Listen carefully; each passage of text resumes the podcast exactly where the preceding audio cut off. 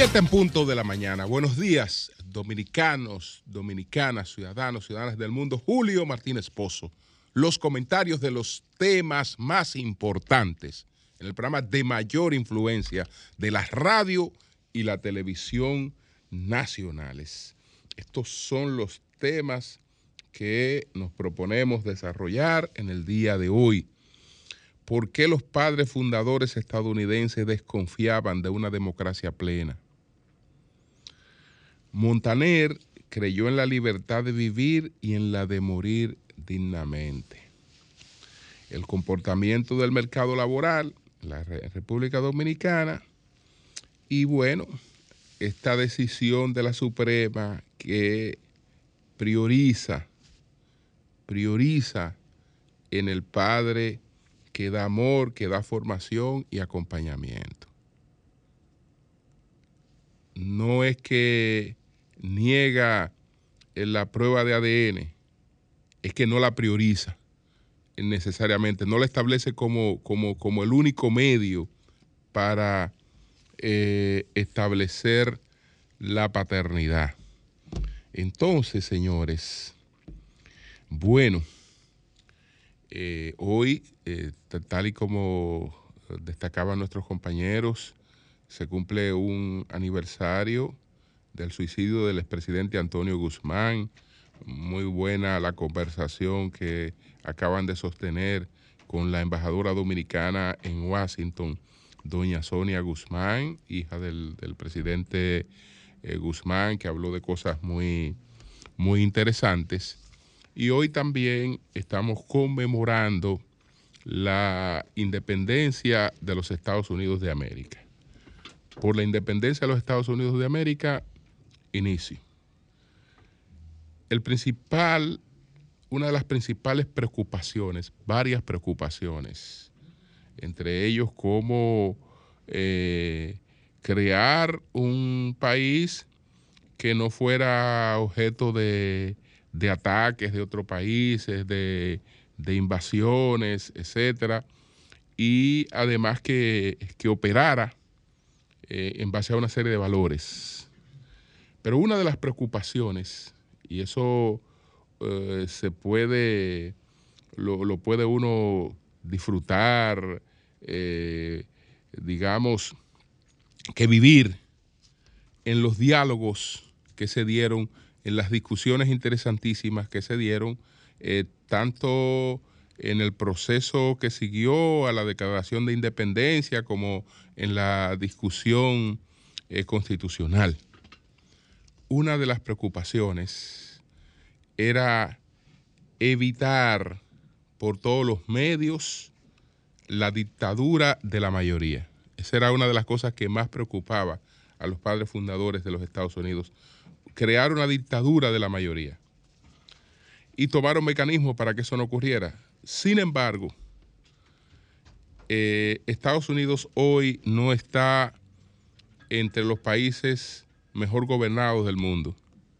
No figura eh, en el top 10 de los, de, los, de los países mejores gobernados del mundo, porque Estados Unidos está entrampado en un incentivo contradictorio que tienen los partidos que polarizan esa sociedad.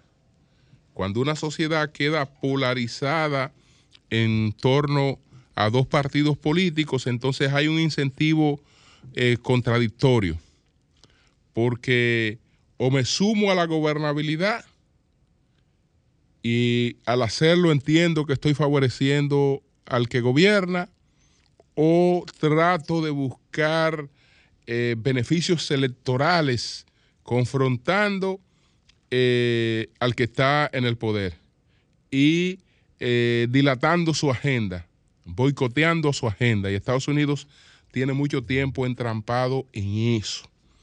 De manera que ellos van a tener que buscarle salida a eso hoy cuando hablamos de los países que tienen los mejores gobiernos, esos países no se ha construido una mayoría eh, sobre grupos únicos eh, sino que eh, esos países han construido una mayoría sobre la suma de minorías.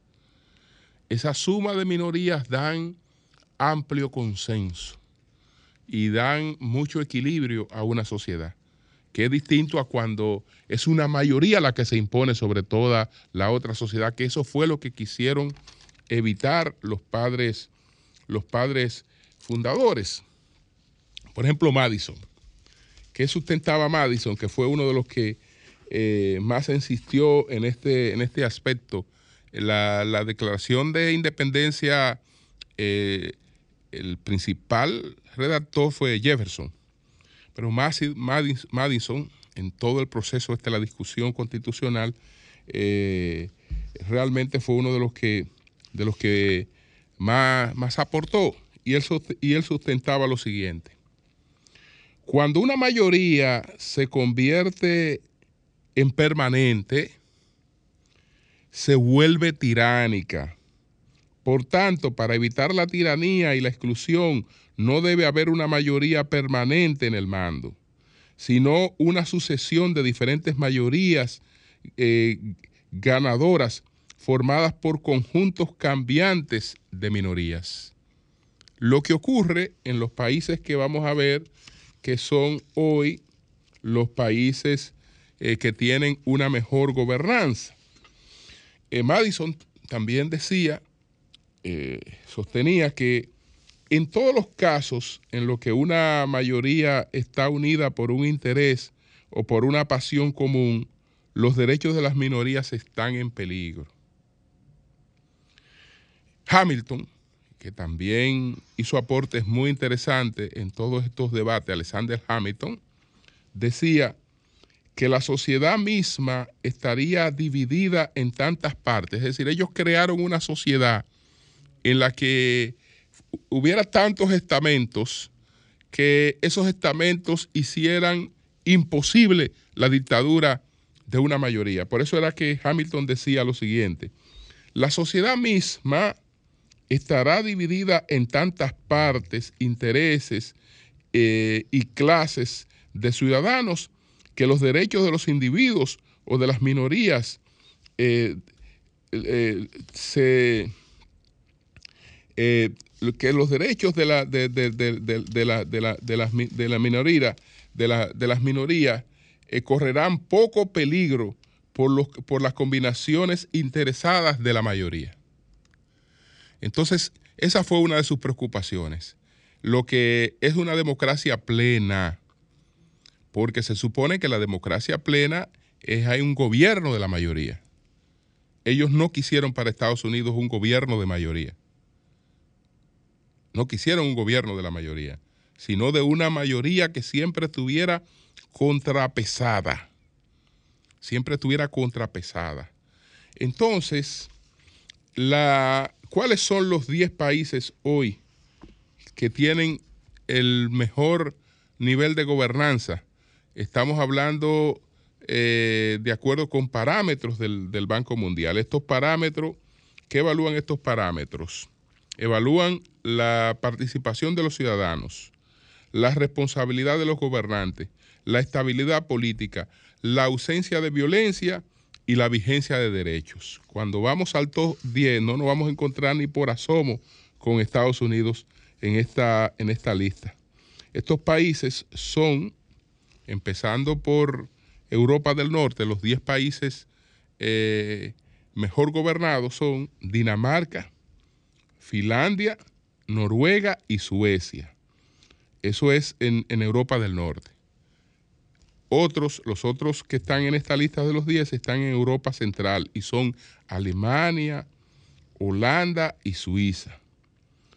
Y entonces en el Pacífico está Nueva Zelanda. Ahí ya he mencionado ocho. Y entonces faltan dos antiguas colonias eh, británicas, que son Australia y Canadá. Canadá. Eso completan los 10 países mejor gobernados en ninguno hay presidencia, en ninguno hay un sistema presidencialista, sino eh, que son sistemas parlamentarios.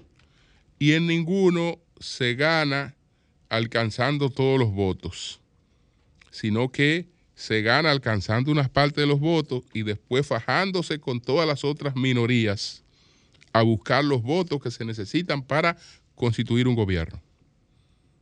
Y entonces eh, hay un mayor nivel de equilibrio. Estados Unidos eh, hoy no tiene eso, hoy no tiene eso, sino tiene una polarización de dos partidos que tienen que boicotearse. Y eh, eso realmente retrasa mucho a ese país. Ya es hora de que introduzcan algunas modificaciones respetando el espíritu que le dio origen, porque el, espíritu que le dio origen es lo que mantiene la cohesión, porque Estados Unidos, eh, aunque lo decimos en singular, lo decimos en singular, Estados Unidos no es un país. Estados Unidos es una federación de estados. Y por lo tanto, si yo participo de un estado en el que no tengo, en el que no soy clave para escoger a un presidente, porque yo soy un estado pequeño, ¿qué yo hago en ese estado? Me están dando un motivo para que entonces eh, yo me salga de ese estado. Para yo ser parte de ese estado, yo tengo que tener representación en ese estado y tengo que tener eh, realmente decisión eh, en, la fórmula que escoge al presidente de ese país, porque si no, no soy parte de ese país. Y no puede ser que otro que tenga el triple de la gente que yo, que yo tengo, escoja por mí. Entonces, por eso, es, por eso es ese sistema en el que una, por una parte puedan dar el voto popular y por otra parte puedan dar el voto de la, de la colegiación. Pero bueno, Queríamos hacer ese, ese aporte antes de pasar inmediatamente con otro tema, que es el tema de la despedida. Esta sí fue la despedida de, de Montaner. Pero antes, permítanme saludar la inscripción de la candidatura a diputado de Charlie Mariotti. Nosotros eh, tenemos eh, muy buenos exponentes, eh, unos jóvenes realmente brillantes que están integrados en la participación política y que están participando en estas, en estas candidaturas. Ayer Eury presentó la participación en la inscripción de, de Yurito. también se inscribió el Charlie, Charlie Mariotti Jr., eh, por la circunscripción número uno. Ahí, ahí el PLD está presentando eh, una nueva generación eh, bastante competitiva. El precandidato a diputado por la circunscripción número uno del Distrito Nacional, Charlie Mariotti Jr., oficializó sus aspiraciones a esta posición inscribiendo su candidatura con el compromiso de llevar una nueva temporada al Congreso eh, de representación real y soluciones necesarias y efectivas. Dijo que se hace urgente llevar al Congreso una función legislativa basada en hechos reales, porque al final la gente no nos entrega el compromiso de un cargo público, no para que nos alejemos, sino para que nos acerquemos a lo que ellos viven. Es la única forma de representarlo. Lo que lleva a un político a tener aspiraciones es una idea de cómo puede ser el futuro, pero lo que lleva a un ciudadano, lo que lleva a un ciudadano a elegir a un político también son los problemas que existen, la seguridad que no tiene, el desempleo que le afecta, el precio de lo que tiene que comprar y la salud preventiva y curativa que no llega cuando la necesita. Así es que nuestras eh, felicitaciones y, realmente eh, nuestro deseo de que, de que tenga éxito. Bueno, señores, miren, Carlos Alberto Montaner. Carlos Alberto Montaner fue un hombre que vivió y luchó por la libertad, por todas las libertades, la de la de expresión, las libertades políticas, la democracia. Este fue eh, un joven que sin alcanzar la mayoría de edad tuvo que aprovechar ese espacio porque él fue apresado, él fue apresado en Cuba por el régimen cubano, pero le tocó, le tocó una, un recinto de menores. Al ser un recinto de menores, los niveles de seguridad no son los de una, los de una cárcel. Entonces, eh, Montaner, eh, ayudado por otras personas, eh, pudo tener un plan de fuga exitoso, cortando la celda donde estaba con una ceguetica, con una ceguetica y luego tirándose por una ventana, yéndose a un monte donde lo fueron a rescatar. estamos hablando de, de, sin cumplir los 18 años de edad, porque él sabía que si cumplía la mayoría de edad, de ahí lo iban a llevar para un sitio donde las cosas iban a ser más, más difícil. Pues de ahí eh, se asiló en una, en una, en una embajada y eh, después de un tiempo eh, logró el grupo que, que se había asilado salir al exilio. Y desde entonces él ha estado en el exilio eh, sin haber podido regresar eh, a Cuba como siempre fue su, su deseo. Pero eh, eso tampoco le frustró. Eso tampoco le frustró porque él entonces se construyó un espacio prácticamente mundial, siendo uno de los articulistas eh, y comentaristas en español de, mayor seguimiento y, en términos intelectuales también eh, todas, sus obras, todas sus obras pues fueron siempre muy, muy acogidas, muy, muy exitosas. Eh, ahí están los casos de el manual del perfecto idiota latinoamericano que publicó eh, con Plinio Apuleyo Mendoza y con Álvaro, eh, con Álvaro Vargallosa, eh, entre, entre otros. Entonces, he aquí la verdadera despedida de Carlos Alberto Montaner. Dice lo siguiente, cuando usted lea este artículo, yo estaré muerto Vivir es un derecho, no una obligación, dijo eh, Ramón San Pedro, un español que había quedado tetrapléjico tras un accidente en la playa.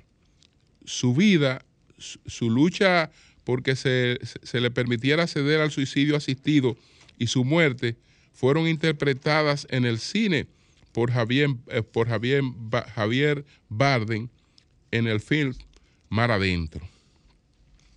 Don Carlos, eso fue alguien que le preguntó a él, Don Carlos, regresa a vivir España, eso se lo preguntaron a él hace un tiempo, ya cuando su enfermedad empezaba ya, eh, digamos, a, a expresarse.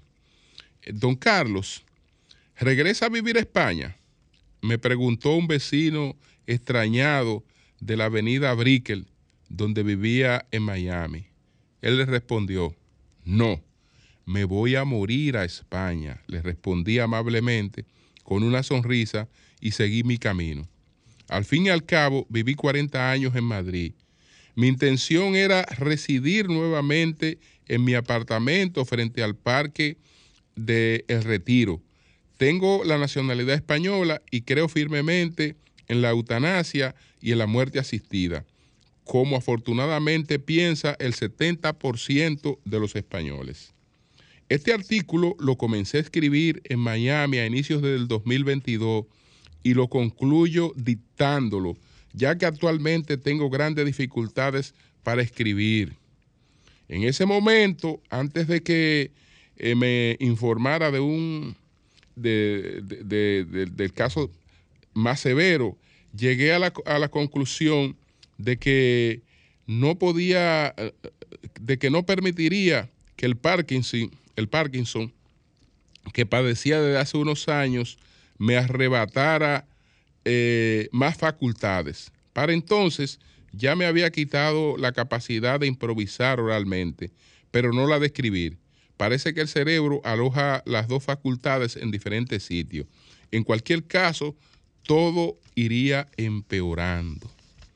Entonces, en marzo de 2021, el Congreso de los Diputados español aprobó la ley de eutanasia por 202 votos a favor, 141 en contra y dos abstenciones.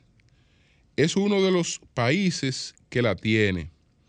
En Estados Unidos hay suicidio asistido, pero solo 10 estados, pero solo 10 estados de la Unión y en el Distrito de Columbia, Bélgica, Holanda, Nueva Zelanda, Luxemburgo, Suiza, Portugal y Canadá han legislado sobre la eutanasia y la muerte asistida. Es poco. Son casi 200 naciones reconocidas por la Organización de las Naciones Unidas.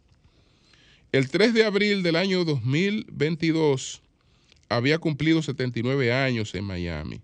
Fue la edad que murió mi padre del corazón el 7 de marzo de 1992. Mi madre murió a los 83 años de una operación, entre comillas, sin importancia, menos para ella, claro.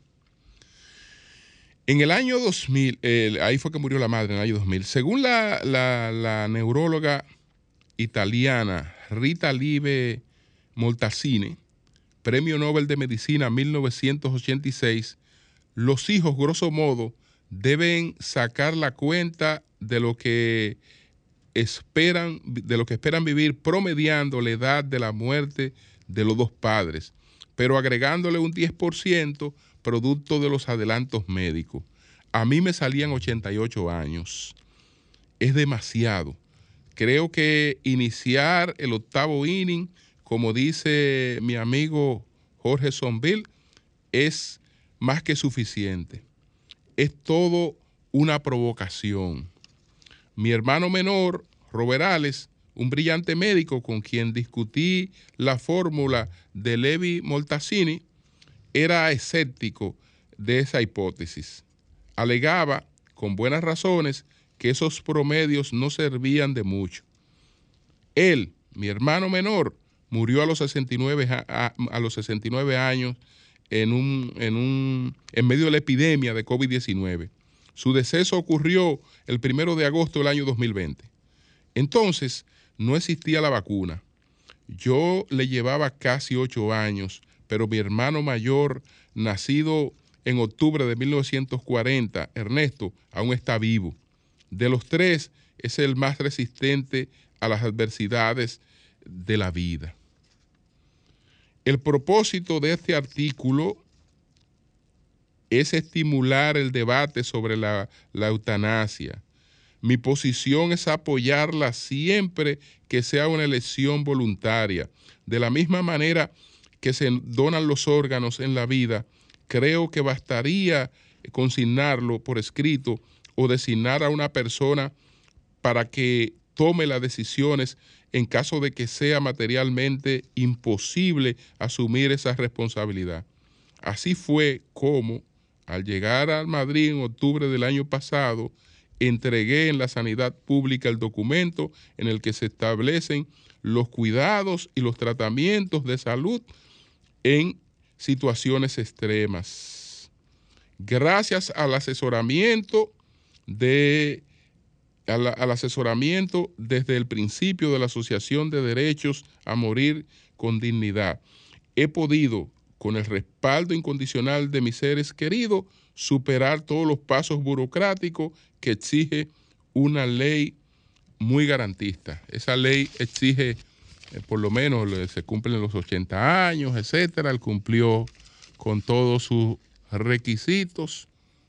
Era un hombre cuyo principal disfrute era la lectura, ya no podía leer, ya no podía hablar, ya eh, no podía ver, ya no podía valerse eh, por sí mismo.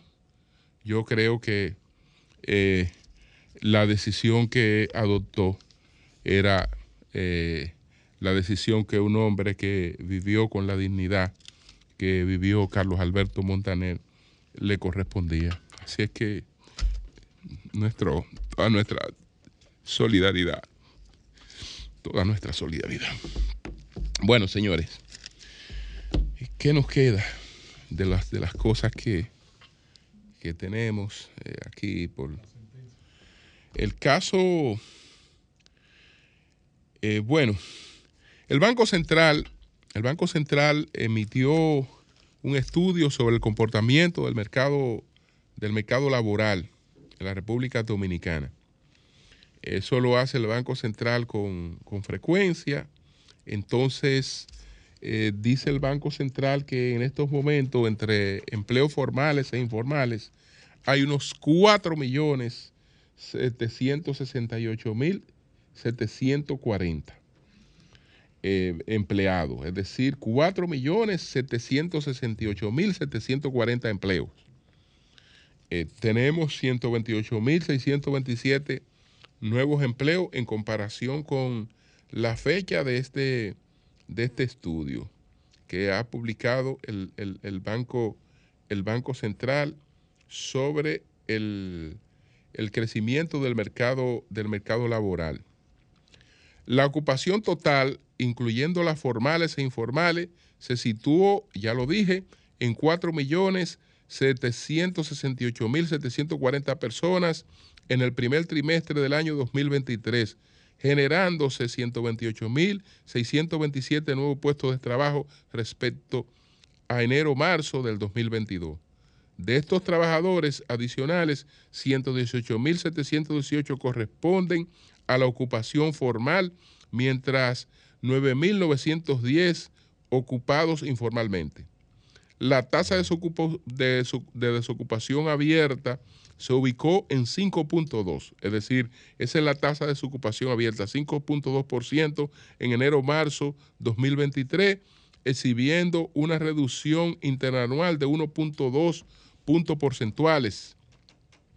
El Banco Central de la República Dominicana en el interés de mantener debidamente edificado a los agentes económicos y al público en general y en su calidad de responsable del levantamiento de la encuesta nacional eh, continua de fuerza de trabajo, eh, presenta un análisis sobre la evaluación de los principales indicadores relacionados al mercado laboral con los últimos datos disponibles enero-marzo 2023.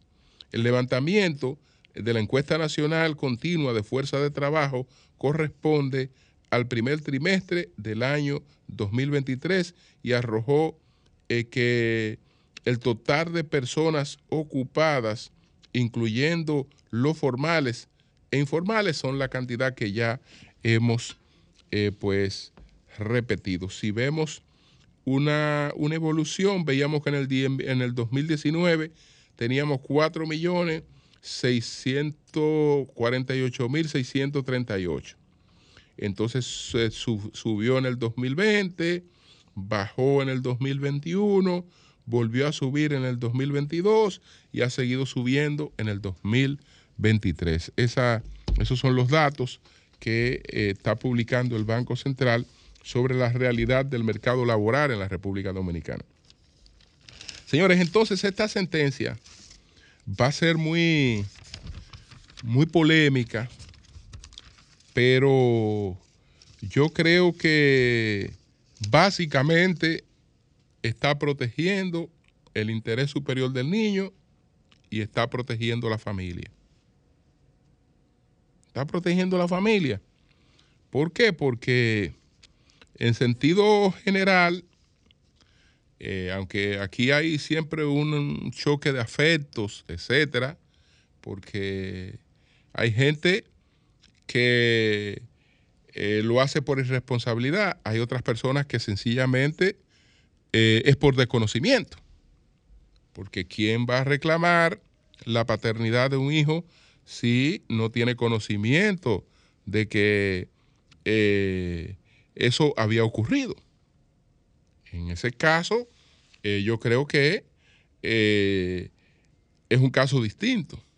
Hay otras, hay, hay otras personas que sencillamente escogen el tiempo que ellos se les antoje.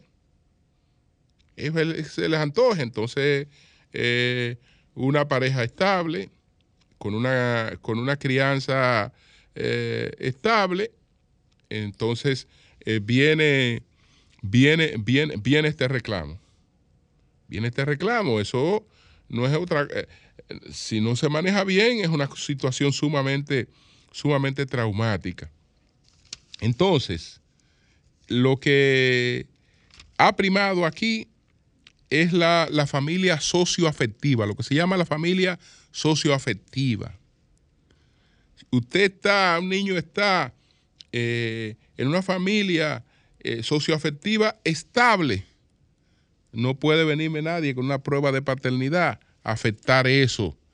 Eh, entonces, eso no es que yo voy a negar, no es que se niega la prueba de paternidad, es que eh, como elemento de decisión con relación a ese niño, vamos a priorizar, vamos a priorizar que se mantenga donde está eh, socioafectivamente mejor protegido.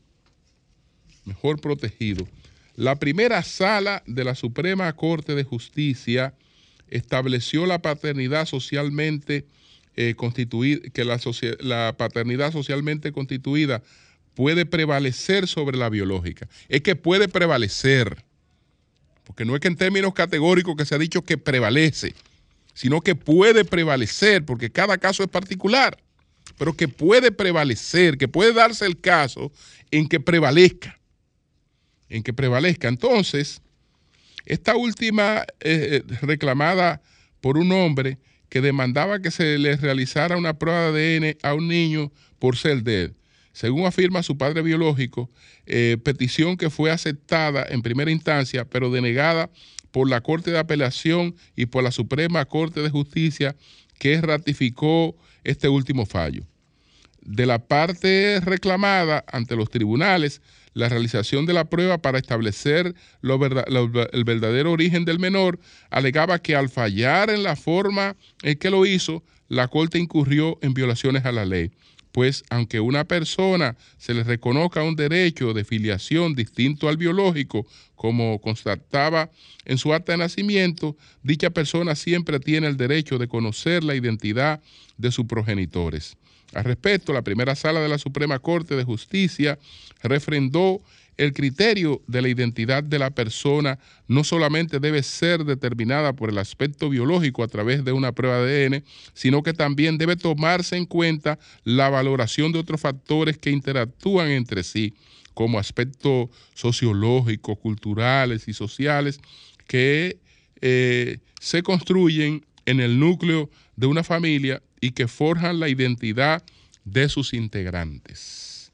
Entonces, señores, esto establece un, precedente eh, importante en la República Dominicana. Nosotros vamos a tratar de conversar con la doctora Birmania Camacho, que fue la abogada que ha llevado este, este caso y que eh, ha estudiado bastante el tema de la familia socio, socio eh, afectiva, que ha terminado eh, privilegiada en, esta, en esta decisión, que repito, no es una decisión cerrada, no es una decisión cerrada.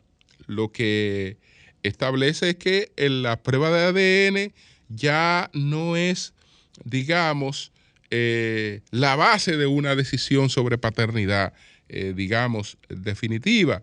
Y cuando es contraria, ya eso tiene otro efecto distinto. Porque fíjense que esto, esto no busca perjudicar para nada al menor. Si es el menor, que su padre tiene unos chelitos, una serie de cosas, y él eh, se que quiere formar parte de eh, lo que haya alegado el padre, desde luego que el, efecto es distinto. El efecto es distinto. Entonces, eh, este es un tema interesante. Eh, vamos a escuchar distintas opiniones. Yo me identifico, yo me identifico con esa decisión. Me identifico con esa decisión. Cambio y fuera.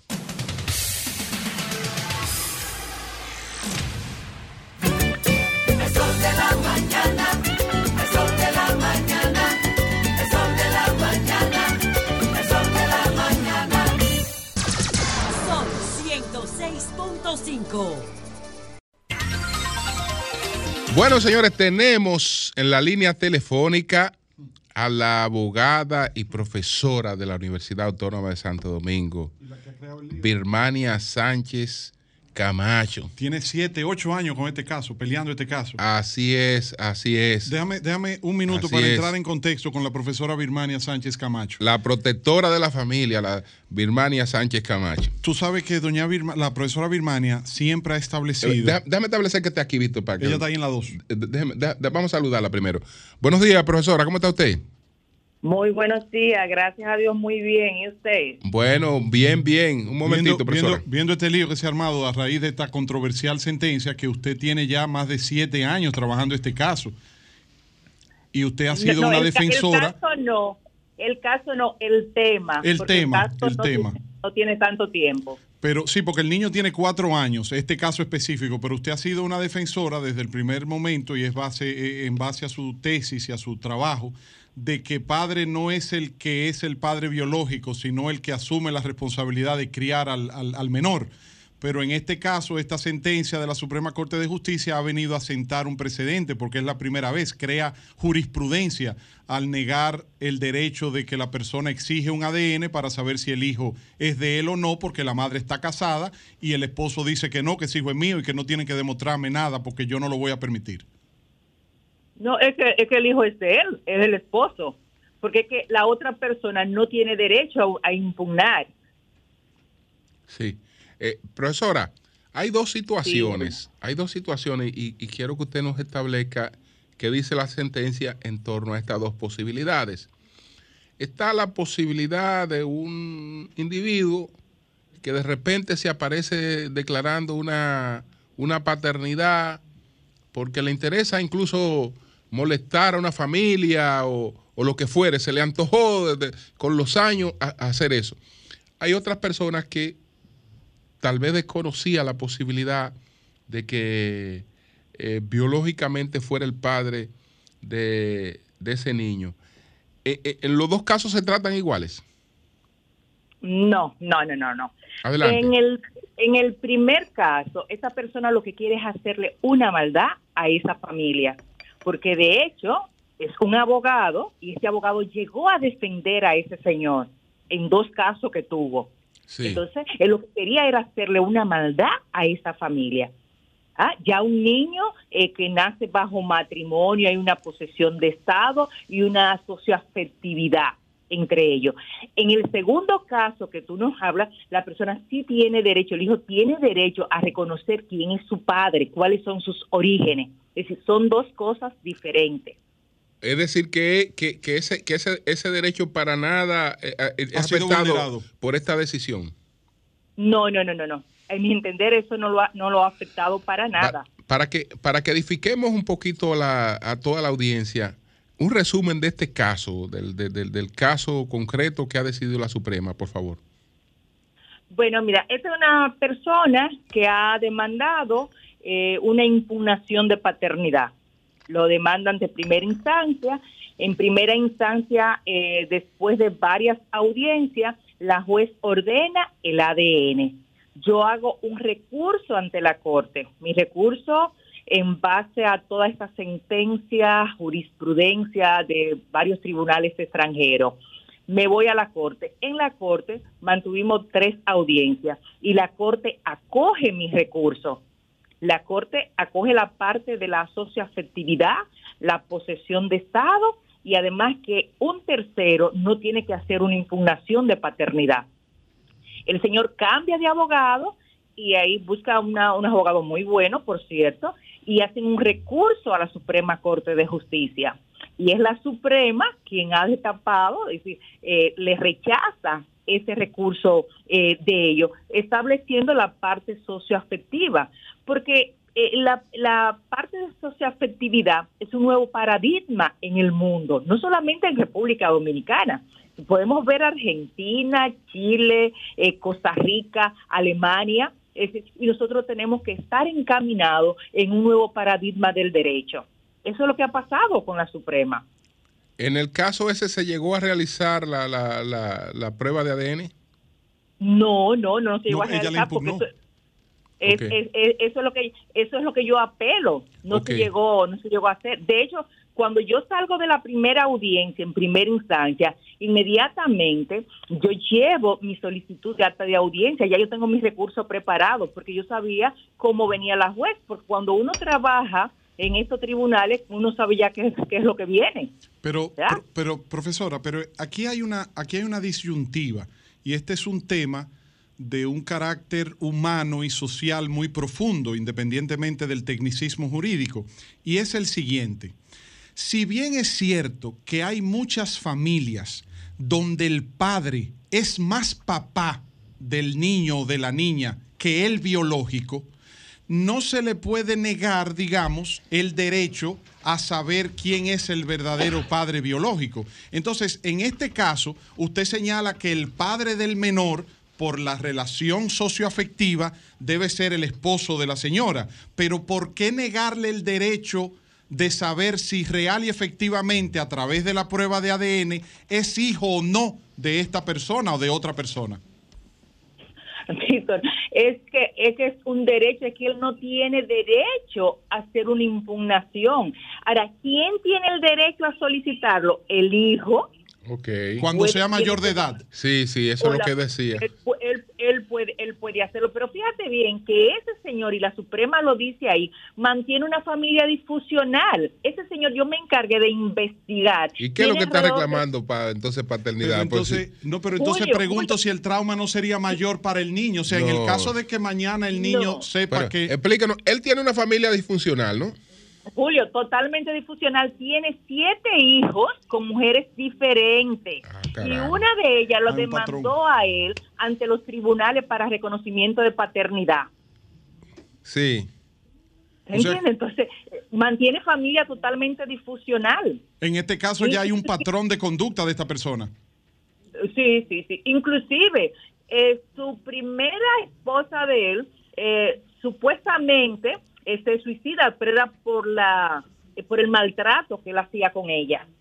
Doctora, y en el caso de consecuencias para fines ya de patrimonio o de reconocimiento económico, entonces, si la Suprema emite esta sentencia y establece como usted fundamenta y usted ha presentado el alegato de la socioafectividad, entonces, si el hijo es hijo del que lo crió, no tiene derecho entonces a reclamar patrimonio del padre biológico? Es que, es que el padre biológico de esa persona, es el mi defendido, es el padre biológico. Ah, ah, perdóneme, porque se hizo una prueba de ADN que demuestra que el hijo sí es del esposo de la señora y este hombre lo que, está es... Es que, es que no se ha hecho prueba de ADN, no se ha hecho prueba de ADN. Ok. Ni, ni de uno ni de otro. De ninguno pero el otro no tiene duda de que no, no estamos de acuerdo, pero entonces si mañana sale que otro padre eh, le reclama eh, patrimonio. No, no, no, no, es que no hay, es que, es que mi, ese niño sigue siendo hija de este, de este señor. De, no, profesora, estamos hablando, sí, claro, porque usted está hablando de este caso que usted conoce y que usted defiende, pero en cuanto a la jurisprudencia sentada por la Suprema Corte de Justicia, o sea, mañana ya con esta sentencia hay jurisprudencia si un niño o niña es hijo o hija de una persona que lo ha criado y le ha dado todo su apoyo y es el padre, digamos el padre, pero entonces después se descubre por un ADN que el padre es otra persona, el conflicto ahí en cuanto a la, a la responsabilidad económica, ¿cómo se, cómo se resolvería esa parte? Víctor, es que si lo que te demuestra a ti la afiliación está en el acta de nacimiento y yo no puedo eh, solicitar una herencia cuando a mí no me corresponde porque a mí hay una, una un acta de nacimiento que me va a determinar mi filiación con papá y con mamá. Y le da la base jurídica a la filiación esa acta de nacimiento. Claro, claro que sí. Bueno. hasta, ahora, eh, ¿qué conocemos de la, de la decisión? Eh, eh, esto, esto, ¿Esta es la motivación? ¿Este es, este es el dispositivo? ¿O ya, ya está publicada completa? Eh, la Suprema la publicó antes de ayer en el boletín de ellos. Si ustedes quieren, yo se la puedo mandar, yo la tengo. Es interesante, sí, es interesante que la tengamos completa para leerla y ver, verla completa. Y, además, eh, la profesora Birmania Sánchez Camacho, o sea, fíjate lo que ha hecho esta abogada, eh, que es un hito. Eh. O sea, esta abogada ha dado fundamento jurídico a través de este caso que ella ha llevado durante tantos años de lo que se conoce como un refrán popular que es el reconocimiento al papá que cría, porque hay muchos casos, lamentablemente en nuestra sociedad, de padres irresponsables que son los padres biológicos, pero no reconocen o no le dan seguimiento a sus, a sus hijos e hijas. Y sin embargo, ahora la profesora Birmania Sánchez Camacho con esta sentencia lo que dice, no, el que responde y el que debe ser por la relación socioafectiva el papá es el que está a cargo de la criatura desde chiquito, ¿no? Así es, así es.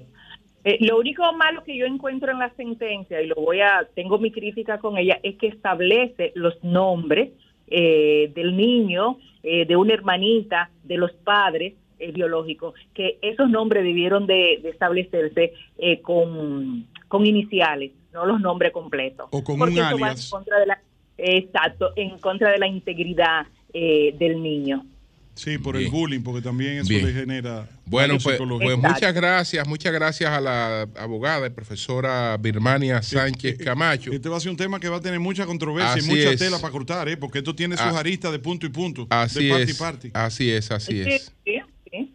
Así es. Yo puedo mandar la sentencia, me escriben y le mando la sentencia. La profesora, la gracias. Vamos a escribirle a la profesora para que nos mande la sentencia para, para para poderla leer. Eh, Tú sabes que la profesora sí. Gracias, gracias, profesora. Muchos años trabajando temas de, familia y ella ha sido una defensora de este tema de hace muchos años. Bueno, y eh, yo estaba identificado con la decisión y sobre todo después del dato que ella aporta, porque estamos hablando... De un perfil de un, hombre con un oh. patrón que tiene siete hijos con siete mujeres con siete mujeres y, y, ha, y ha habido que demandarlo por paternidad responsable. Entonces, entonces quiere eh, afectar sí, y chantajear seguro. un hogar que él ve tranquilo, que ve...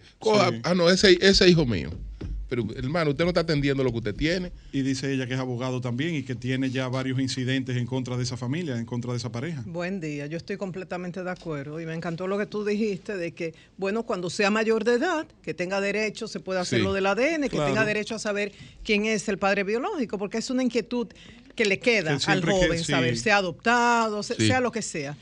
Pero reconocer a un hombre que no se hace cargo del hijo, no cuando hay otro que sí ha asumido esa paternidad. Tú te estás, eh, no sé si aplica el ejemplo, pero, o sea, no, no quiero ofender, pero está lloviendo entonces yo tengo un paraguas y te ofrezco mi paraguas para protegerte. Pero no, quítame ese paraguas porque no eres tú. Y entonces el que me debería dar el paraguas no aparece. Claro. Para la protección, no, me refiero al paraguas. Claro, y lo grande, lo común que es aquí, esos casos. Sí, porque hay una cultura de ese. Sí, el padre abandona a esa mujer que ha parido y luego ella se casa de nuevo y aparece un hombre responsable que asume ese niño como si fuese. No, y oye lo que dice el profesor Birmania, que el esposo de ella no, no tiene que hacer ADN. Él dice que ese muchacho de él y que nadie tiene que cuestionarle su paternidad. Pero él no está cuestionando eso. Y, está dentro del matrimonio. pero claro.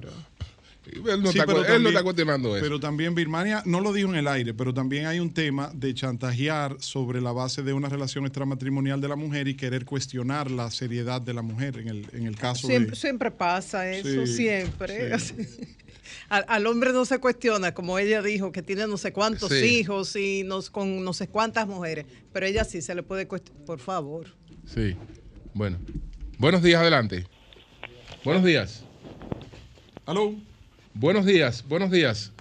Buenos días. Adelante. Julio. Adelante. Queremos buenos días para todos, para el país, Peneida Guzmán, Santo Domingo Norte. Es verdad lo que dice Julio, Consuelo. Quiero hacer esta denuncia, por favor. ¿Una denuncia sobre qué? Este. No se, al director de este. ¿Cuál es la denuncia? No se sabe cuál es el director. Le hago este llamado que por falta de un transformador en, en la urbanización Máximo Gómez, calle Carlos Manuel Cas Cepede, edificio 3, urbanización Máximo Gómez. Ahí vive el director de Mina. Quiero hacerle este llamado que en este edificio tienen tres semanas, Julio, sin dormir por falta de un transformador que la luz en este edificio, más de 25 familias están durmiendo a Repite, repite el edificio, ¿cuál es? Edificio, eh, mira, la calle es calle Carlos Manuel Cepede.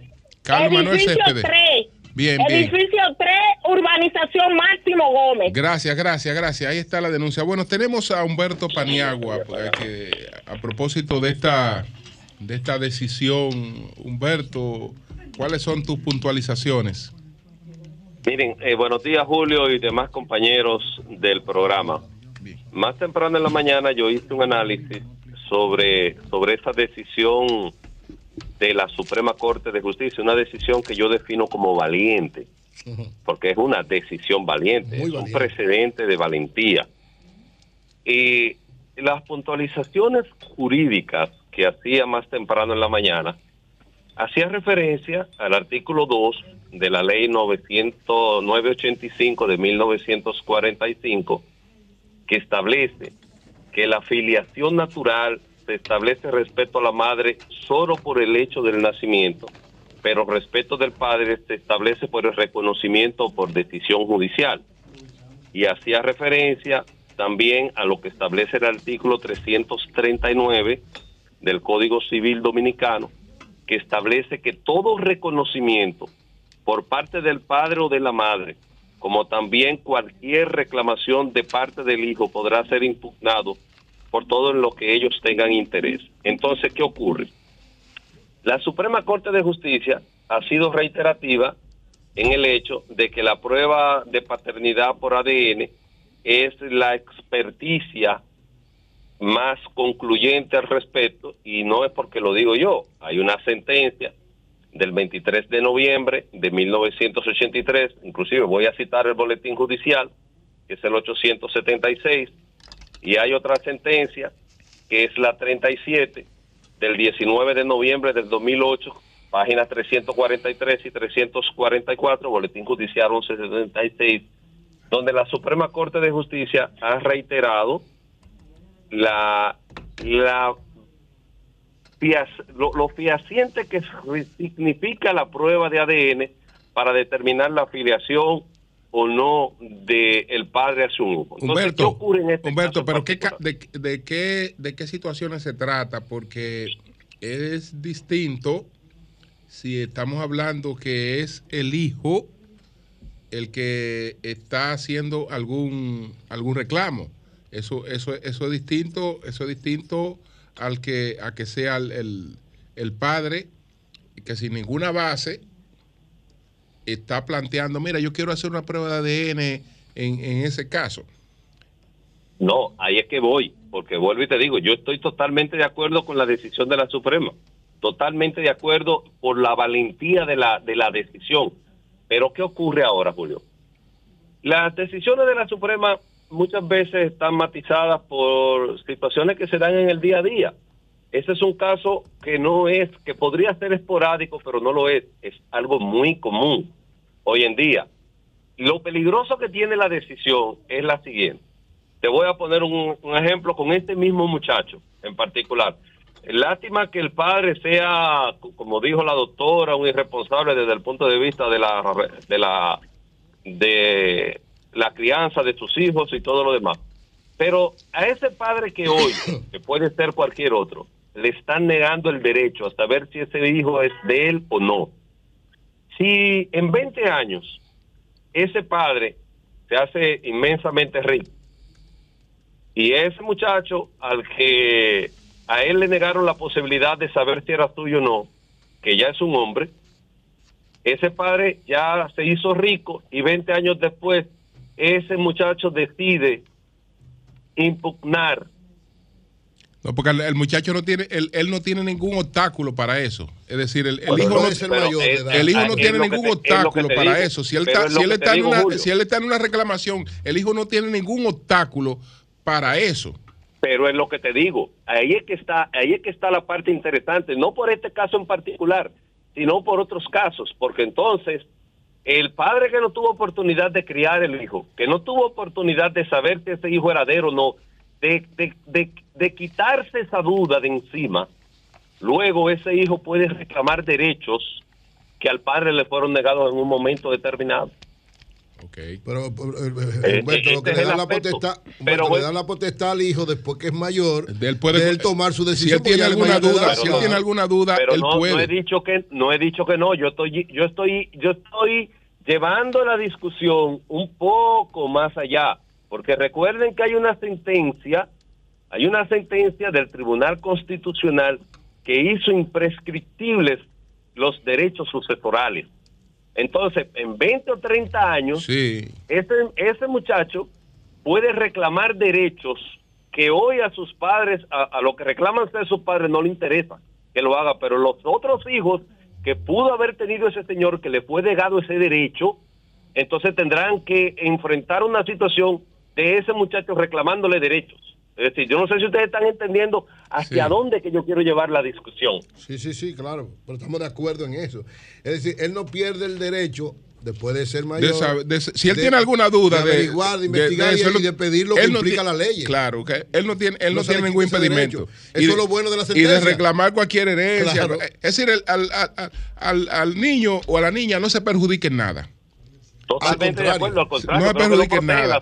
Él está tranquilo en el hogar donde está protegido, donde, Donde- está- que es su verdadero hogar. donde le están dando calor, cariño. Si a- como adulto él tiene alguna duda, él la puede Porque si el aclarar. papá fue un irresponsable, y, si ya él, y- y si el responsable tiene unos recursos Que y él quiere reclamar, que le que, que reclame sus recursos. Y al- a veces Es se una da especie que de compensación por lo que siendo- no hizo. Sí. Yo conozco casos que el padre ha sido irresponsable y el niño ya de adulto decide cuidarlo en su enfermedad. verdad, entregarse. varios Ese casos. es su derecho. Ese es su derecho. también. Ese es su derecho. Así es. Bueno, Eh, la, la decisión, miren, la, de- la decisión es valiente e interesante, pero, pero repito, repito, tiene aspectos patrimoniales que van a ser de mucha discusión porque no, no, no termina con esta simple decisión de la Suprema. Eso puede extrapolarse mucho más allá Sí. con situaciones que pueden darse en el futuro que pueden ser eh, incómodas para las partes. ¿eh? bien. Pues gracias, Humberto. Gracias, Gracias. Humberto. Buenos días, adelante. Buenos que días. la paternidad no se consigue Buen solamente día, por lo buen día. Sí, adelante. Víctor Gómez Casanova, Adelante. eh, Rubén Encarnación, eh, Los Alcarrizos. Me bañé con un, como el gatico ahí, como tú dijiste. En cuanto a otra parte, le está hablando una persona que tiene una situación parecida a la que ustedes están tocando ahí. ¿Cómo así? Yo tengo, sí, yo tengo 61 años de edad. Sí. 61. Y realmente yo tengo una persona que fue que me declaró desde que yo nací. Yo no he conocido a más nadie después que yo nací. Ok. Pero yo he considerado siempre, siempre que él no ha sido mi papá biológico. Pero yo no he conocido a ninguna otra persona después que yo nací. O sea, es curioso porque yo estoy oyendo el caso del principio de ustedes. Yo le doy seguimiento a todo, aunque aunque llamo poco, pero siempre estoy con ustedes. Entonces, yo tengo una situación parecida. Pero oye, este caso curioso. En la edad que yo tengo, si me salen algún día a mí que mi papá que me crió no no es mi papá biológico, a mí no me importaría, porque es que yo no he conocido más nadie, ¿me entiendes? Y esa fue la persona que me crió y me declaró también, o sea que yo estoy declarado por él. ¿Y tu Pero, mamá- oye, Martínez, Y tu mamá Martínez siempre te dijo, y tu mamá siempre te dijo que ese era tu papá. mm, Sí, no, desde que Ah, yo pero- nací. Pero ya, deja eso así. Date No, no, yo no, yo no tengo ningún problema. Yo no tengo ningún problema. Oye, ahora más curioso. Oye, esto más curioso, Julio. Claro, Julio. sí, adelante. El papá, oye, el papá que yo tengo, que ya murió, es del color tuyo, Julio. Sí. Y yo soy totalmente blanco, totalmente Ah. blanco. Y, y ese mi papá, papá, que me... ese negro es tu Y mi papá. papá que me, que me declaró es del color tuyo, Julio. Está curioso eso. Y ese es el papá amén. que usted quiso y que reconoció. y Bueno. Para, cariño. sí, y, y fue el que me declaró y me, y me crió. Pero yo no conozco claro. a más nadie después que nací. Es curioso lo mío también. Bueno, pues gracias, gracias por ese testimonio. Un, Un placer, un placer. Buenos días, adelante, buenos días. Sí, buenos días, ¿cómo están? bien. Bien, gracias a Dios. Es para recordarle a Paliza la promesa que nos hizo a la comisión de Barahona que fuimos con la diputada Dalgisa Abreu del techado que la juventud de Barahona se lo va a agradecer. Estamos esperando por él. Bien, pues muchas gracias. Cambio y fuera.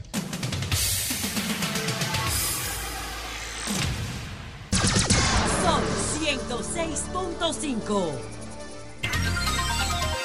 Los 10 minutos. Buenos días, Marilena. Buen día, Julio. Muy buenos días a todos.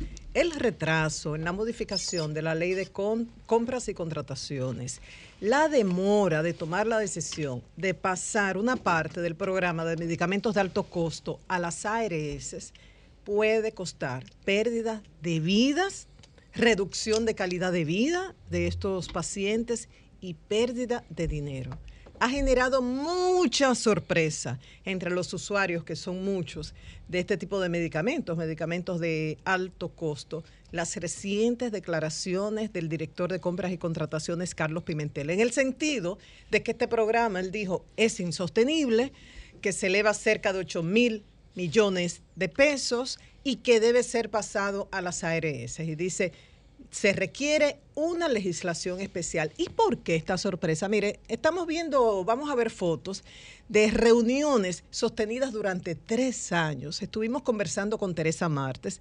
Teresa Martes preside Biored Dominicana. Biored es una organización de países de Centroamérica y del Caribe que reúne a diferentes grupos de usuarios de este tipo de medicamentos. Y Biored Dominicana es presidida por Teresa Martes. En esa agrupación hay usuarios por esclerosis múltiple, por artritis reumatoide, diferentes tipos de cáncer, entre otras enfermedades.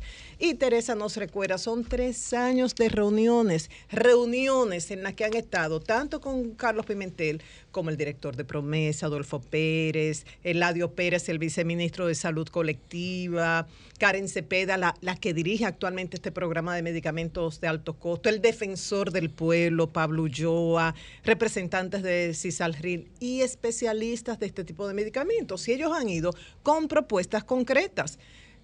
Han, eh, han explicado, lo han dicho en varias ocasiones, no se trata de comprar varillas y cementos.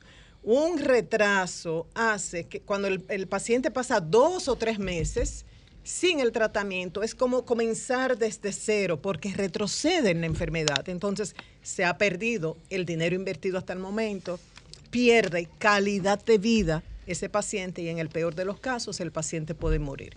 ¿Qué propuestas han hecho? Número uno, flexibilizar y agilizar esta ley. Y número dos, que lo dijo también Carlos Pimentel, pasar esto a las ARS. Teresa Martes dijo, bueno, cuando lo del COVID se hizo con las pruebas PCR, el gobierno inyectó a la seguridad social y teníamos estas pruebas de PCR gratis. En el día de ayer, sobre la flexibilización, la modificación de la ley, ellos se quejan porque ayer tenían una cita con la senadora Farideh Raful. Esto, todo esto, informaciones ofrecidas por Teresa Martes a las 12 del día. Habían siete personas de estas organizaciones que movieron su agenda. Ustedes saben, la mayoría de la gente estaba muy ocupada, movieron su agenda para las 12 del día ir, ya que la senadora Far- Farideh Raful presentó ante el, Senado el proyecto de ley que modifica eh, la de compras y contrataciones. Esta está siendo objeto de estudio en la Comisión de Hacienda y ayer iban a escuchar a estos usuarios de medicamentos de alto costo con tres propuestas concretas. A las 9 de la mañana, tres horas antes de la reunión, la cancelaron y dice Teresa sin explicación alguna. Ustedes dirán, y es cierto, ha aumentado la demanda de este tipo de medicamentos y esto que fue una solución se está convirtiendo en un problema. Hay que reconocer esto. Pero la misma Teresa nos recuerda, pero esto tenía una solución antes. Giselle Vázquez, que en el gobierno anterior murió, en paz descanse, en el gobierno anterior dirigió este programa. Me dice Teresa, ella lo resolvía. ¿Y cómo? Con capacidad de negociación a nivel internacional. Dice ella que ante lo, en este proceso de compras, ella le decía al suplidor, ok, ustedes saben que hay un proceso constante de investigación y siempre están surgiendo nuevos productos y los médicos es- o sea, van probando, a veces funcionan y otras veces no. Nos cuenta Teresa que Giselle tenía la capacidad y lograr convencer al interlocutor. Le decía, ok, yo te voy a comprar este producto, pero si no me funciona, no lo pago. Y dice Teresa, y lo lograba. Y lo otro era comprar, eh, buscar buenos precios por volumen, una reducción en los precios por volumen. Entonces ella decía, de este tipo de medicamentos te voy a comprar mucho, dame buen precio y bonifícame con este medicamento A, B, C, porque no tengo tantos pacientes, te tengo que comprar pocos de estos productos, pero por favor considera el volumen que te estoy comprando en esta categoría. Entonces, esa pregunta que se hace Teresa Martes, yo la comparto. Si Giselle Vázquez pudo lograrlo, ¿cómo es posible que con tres años de reuniones, con representantes de todos, la, mediación del defensor del pueblo, Pablo Ulloa, no se encuentre una solución a esta? ¿Que es un costo elevado? Sí. ¿Que la ley hay que modificarla? Sí. ¿Que podría pasarse a la seguridad social? Sí, pero ¿cuándo van a actuar? O sea, ¿cuándo? Mientras más tiempo se pierde, se pierde más dinero, como decíamos, se reduce la calidad de vida de los pacientes y hasta mueren. Entonces aquí no hay tiempo que perder, manos a la obra. Por otro lado, fueron solicitados en extradición una pareja de dominicanos detenidos en La Vega y que son acusados desde Francia de dirigir una red de trata de personas en su mayoría mujeres sudamericanas y que eran explotadas en Francia. Esta investigación tiene cerca de un año, es en cooperación Francia y República Dominicana. Según los datos ofrecidos por Francia, fueron rescatadas cerca de 40 mujeres eh, venezolanas, colombianas, brasileñas y dominicanas. Y se acusa a esta pareja que fue detenida en La Vega y que fue, como dije, solicitada en extradición, se acusa de dirigir esta red y que tenían una base de operaciones también en Italia y en España. Han sido arrestadas, según las informaciones ofrecidas desde Francia, nueve personas en Italia, en Francia, en España y en República Dominicana. Algunos ya están detenidos allá y otros eh, los jueces están esperando que se presenten. Por eso ya se solicitó la extradición y esperan que lleguen. Se calcula que los ingresos anuales de esta red andan por cerca de 2 millones de euros. Aunque la explotación era en Francia, se hacía en el extranjero, bajo la dirección de esta pareja dominicana, según los datos ofrecidos de Francia, se hacía en el extranjero todo lo que era contabilidad, la contratación, publicación de anuncios y demás. Sobre esto es bueno recordar declaraciones recientes de la magistrada Jenny Berenice hace dos o tres meses a propósito de un taller que se estaba haciendo para capacitar a personal del Ministerio Público que trabaja en investigación en todo lo que es la trata de personas. ¿Qué decía ella? Que es uno de, de los delitos más desafiantes y que por eso la capacitación no era una opción, era una obligación dice que es uno de los delitos también más lucrativos, que mueve miles de millones de dólares, que los tratantes lidian con, la persona no como si fuese un ser humano, como una cosa, una mercancía, que engañan a niños, hombres y mujeres y luego los explotan en condiciones infrahumanas. En la mayoría de los casos, explotación sexual, pero también tratan estas personas para fines de mendicidad infantil, servidumbre doméstica, entre otros casos. Dice que una de cada cinco personas víctimas de la trata de personas son niñas y que mueve mucho dinero. Entonces vamos a esperar que resulte. Fueron solicitados en extradición esta pareja, Vamos a ver, me imagino que esto será un procedimiento rápido. Todavía el Ministerio Público no ha ofrecido la información oficial de este caso. Los datos que se tienen hasta el momento son de Francia. Con esto concluyo, Julio. Bien, nosotros continuamos. Nosotros continuamos. Son las 8 y 18 minutos. Buenos días, Pedro. Adelante. Buenos días, don Julio Martínez Pozo. Buenos días, María Elena, Eury, doña Consuelo, donde quiera que esté, José, Virgilio, Jonathan, todo el equipo de este eh, Sol de la Mañana.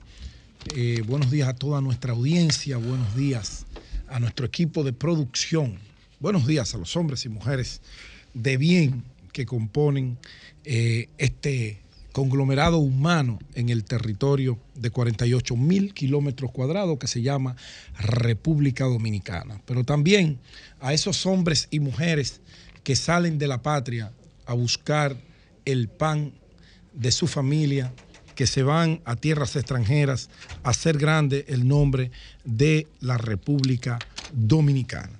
En el día de hoy hay tres acontecimientos importantes que ocurrieron en una fecha 4 de julio. El primero fue la independencia, de, voy a comenzar de afuera hacia adentro, la independencia de los Estados Unidos de Norteamérica. Hoy es 4 de julio. Se celebra eh, en todos los Estados Unidos eh, la guerra que inició en 1775 eh, contra las 13 colonias británicas. Era una guerra Estados Unidos y Gran Bretaña que ya finalizó en la batalla aquella famosa de York, Yorktown, me excusan la traducción al inglés y la pronunciación, Yorktown, en donde el ejército británico se rindió ante el ejército de los Estados Unidos y que trajo como consecuencia el, eh, el cese de esta batalla que tenía ya desde el 77 y vino finalizando por allá por los 1783, 84, con el famoso Tratado de París en ese Tratado de París se contempla, eh, por ejemplo, que el territorio de la Florida volvió a ser eh, parte del territorio español que luego en otras negociaciones pues le es cedido ya o es comprado por los Estados Unidos de Norteamérica. Ese acontecimiento del 4 de julio pues eh, motivó lo que fue la declaración de la guerra de independencia y Gran Bretaña reconoce, reconoce ya esa independencia de los Estados Unidos de Norteamérica. Fue una batalla que, los, que le dan seguimiento mucho a la historia, como don Julio y algunos miembros del equipo, eh, saben que se desarrolló dentro y fuera del territorio eh, continental. Fue una batalla que abarcó muchas personas. Estados Unidos contaba con el apoyo abierto y restricto de Francia con la, por la lucha de la conquista de esas 13 colonias británicas que pasaron luego a ser parte del territorio de los Estados Unidos. En la República Dominicana, un 4 de julio también, es asesinado luego de ser capturado en Hondo Valle el prócer de la patria Francisco del Rosario Sánchez. Francisco del Rosario Sánchez que estaba eh, fuera y se había combinado con los eh, los luchadores eh, de la Trinitaria, Juan Pablo Duarte, él y eh, Mella, para eh, devolverle la libertad que ellos habían producido en el 1844, cuando Santana produjo la anexión a España. Se dividieron en varios frentes, a él le correspondió entrar por el sur, pero ¿qué ocurre? Ya algunos de sus el, gobierno español había amenazado a Haití que si le mantenía el apoyo al general Jeffran, creo que le dirigía Haití en ese momento, eh, ellos iban a invadir Haití. Ante una amenaza como esta de un imperio como el español, que tenía un poder absoluto en el mundo, eh, el gobierno haitiano cedió y le retiró el apoyo a los eh, independentistas dominicanos, que en ese entonces estaba en esa parte de, Haití y estaba viviendo en Haití, Francisco del Rosario Sánchez, le retira el apoyo, pero cuando se hace el retiro del apoyo, ya Francisco del Rosario Sánchez se encuentra en territorio dominicano, en Hondo Valle. En ese entonces eh, fue, fue acogido por la familia de Olio, quienes lo resguardan y se intenta el regresar a territorio haitiano ante ya la inminente eh, eh, la inminente eh, puesta en retiro de ese apoyo fundamental que tenía el Estado, el gobierno haitiano para eh, derrocar a Santana y restribuirle a la, República Dominicana su libertad. Cuando ya se entera, eh, él va saliendo de Hondo Valle hacia Haití, es capturado porque las mismas personas que le habían apoyado ante la amenaza de ser condenado a muerte por el régimen de Santana, pues entregan y encerronan a Francisco Rosario Sánchez, quien cae junto a su, a su tropa.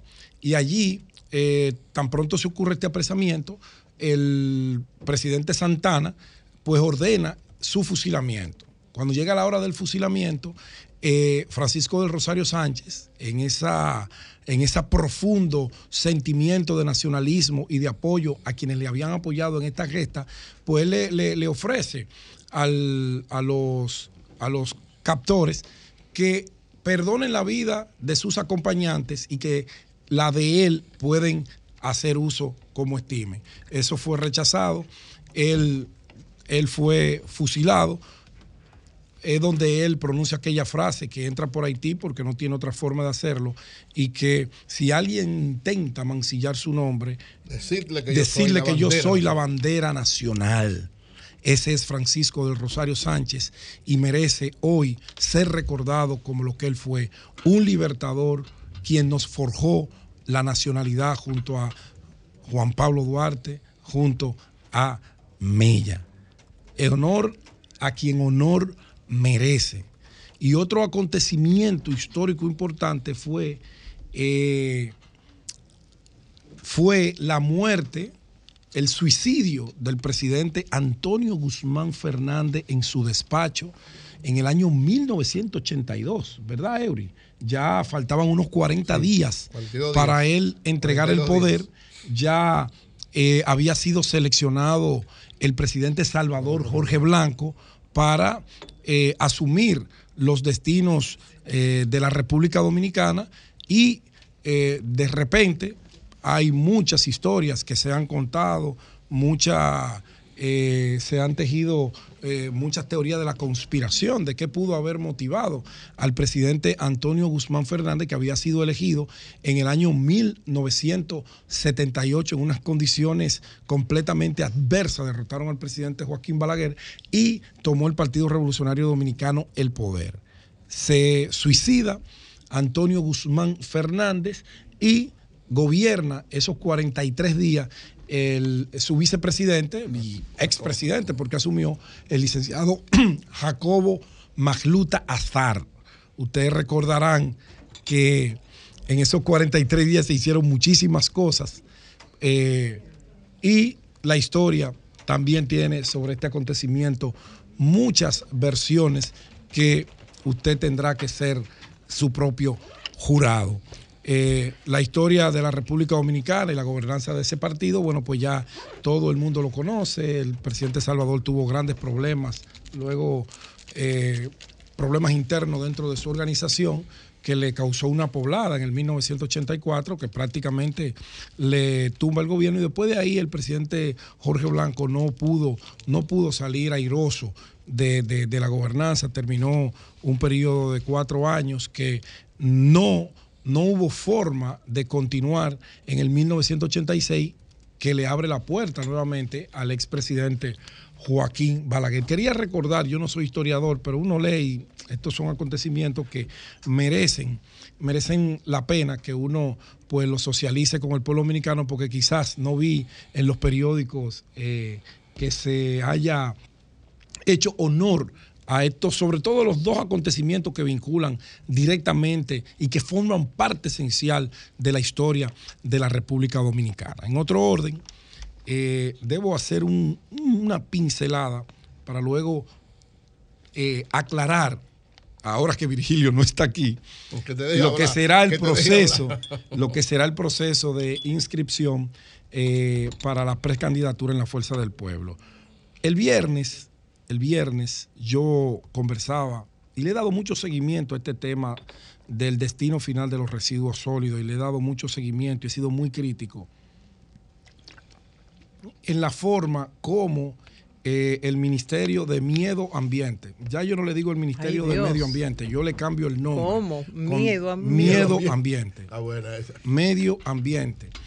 Eh, ese viceministerio de Impacto Ambiental que dirige eh, la doctora, licenciada Ibelices, Ibelices Acosta, creo que se llama, ha convertido esto en, lejos de lo que es la política pública de la ley medioambiental, su cuidado, su vinculación al desarrollo, sin que el desarrollo se convierta en un enemigo fundamental del medio ambiente. Y ya los acuerdos y convenciones internacionales dicen cómo manejar esto y la propia ley, que es bastante amplia, preserva eh, y genera un, un clima de buena vecindad entre el desarrollo y la, lo- lo- los recursos naturales del país. Pero uno se sorprende y uno dice, wow, pero ¿cómo es que esas, esas ofertas que hace el presidente de la República, que reúne a un grupo de empresarios que manejan ese, ese fideicomiso que se llama Do Sostenible, cómo es que sientan a esos inversionistas en uno de los salones del Palacio Presidencial, le anuncian al país que en cuatro años esto estará resuelto, donde no se ha hecho el más mínimo esfuerzo de acompañar a esos inversionistas, de acompañarlo, de apoyarlo, no solamente en el respeto a las normas, sino en las inversiones que ellos le han confiado a la República Dominicana. Y uno dice, pero Luis está consciente de lo que él está haciendo. Luis está consciente de a quién él tiene al lado. El ministro Seara Hatton es un hombre que nadie puede hablar de lo que es su honestidad. Nadie. De lo que son sus grandes conocimientos en materia económica. Ahora, en materia medioambiental, él mismo dijo en una oportunidad, yo no sé nada de eso. Como él no sabe nada de eso, él se ha hecho acompañar de un grupo de tecnócratas que tampoco conocen a plenitud lo que es la ley medioambiental, pero tampoco les importa un comino las inversiones de esos empresarios, pero tampoco les importa un comino que el presidente de la República quede como el pato feo y que la gente dude de lo que él ofrece. ¿Por qué? Oh, pero yo oí ayer que Mariano Rivera, ese grande del deporte internacional, tiene un proyecto de relleno sanitario y una planta recicladora de residuos sólidos en Samaná con una inversión de 100 millones de dólares. Yo leía eso en el periódico ayer y me quedé pasmado. Y yo dije, ¿y Mariano Rivera le dijeron para dónde que él viene a tratar de invertir ese dinero? Él tiene conciencia plena de quienes están gobernando el país y la irresponsabilidad y el miedo que tiene ese ministerio de tomar una decisión apegada a la ley. ¿Se lo dijeron a Mariano Rivera? Yo creo que no. Yo creo que él debe buscar asesoría antes de que aquí lo agarren y lo pongan de relajo. Óigame bien, de relajo, porque si no hay una voluntad estatal, ese tema de los, del destino final de los residuos sólidos, no va a forma de que aquí se monte un solo relleno sanitario, porque hay unas características del suelo, del entorno, pero sobre todo de la cercanía donde se producen los residuos a donde se va a depositar.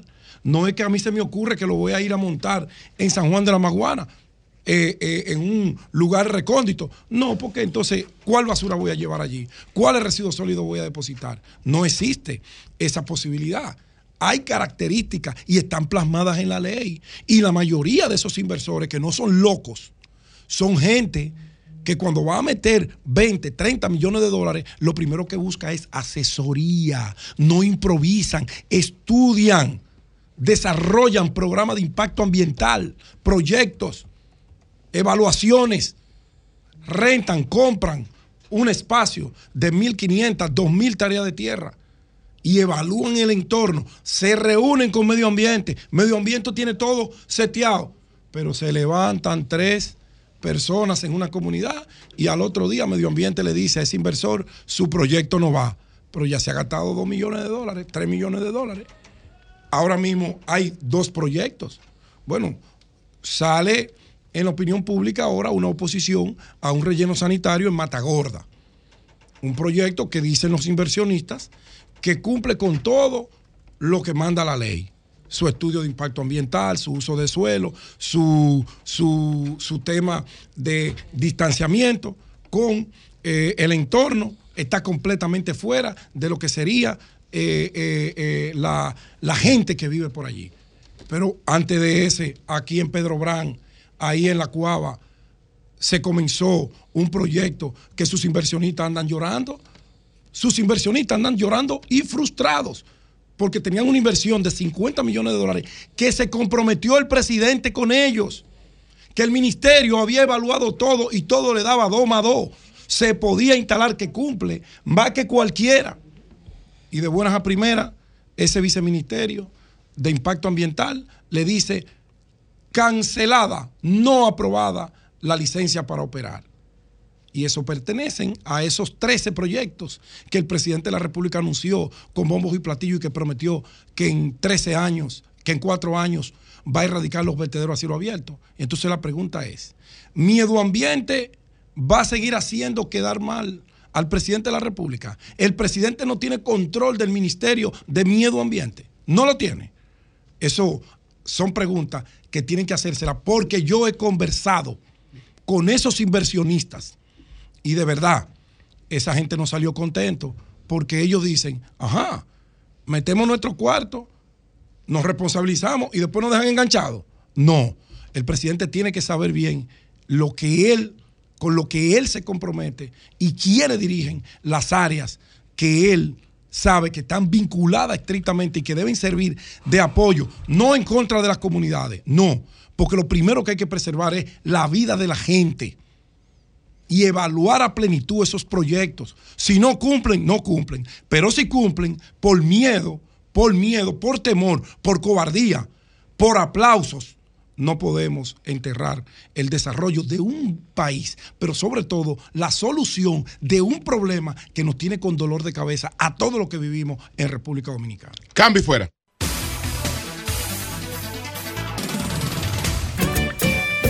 La mañana.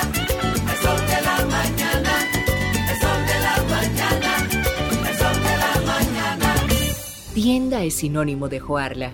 Proyecto es sinónimo de Guara. Negocio es sinónimo de Claudia. Comercio es sinónimo de Rosa. Mercado es sinónimo de Katy. Emprende se escribe con tu nombre, mujer que crea su futuro. Descubre un espacio lleno de beneficios para acompañarte desde la idea inicial hasta la apertura y desarrollo de tu negocio a través de capacitaciones y mentorías. Tú también puedes ser parte de Emprende Mujer. Popular, a tu lado siempre. Para la calor, LH Internacional tiene tu aire acondicionado. Prende el aire, que tengo calor. Prende el aire, que tengo calor. Siguen las ofertas en aires acondicionados para que refresque el verano. 809-578-4105 para todo el país. LH Internacional tiene tu aire acondicionado. Prende el aire, que tengo calor. Prende el aire,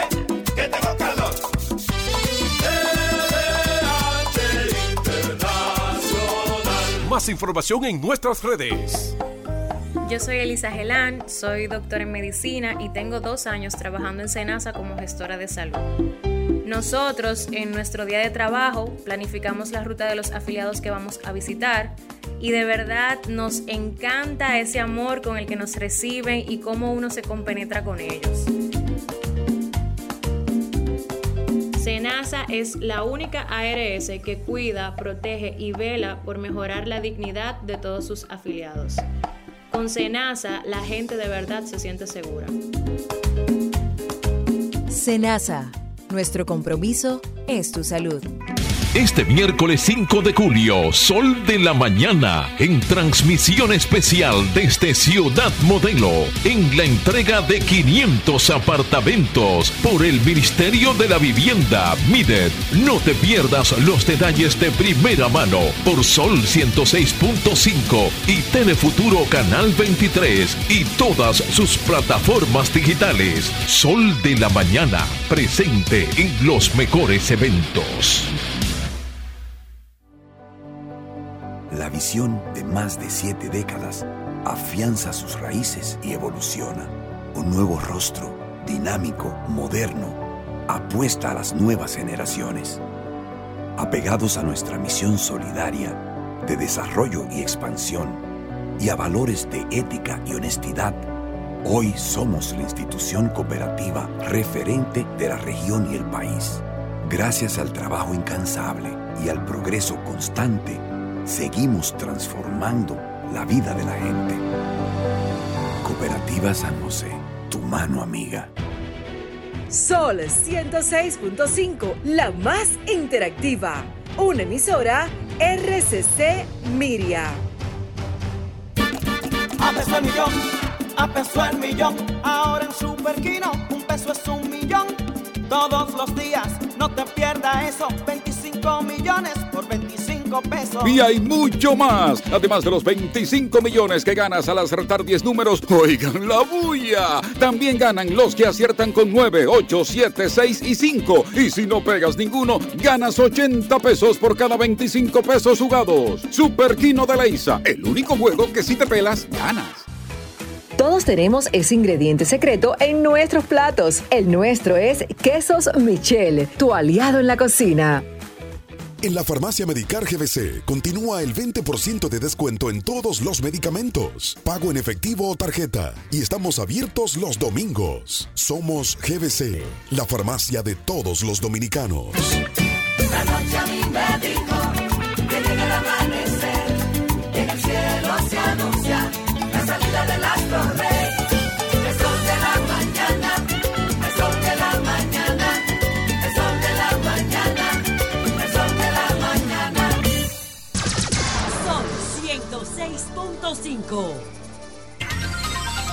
8.40 minutos. Antes de pedir una primicia, permítanme, antes de eso, eh, agradecer a Manolo Osuna y a Anabel Alberto. Ayer estuve conversando con ellos en Politiqueando. Eh, así es que muchas muchas gracias, muchas gracias. Ahí está la, la entrevista en los canales de ellos. Eh, muchas gracias, muchas gracias. Ayer conversé con ellos en Politiqueando. Entonces, señores, vamos con una primicia. Primicia del sol de la mañana. Primicia del sol de la mañana. Se acabaron los contactos, las situaciones alrededor de la candidatura senatorial del PRM en la capital. Que si estaban haciendo contacto por aquí, que si estaban haciendo contacto por allí. Yo no sé qué fue lo que pasó, pero ya eso se definió de manera contundente. La primicia es que los que toman decisión en el PRM decidieron que la candidata senadora es Faride Raful.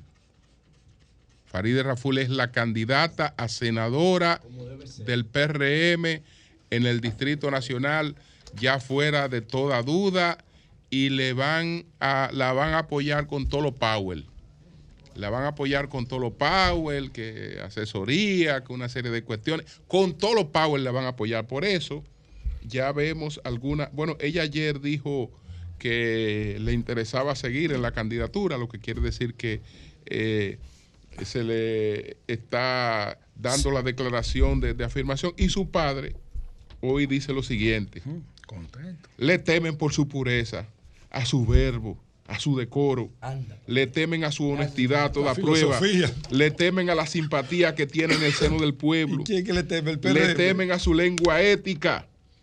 Anda, en, e- en ese proceso u- usan para crear imagen y campaña sucia Mm. todo tipo de distorsiones. Entonces, el PRM, el PRM va a llevar, pero es una decisión ya tomada, que no, que, que no tiene, que no Tiene vuelta atrás. Que no tiene vuelta una atrás. brechita por si pasa algo. Es una decisión. Ahora ustedes empezaron Faride- más con Guillermo Moreno y, y- y bueno, obligaron al a tomar esa brechita decisión. por si Tú algo, mismo. Julio. Yo no sé Dale, qué fue lo que pasó. Yo no sé qué fue lo que pasó si hubo una crisis, pero ya, ya se decidió fuera de toda duda de que Farideh Raful va a ser la candidata del Distrito Nacional del PRM. Fuera de toda duda. Es la candidata senatorial del PRM en la capital. Así es que Éxitos esperemos. Faride. Por otro lado, Julio Altagracia Ortiz, periodista especializado en salud del periódico Hoy, me comentó que disfrutó mucho de tu comentario a propósito de la muerte asistida, por llamarla, muerte ese- decidida. Ese fue el, el- el artículo que Julio Sí. lo- de. Montaner. Wow, yo lo tenía Entonces, yo- ella decía brutal que precisamente su trabajo hoy, en el periódico Hoy, destaca eso, la falta de áreas de cuidados paliativos para enfermos terminales. Así es. Ahora, eso plantea un problema religioso faltan, fuerte, ¿eh? Faltan especialistas, faltan áreas donde estos pacientes que ya van a morir, que deciden no seguir conectados o, o Sí. que no les sigan prolongando una vida de sufrimiento, pues tengan la nutrición que necesitan, el apoyo emocional y, y Altagracia Es una modalidad, la eutanasia es una modalidad de suicidio. Es una modalidad de suicidio. Entonces, eso contradice, choca, desafía el, el principio de que si, tú no te diste la vida, no tienes derecho a quitártela. No es así. Así mismo es. Pero Pero yo hay- creo que no todo es blanco negro, No, hay grises no, yo, de no, por yo estoy de acuerdo con Montaner con los dos pies y las dos manos. Porque, estoy hablando de óyeme, tú no, yo conozco casos, yo he hecho reportajes sobre eso, de pacientes que han estado en coma 5, 10 años. Si tú tienes a esa madre entregada, alimentando por tubo a ese paciente que no hace nada. Michael, Michael. Michael Schumacher, que tuvo un Oh, accidente sí, en los claro. Alpes suizos. Sí. Entonces, Está en un momento dado, la familia puede decidir, desconecten, no, eso no es vida. Eso no es vida. Claro, No, yo estoy de hay gente y los religiosos dicen que al cabo de 5 o 10 años despiertan. Oye, del coma y despiertan. Es que han pasado y, y muchos casos Oye, esa bueno, vaina. Bueno, son las 8.45 minutos. Buenos días, José, adelante. Bueno, señores, miren, yo realmente cuando Julio leyó el artículo de, que escribió Montaner, el último artículo de Montaner, wow, lo, lo- yo lo, lo- yo lo, yo lo había leído ayer en la tarde, ese artículo de Montaner, que empieza de una manera dramática, dramática, dramática. Y, y cuando Julio lo leyó, como escucharlo así de otra persona, me conmovió más que cuando lo leí por primera vez, que cuando lo leí yo, yo directamente, ¿no? Porque realmente es una persona con la que nosotros compartimos mucho tiempo y, y tener el valor de escribir esto es, es- es una cosa que uno desde afuera no, no, no, no puede medir su justa dimensión, su justo impacto. Don Carlos, ¿regresa a vivir en España? Me preguntó el vecino de la avenida Brickell, donde vivía en Miami. No, me voy a morir España. Le respondí amablemente con una sonrisa y seguí mi camino. Y cuando, cuando usted lea este artículo, yo ya estaré muerto. Vivir es un derecho, no es una obligación, dijo Ramón de San Pedro, un español que había quedado tetrapléjico tras un accidente en la playa. Su vida, su lucha porque se le permitiera acceder al suicidio asistido, eh, la eutanasia es un suicidio asistido, y su muerte fueron interpretadas en el cine por Javier Bardem en el film Mar Adentro, un film muy difícil de ver. Y yo, en honor a Montaner, voy a ver esa película otra vez, la de Javier Bardem, Mar Adentro. Y miren, señores, aquí hay dos reflexiones. Ah, ¿Por qué yo apoyo esto? Bueno, porque hay puntos en la vida que no tienen retorno. Yo no apoyo que por una depresión una persona se suicide. Eso no. Eso tiene solución, porque la depresión es un desequilibrio hormonal por una serie de factores, más grave o menos grave. Pero eso con el tiempo se va a resolver con un diagnóstico y una provisión de, los, de, las, de las eh, neuronas que generan el desequilibrio. A mí eso, perdón, de las hormonas que generan el desequilibrio. A mí eso, yo no estoy de acuerdo con el suicidio por depresión, no estoy de acuerdo. Pero eso que él dice, un Parkinson que no le permitía escribir, que era lo que él más amaba, que no le permitía caminar, que tuvo que dictar su último artículo, que no le permitía hablar. Coño, ¿y qué vida es que es esa, mano? ¿Qué vida es esa? O lo que pasa con Bruce Wills, que no sabe cuándo está consciente, que no sabe si se hace pipí ni pupú, que no conoce a nadie, que no tiene control de su entorno y de sus actos. ¿Qué vida es esa? Que si alguien quiere abusa de ti porque tú no tienes conciencia, te vuelves un niño. Si alguien te quiere escupir, tú te ríes. Si alguien te quiere dar un pecozón, tú no sientes. ¿Qué vida es esa? Entonces ahí sí yo entiendo que don Carlos Alberto Montaner tiene razón y yo lo apoyo a él en lo que hizo. Es una decisión ética muy fuerte, pero nosotros no conocíamos estos detalles de que el tipo escribió su último artículo, lo que más amaba que era escribir. Diablo, lo dejó como su testamento público más importante, quizá más allá de, la, de las obras que escribió que estaban en ese dilema de la izquierda y la derecha. Pero esto que este hombre ha hecho aquí, esa forma de empezar ese artículo como como las grandes películas, ¿no? Las grandes historias. Si estás viendo esto es porque ya yo estoy muerto. A mí me impactó muchísimo y repito, voy a ver la película Mar Adentro porque fue la historia que lo inspiró a él para buscar esa decisión y volver a España. Y algún día cuando yo vaya a España voy a ir a ese parque de retiro a ver dónde Montaner vivió 40 años y dónde decidió volver para morir, como hace el salmón, que vuelve al punto, que vuelve al punto de donde salió a desovar y a morir, porque no tiene retorno ese viaje. Entonces, señores, Yo creo que su muerte también nos invita a conocer un poco más sobre las enfermedades raras.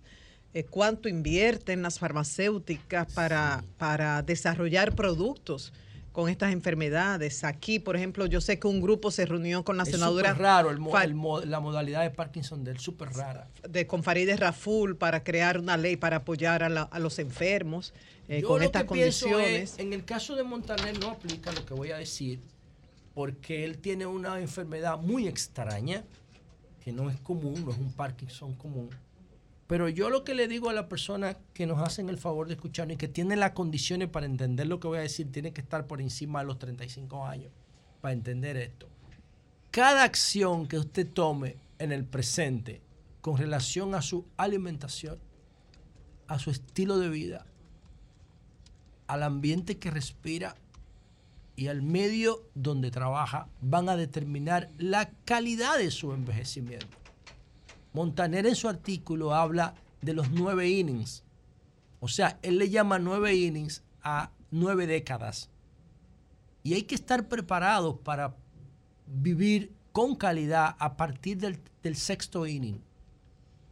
Entonces, si usted quiere llegar al noveno inning y tener un juego completo de vida, estoy usando el- el lenguaje de béisbol, usted tiene que tomar las decisiones ahora para que pueda llegar a un séptimo, octavo inning como Montaner, que llegó al octavo inning de su vida en condiciones de calidad. ¿Qué haces tú con 80 años arrastrándote? Que te pongan pamper, respirando por oxígeno. ¿Qué haces tú con eso? Eso no vale, esa vida no tiene sentido. Independientemente de que te apegues a ella con todo el derecho. Ahora, las decisiones que tú tomas hoy sobre tu calidad de vida, sobre tu alimentación, la alimentación es la clave. Siete de cada diez muertes naturales en el mundo dependen del, tipo de alimentación. La alimentación es fundamental para tú poder garantizar un estilo de vida que te permita llegar al noveno inning de tu vida. Yo aspiro a llegar más. Antes yo con 70 me conformaba, pero ahora yo sé que la tecnología y la ciencia me pueden llevar a vivir 120 años de calidad. Se están creando las condiciones para eso. Pero tú tienes que estar preparado, preparada para recibir la ayuda de la ciencia y la tecnología y poder pasar la frontera de los 100 años, como lo están haciendo en Cerdeña, como lo están haciendo en Okinawa, Japón, que están traspasando esa frontera de la esperanza de vida.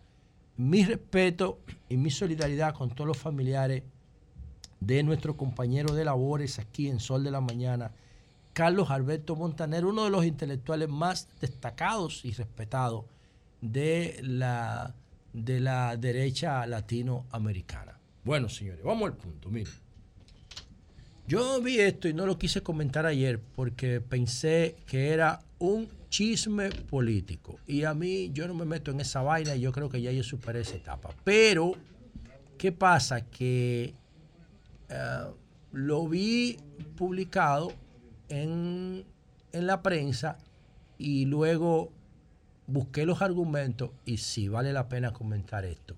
Me refiero a la renuncia de un asesor de estrategia electoral de Abel Martínez Durán, que se llama Jorge Lendenborg. Dice Fernando Ramírez que eso no es verdad. Bueno, hermano. Que es uno de los voceros de Abel. Yo Digo, dice. digo, yo no lo comenté ayer por eso, porque yo dije, déjame yo ellos dicen que dejar no es un verdad. espacio abierto por si esto es El equipo de Abel dice que no es verdad. Bueno, pero, pero lo que él dice aquí, yo no creo que una persona se va a jugar su prestigio profesional para prestarse a una cosa de esta categoría. Digo, habría que hablar Yo con- sigo hab- pensando que esto es cierto.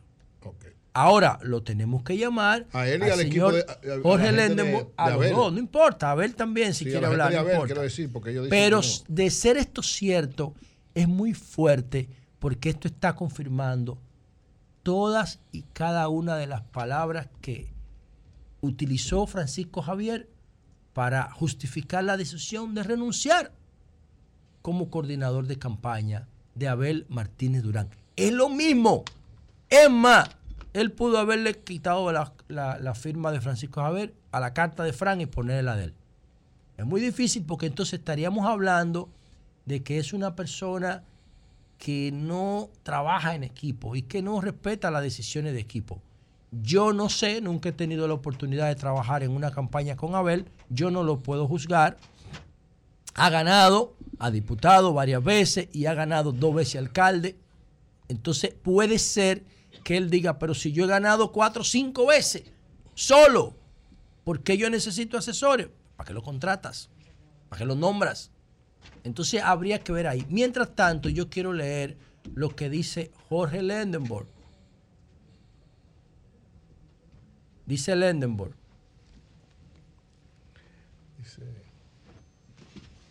Lendenborg fue designado asesor de la campaña de Abel hace más de un mes. Dijo que es inaceptable poder laborar con un aspirante que al mismo tiempo ejerce como su propio jefe de campaña e incluso ejerce como asesor, como estratega, cosas que impiden que se puedan cumplir los objetivos. Estoy citándolo entre comillas. Este método de trabajo establecido no compagina conmigo porque un proyecto se hace bastante difícil trabajar con un candidato que quiere ser su propio jefe de campaña y con diferentes planes al mismo tiempo. Oye. Por lo que entiendo, lo correcto sería trabajar con efectividad y bajo una sola línea, es decir, debe existir un solo plan y Lo trabajar todos en la no misma entiendo- dirección. Lo que yo no entiendo es eso de él, porque una cosa es un, un jefe de campaña, que era Francisco. Eh, otra asesor. cosa es un asesor. Un asesor es una persona que vende su servicio en una campaña. Hay varios siempre. Siempre. Y tú, por razones laborales, te disgusta o lo que fuere, Y se abandona. y abandona. Pero no, no, no, tú no eres un, un ente, diga- digamos, políticamente activo. Y, eh, Depende, más- más de- bien- depende más- del tipo de, de asesor. no, no, más bien, No, más, no, más no, bien se supone, los asesores son más bien se supone que es una cuestión de bajo perfil. Eso nada, eso nada más le afecta a él, al, em- al Bueno, Ender. yo lo dije empezando mi Nada comentario, nada más le que afecta, él na- no se iba a arriesgar. Nada más le afecta a él, ¿por qué? Porque si tú, tú estás brindando una asesoría que es un servicio profesional. Claro. Si no estás de acuerdo contigo, tú te vas y te vas para otro lado. Es un servicio profesional. Tú no eres un político, tú no eres. Tú no eres Parece tú- que el compromiso Tú trabajas Oye, oye, ahí. y le tú- hace daño a él. el Parece que el compromiso de él iba más allá por, lo- por No, el es que no, siguiente es que, párrafo. es que no Pero vamos oye lo allá. que él eh, eh, eh, eh, eh, Asesor es eh, asesor. Asesor es asesor. Pero déjame, oye lo que él dice. siquiera A, menos que, no se, él no se, que él no se tomara unos atributos que no le Oye correspondían. lo que él dice. Porque también, Oye lo que él dice. Él dice, Sí. en, lo que entiendo eh, lo que entiendo correcto sería trabajar con efectividad y bajo una sola línea. Es decir, debe existir un solo plan y trabajar todos en la misma dirección. Por esta razón comprendí que no estoy dispuesto a perder mi tiempo. Perfecto, pero lo que tú tienes que hacer es Tú entiendes, era más allá que un trabajo. No, no, no, ese, es- ese un trabajo. otra cosa. Ese es un trabajo. Y, hay- y una campaña tiene, una campaña presidencial tiene que tener eh, cinco o seis asesores. Te lo tiene, eh, de distintos, de distintos niveles. Lo tiene. Julio, hay asesores y hay asesores. Pero, pero lo tiene. Hay Lo- gente que se la juega de verdad. Lo tiene, que pero quema que, sus naves. pero que eso no es, eso no es, Eh, ese- que quema sus pero ese no es el papel, ese no es el papel, ese no es el papel. de él. Bueno, pero lo que me llamó la ese, atención. ese no es el papel. Eso por nada lo más que le, eso, decidí eso comentar. nada más le hace daño a él. Bueno, por lo que lo- por lo que decidí comentar Porque esta entonces, entonces yo, no busco, yo, no busco, yo no busco un asesor. Yo no busco un asesor así. Porque yo, todo el mundo, aquí hay mucha gente que ha asesorado, que hace su trabajo. Mira, yo eh, no, ya no estoy con fulano, ya, tú, pero tú te enteras porque él te lo dice. Venga, fulano, tú no estás. ah, no, Tú no, estás en yo- otro lado Yo ahora. tuve que irme de ahí, a mí no me ponían caso, vaina, me, me paguen mi cuarto para atrás y yo me fui de ahí. y punto. Pero, es que usted, lo- usted lo que está trabajando por una campaña, usted, que- no, usted no es un jefe político de No, una no, no, campaña, ni, un ente político de una campaña. Tú lo estás viendo como como una asesoría sin compromiso, pero hay asesoría con compromiso. ¿El compromiso que te paguen tu cuarto? No, no solo el cuarto, no ah, todo pero el. Acá. No, no, no, no, no, no Pero es que eso el asesor es, es lo mismo que el derecho. Hay abogados que no te cogen caso. Es un trabajo profesional, es un trabajo profesional que no, le está haciendo por una campaña. Salvo que él fuera José militante. Militante, porque el militante sí. ya es otra cosa, porque, porque, estamos hablando de que estamos hablando de que lo de Francisco es otra cosa, pues ya Francisco es un político, miembro del comité político, es una gente que puede que puede reclamar, porque incluso tú el asesor usted recomienda enmienda. La persona que decide si acepta o no. Usted no está obligado. Está usted, usted, usted, no está obligado a hacer lo que un asesor Uy, le diga. que estamos siendo muy fuertes con el señor Lendel. No, no, no, fuerte no. El que, está, el, que está, siendo fuerte es él. Tú el no que, dijiste el lo El que mismo está siendo fuerte e indelicado. No, porque, no, porque Frank era un jefe político. Frank era un jefe político. El que está siendo. El que está siendo indelicado. Ah, pero él me ah, está llamando aquí. Ah, Lendel no te está llamando. Llámalo porque yo creo que hay que darle la oportunidad de hablar. Tú puedes tener razón en el sentido los argumentos, lo que estamos diciendo es el asesor, es el asesor, lo mismo. No, Francisco Javier es miembro del comité político. A mí el asesor me da par de tres. Yo lo que estoy viendo es un problema no, estructural. Pero Francisco Javier es miembro del comité político que ha dirigido toda la campaña del PLD. Es otra cosa. ¿Qué es lo que hace un asesor hablando de disparate? No, eh, pero tú lo vas a entrevistar y lo estás no, Pero un asesor no, un asesor no está para hablando disparate. Eso es su opinión personal. Y si él se fue más allá. Un asesor no está para hablando. Y si él se fue más allá que los técnicos y se involucró emocionalmente. Pero no está para pues, hablando tonterías. No, no, no, no. Vamos a darle la oportunidad de que él diga por qué. Porque si los argumentos del como yo creo, por eso lo estoy comentando, si yo hubiese visto que esto es un montaje, yo no lo comento. Porque yo no me presto esa vaina. Yo no me presto esa vaina. Yo tengo un post en mi canal de YouTube de octubre donde yo dije que a ver si iba a convertir en un fenómeno político. Sí, tú te arrepentiste. De lo ¿eh? tengo ahí, no lo he borrado, pero yo lo puedo borrar con un clic. ¿Y por qué yo no lo borro? Lo pongo en privado. Porque yo no me voy a decir. No, lo que pasa es que yo entiendo que el comportamiento de él después de candidato como que cambió. Y el tema es que no se convirtió en un fenómeno sí, quizá porque no hizo lo que tenía que hacer, no lo que él quería hacer, lo que tenía que hacer en función del manual de una campaña electoral. Y eso es lo que dijo Francisco Javier, y eso es lo que está diciendo Lendenborg. Y, eso, y por eso yo lo comenté. Y por eso yo lo comenté. Y no lo quito el post de octubre, donde yo dije que él se iba a... Incluso yo dije que en febrero Abel podía estar por encima de Leonel y Leonel le lleva 10 puntos. Un poquito más. Coño, entonces hay un problema ahí. Hay un problema. Le renuncia el director de campaña. Y le renuncia el asesor. Ahora, conversen con Luis René. Pero ¿y qué, ah. ¿y qué, van a conversar con Luis René? Pero, con Luis pero, ¿qué van a conversar con Luis René? Por Luis René se fue del PLD. Y, tiene, y por lo que él le da su gana, pero él se fue. Ve, ahí está el problema. No, pero él se fue. Lo que le dé su gana. No pero, no, pero por lo que él ah, entienda. ese es el por, tema. Porque, él tiene, él tiene, es él tiene, él tiene derecho a tomar la decisión Esa política. Respuesta no, es racional. no emocional, no, pero tú estás mandando a que, a que se converse sobre la suerte de un partido con alguien que se fue de ese partido. ¿Y qué va a hacer? Es que yo, ¿Y, qué va a hacer? Él va a decir, mira, Abel está muy bien. No, yo lo y ahí todo está bien. Yo lo se acaba estoy, de ir de ese partido. Yo lo que estoy buscando es una conexión en tres renuncias. La de Fran, la de Luis René y la de Lendenberg. Son cosas distintas. Pero que eso, eso no lo eh, sabemos. Lo de, lo de no lo sabemos. Lo de ¿cómo lo, sabemos? lo de Lembo, es, lo de Lembo, ni siquiera debería ser tema de comentario. No, no por ti. Yo no digo por ti. Yo no lo comenté sino, ayer. Sino sino porque eso es una cuestión que no tiene, eh, un, un asesor no tiene ese papel. Depende del tipo de asesor, Julio. Bueno, no Depende tiene ese papel. Depende del tipo de asesor, porque hay asesores el nivel, que venden su servicio y ya. Bueno, pero, no hay asesores papel. que se meten en la campaña emocional y estratégicamente. Tú, lo ¿eh? que, tú, era ahí era una cuña, que tú estabas ahí, no te gustó la cosa, y después tú sales a la disparate. No, eh, bueno, yo no le diría disparate. Yo me fui al perfil de él en Instagram es un asesor más bien industrial porque tiene un solo post y un buen post. No, o sea, lo que significa lo que significa que él tiene muchas cosas que dar y que decir. Yo pienso que el tipo tiene condiciones técnicas. Yo entré a su Instagram y tiene una sola publicación y tiene 92 seguidores, lo que significa que él no es un tipo que entiende bien los códigos del siglo XXI, pero Ah, bueno. Pero voy, pero es un asesor industrial ¿Pero qué tú estás diciendo? de política, de como la política se ah, hacía antes, basado en encuestas. Yo soy amigo de él y eso es un error de él. Mm. Eso es un, eso Yo no lo calificaría así, siempre y cuando él pueda sustentar la posición que tomó. Mientras hacemos contacto con él, yo quiero eh, hablar brevemente de otro tema. Porque realmente, cuando miro que una persona muere, sobre todo una niña de 14 años, y se puede evitar, yo a mí me da cuerda, me da impotencia, me encojono con eso. Y estoy diciendo esto por, por el tema de la niña de San Juan. Esa niña, esa niña que fue asesinada por su padre antes de suicidarse, esa niña debería estar entre nosotros. Y no me digan que no se podía, porque se puede. Y lo voy a demostrar brevemente aquí. Brevemente aquí. Manuel Reyes, alias el gringo, el hombre que mató a su hija de 14 años y luego se suicidó en la provincia de San Juan, ya tenemos a Lendenborg en línea. Sí, aquí está, Bueno, pues aquí está bien, Aguanto Jorge esto Lendenborg. y vamos con él. Está bien. Buenos días, Lenderbo.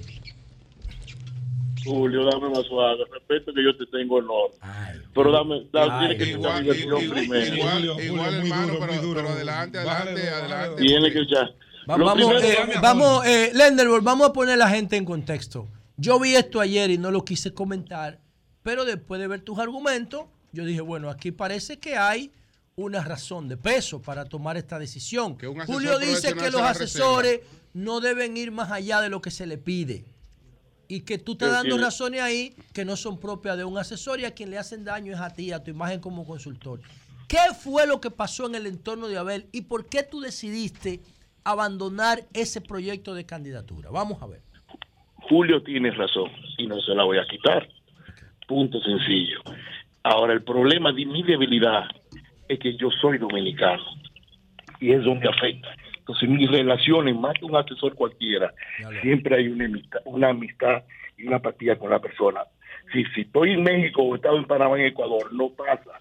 Pero aquí soy muy dominicano, muy de usted y conozco a todo el mundo. Mis relaciones son primarias. Ahora, yo no hablo por hablar. La última vez que vi a Julio fue en la casa de un amigo en, en, en, en Bellavista, donde estaba él, el mexicano delincuente y todo. Y estaba Francisco. Si, se, si él se recuerda, yo no hablé una palabra. No, no, no, Porque pero me espérate, pero espérate, espérate un momentito. Espérate. No, no, no, si tú me estás mencionando a mí, tú no puedes, tú no, tú no, tú no puedes hablar así. De que- No, yo te- yo- escúchame, no, tú lo que hablando- no, no, no, no. no, me, me, me, óyeme, Julio, tú no te malentendiste. Me malinterpreté, déjame explicar. No, no, no, y, y, y también. Déjame explicarte, Y, y me imagino que en la casa donde, a la que tú te refieres tampoco se va a aceptar que visite una persona Pero, como tú pero dices. tú ¿sabes? Pues yo no estoy hablando normal. Oye lo que estoy, oye el contexto. Vamos que no soy de bocado y la última vez que me viste, estábamos un grupo de amigos en una casa y se debatía tema de encuesta y yo ni hablé la, boca. Es decir, que soy muy medido en lo Julio, que él digo. dice Julio que que como- digo. él se comportó como asesor ahí. Hablaron tema de encuesta y Él él no no abrió la él- boca. él ahí no era asesor. Pero él es asesor, tú te puedes quitar. Julio, eh, Julio, estoy, eh, Julio, estoy desde la, estoy desde la consulta con Abel. Sí, el asesor. Estoy desde la consulta con Abel. Ahora, porque ya ahora pasó una campaña de desmentirme. Yo lo que le digo es que, sí, que eh, eh, Fernando Ramírez está hablando y todo, que sea Abel el que me desmienta, que sea Navarro o que sea Marquena. Entonces yo voy a sacar seis meses de conversaciones, inclusive hasta el monto que se acordó para mi asesoría. ¿Me hace daño? Julio, me hace daño. ¿Te pagaron, Jorge? Eh, pero no, no, me pagaron. No, no, no, no, no me pagaron. dinero, él lo dice en el Twitter. Porque él dice que No, no, puede ser no, porque no, él tiene no, un chimo cuarto. No, eh, eh, Eso no es problema. no me pagaron. No te pagaron. Ahora, Jo- Jorge, te pregunto. Ah, ¿tú espérate, crees- entonces tú hiciste eso ese- porque no te pagaron? ¿Tú crees que es el rol de un asesor? No, no, que tú estás eh, haciendo? eh, eh, eh, eh, la luz, él me hizo una pregunta. ¿Te pagaron? No me pagaron, no me cambies. Entonces, si no te pagaron, entonces eh, eh, parte de tu de tu de tus argumentos o de, Sí, o de tu decisión E- Esa es una. es uno de esos que También no te parte, pagaban. Sí, Claro. también parte. Esa es la razón.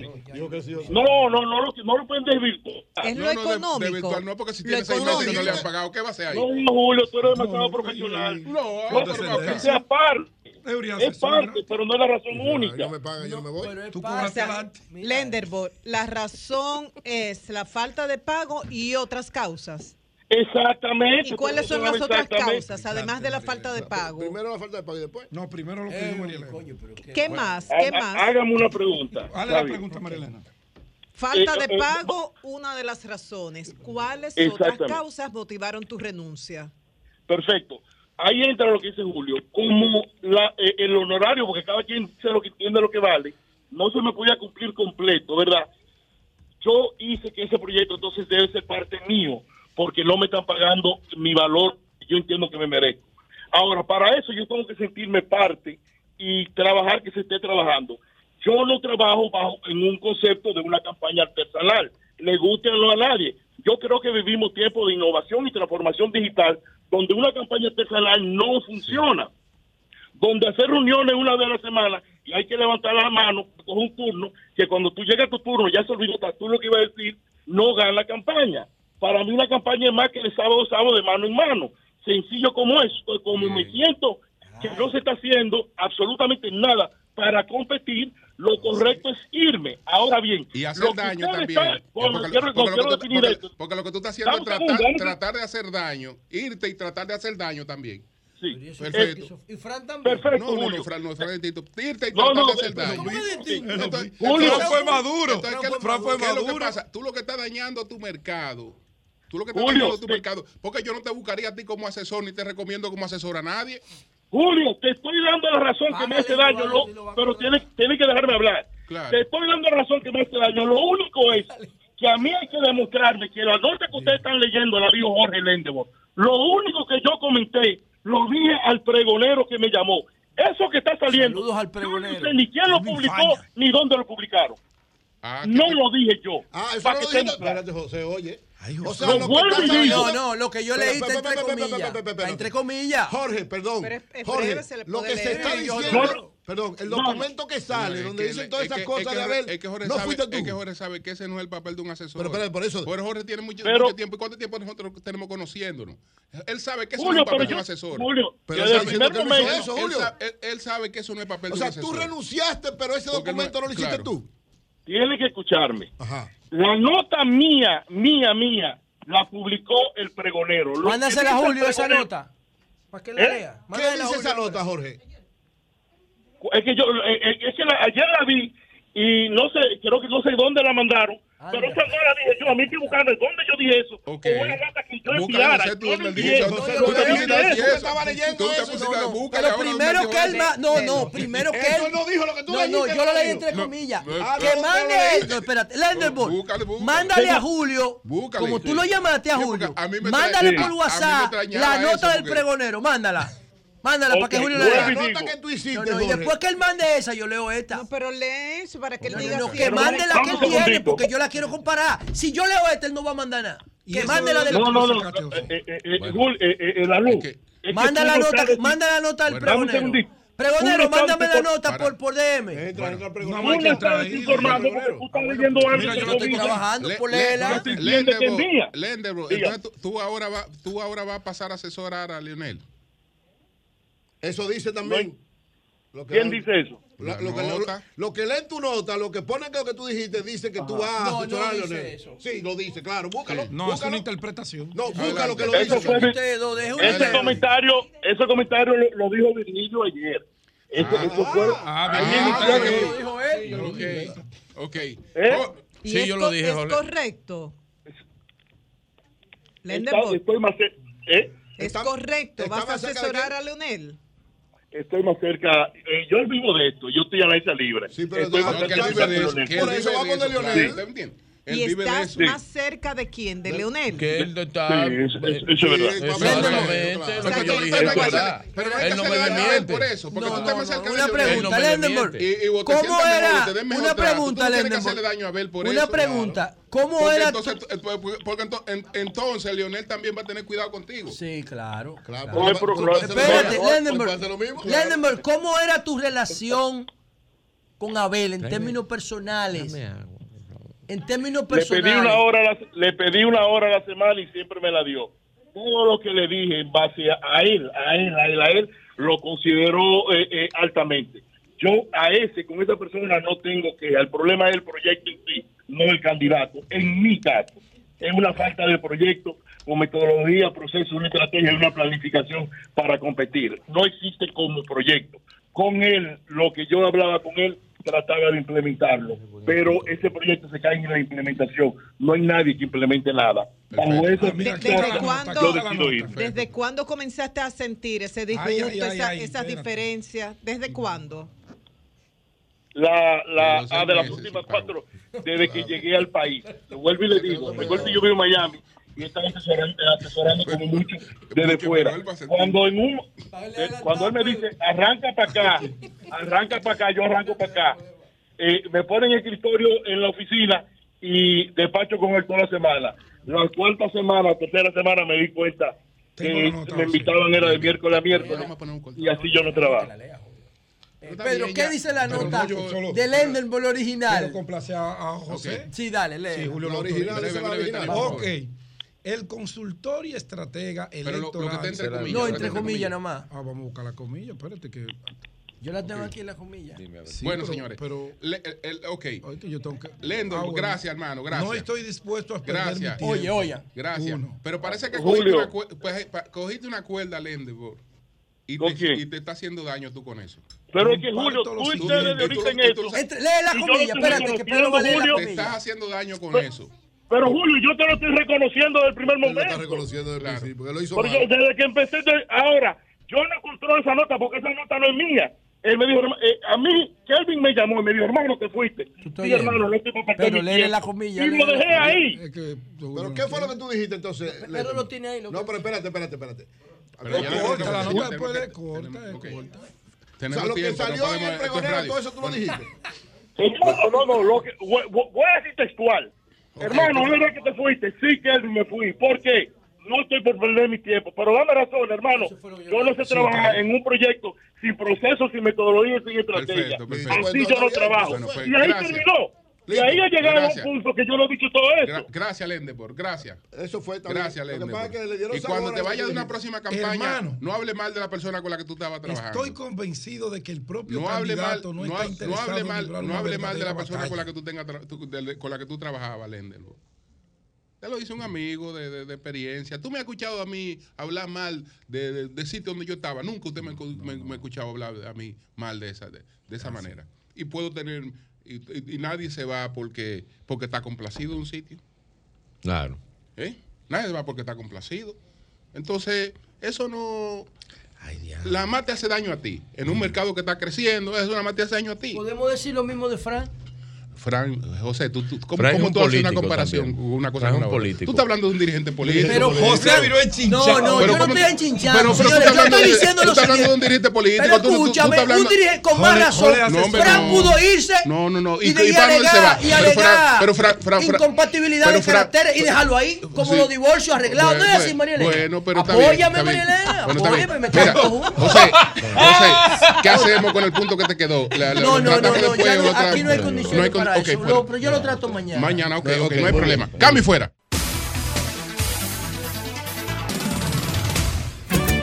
El sol de la mañana, el sol de la mañana, el sol de la mañana, el sol de la mañana. Sol 106.5.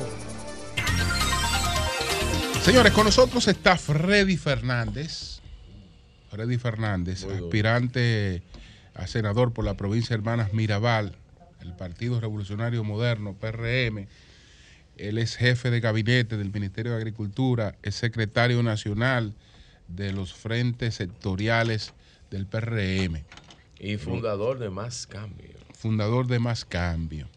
Y director ejecutivo no le gusta que le digan eso. Eh, bueno, entonces, Freddy, vamos a hablar de la aspiración a senador por la provincia de Hermanas Mirabal. ¿A dónde? Porque ahora, ahora Una provincia que el PRM A desafiar al gran. Bauta. eh, ¿eh? A desafiar al gran Bauta Roja. Bauta A- Roja. a desafiar Coño, Freddy, Aunque Freddy. Pero a Bauta y Bauta quiere ser Freddy. Freddy. Aunque Bauta fue Freddy, con el PRM. Freddy, fue- vete a una diputación, mi hermano. Ba- Bauta fue- Llévate de mí. Bauta fue con el PRM. Bauta es invencible. Y Bauta va a optar Freddy. por la candidatura. Bueno, porque él lo había. él vamos- no decidido.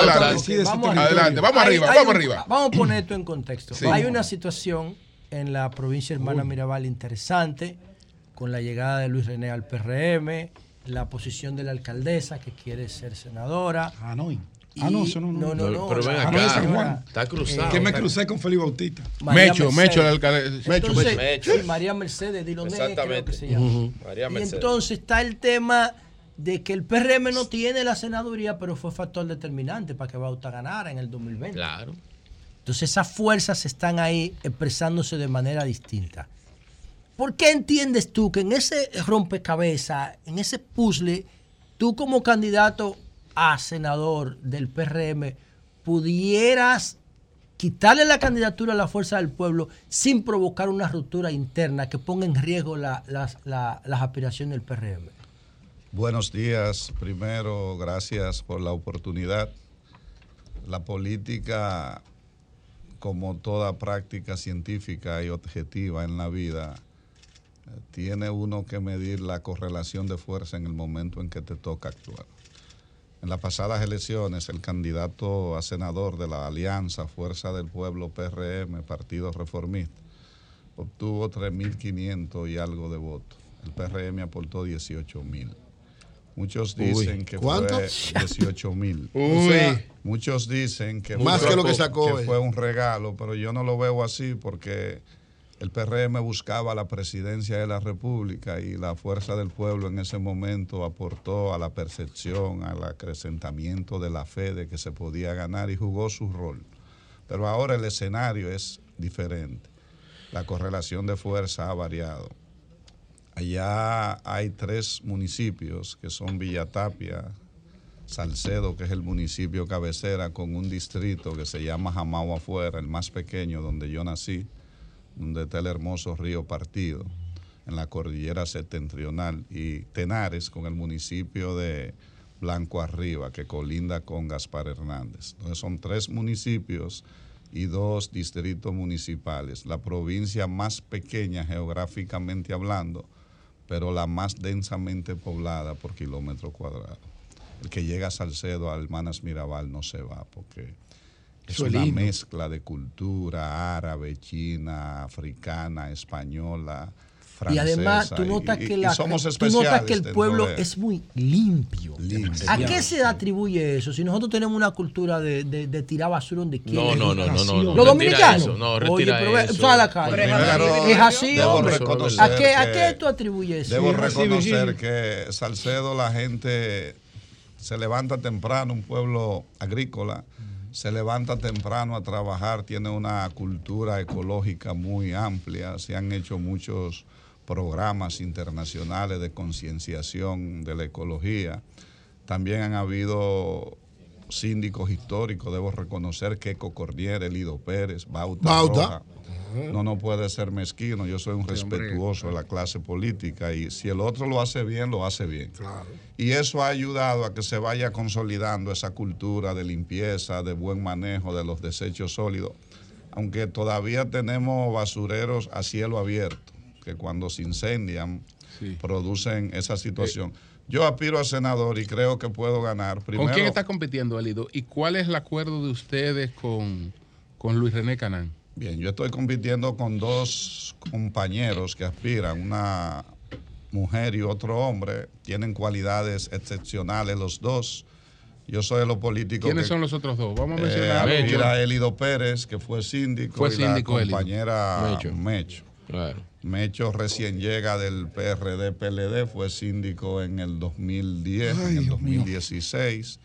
En el 20 estuvo apoyando a Gonzalo, pero tiene el mismo derecho que tengo yo, que fui el primer presidente del PRM en Salcedo y fui presidente por 10 años del PRD. Fui candidato a diputado en el 16, cuando nadie quería aspirar porque la derrota era segura, pero había que completar la boleta. Claro. Saqué 5.200 votos como diputado en la provincia más pequeña que en el país hubieron diputados con 2.000 y 3.000 votos, pero en, en Hermanas Mirabal son dos y se pierde o se gana. En esa ocasión el PLD se llevó las dos candidaturas a diputado y creo que ahora la correlación ha variado. Ahora el PRM está en el poder, es un partido que se está consolidando. Yo he hecho un trabajo en la sociedad, yo he formado empresa en Hermanas Mirabal. Yo tengo 23 años dando clases en distintas universidades de ciencias políticas, he ayudado a formar esta generación. Yo tengo un estilo diferente de hacer política. Yo no creo que para vender tus virtudes tú tienes eh. que hablar de las cosas negativas de los demás puedo trabajar con Luis René, puedo trabajar con el acuerdo, puedo cuál, trabajar fue, con el acuerdo, ¿Cuál fue el acuerdo de ustedes con Luis René? Él vino a buscar un espacio y debo ser honesto y sincero. Freddy no Me reuní dos veces con él antes de su llegada. Pero él iba con Freddy, yo quiero un espacio, yo quiero crecer, yo no vengo a aspirar, no vengo a quitarle el espacio a nadie. Y incluso un acto de humildad. Charlatán. Eh, lo único que pidió fue que le dejaran tranquilo en la plaza donde siempre ha dado consulta en Conuco y ahí está de médico, está trabajando. Yo creo que la gente, Winston Churchill fue primer ministro en Inglaterra por dos partidos diferentes. Él puede hacer una carrera. Ah, Churchill fue ministro por dos partidos diferentes. Y premio Nobel de Literatura eh, y premio Nobel de la Paz, el único que lo ha ganado. Diablo, qué maldito. Entonces...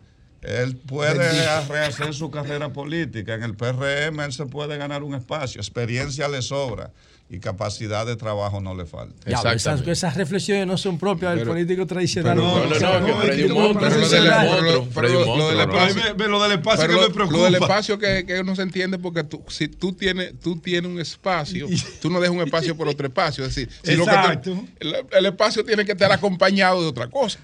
Me dijo un amigo eh, el otro no, día. Ah, el paquete. Espacio, te refieres al paquete? Algo tiene que haber, Freddy, algo tiene que haber. Perdón, sí. me dijo un amigo. Oye, que amigo mío, no puedo maltratar. Con esa persona no se puede hablar porque responde políticamente a fulano. Y me dijo, nadie de nadie, la gente está donde se siente. Eso es lo que dice la constitución. Eso es lo que dice la constitución de la república. Eury que habla de que de transfugismo. La constitución dice que usted tiene no, libertad no, de asociación. ¿cómo tú eres, habla de la constitución habla que tú puedes hacer que ahora, no pasa Antes no hablaba de transfugismo. Tú actúas de paso de tránsfuga para cambiarte, pero tú tienes derecho a cambiar para cualquier lado. Entonces a las otras fuerzas. Me duele eso de Luis René mucho. ¿Cómo se ve? Pues, Pedro, a mí me dolió eso de Luis René mucho. Por, por la por la visión que yo entendía. lo que yo he hablado de la salvación. No, Julio César Valentín y, y, para mí han sido golpes muy duros. Y más ahora que esto que dice Freddy, que es lo que ha pedido un espacio, pero que él tenía. No, no, no, tú sabes que le ha pedido varios. No, él no tenía, él no tenía espacio. Él tiene la oportunidad. No, no, Internet no tenía. No, no. Él lo había dejado sin espacio. Exactamente. Luis René tenía problemas. Ya había que. Un tipo que puede ser. había dejado a Luis René sin espacio. ¿Cuáles son las posibilidades? Porque. Perdón, Freddy también es Déjalo y Freddy eh, también es, experto en, en, temas políticos, profesor de, ciencia política. La calidad. Voy al punto. ¿Qué dicen las encuestas en la provincia de Hermano Mirabal? ¿Cuáles son las posibilidades reales del PRM como partido de quedarse con la senaduría?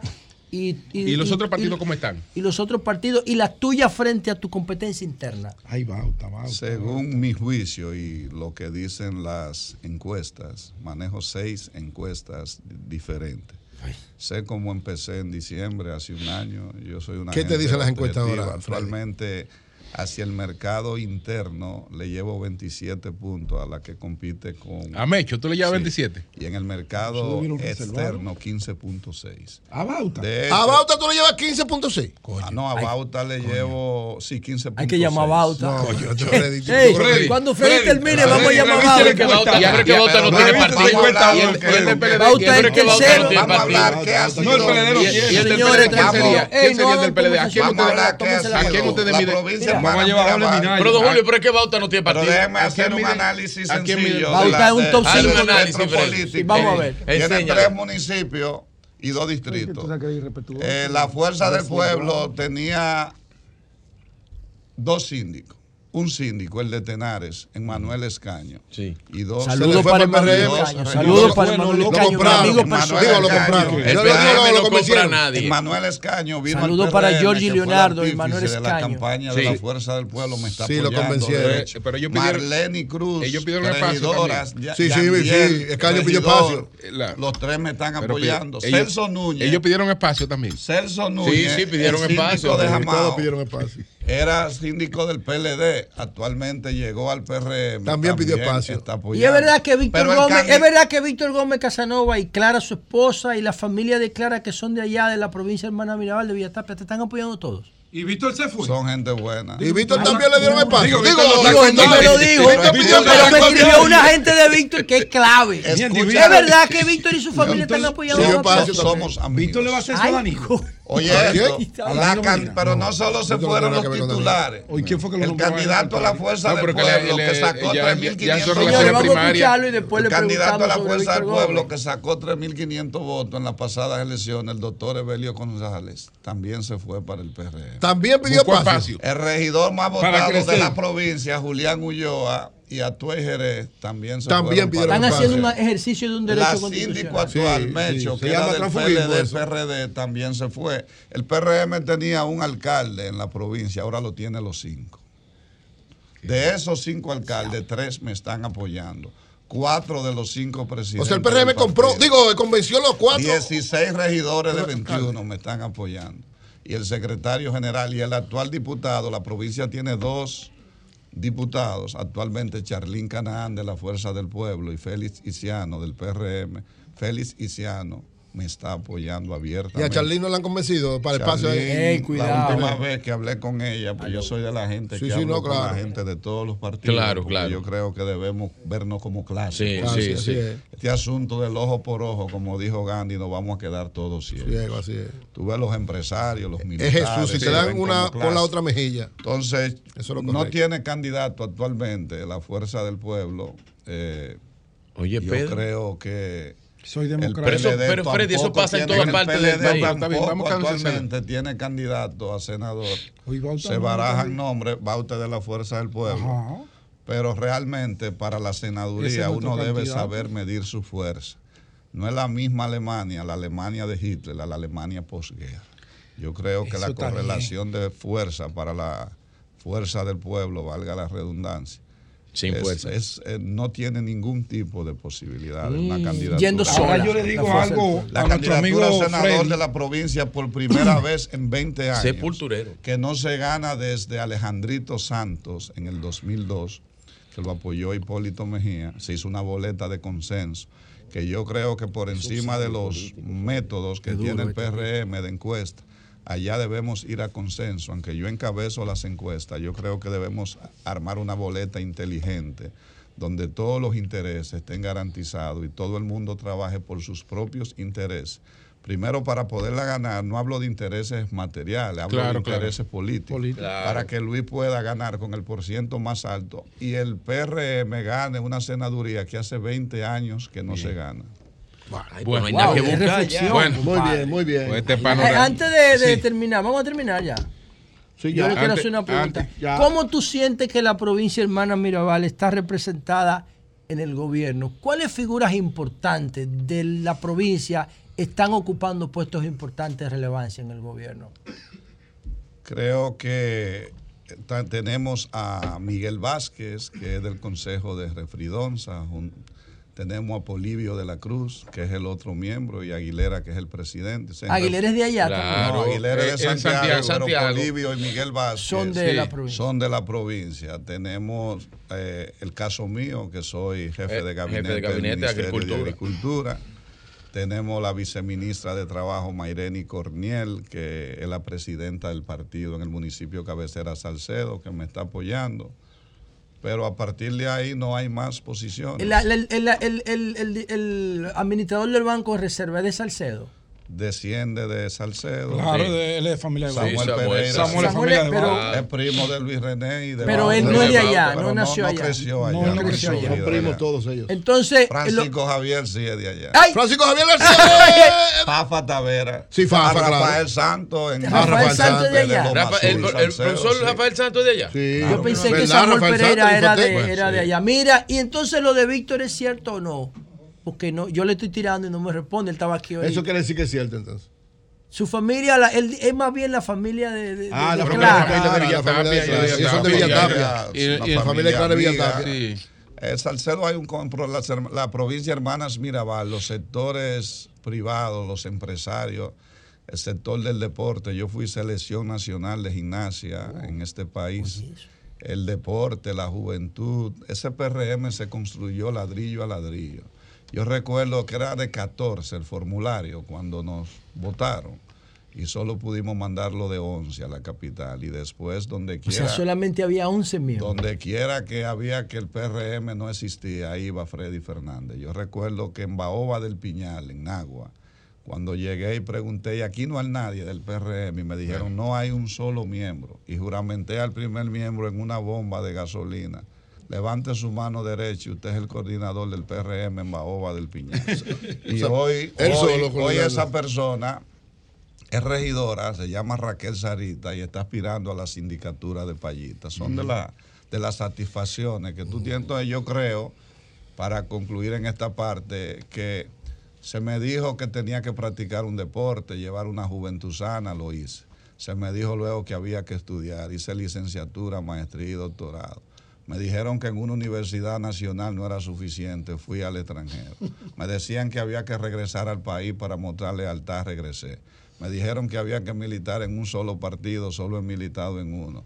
Me dijeron que cuando tenía 30 dije quiero aspirar, me dijeron ahora hay que tiene que ganar experiencia. Gané experiencia, tengo 51 años, si no es ahora cuándo. Ahí está la Ah, Freddy, Freddy, te dijeron que tú le vas a ganar a Bauta. Tienes que fajarte porque Bauta no es fácil. Bauta no es fácil, mi hermano. Gracias. Bauta un buen es Bauta. hombre, un buen hombre. No, no, y una, no, una fuerza política. La provincia debe sentirse No, pero oye una cosa, me decía, me decía Virgilio, me decía Virgilio, no, pero que no tiene estructura. Yo le dije, Gracias, Bauta es como Leonel Un hombre claro. Aunque no tenga Ahora estructura, es una va. figura de tantos ver- No, él debería un hombre ser claro en sus hay que, ver, objetivos. hay que ver dónde va a buscar los delegados y los que van a trabajar en la mesa. Pero hay que recordarle Bueno, a Freddy gracias. que el Hay que 2024 Gracias, no es el Freddy. 2020. Parece Gracias. un político diferente. Ah, pero sí, mira, muy bien, Gracias, ¿eh? Freddy, gracias, Freddy. Gracias, Freddy. Freddy se la envió a Bauta. ¿Eh? Se la envió a Pero Bauta. espera que pase. No, no, todavía que Bauta Bauta, hermano. Bauta Bauta.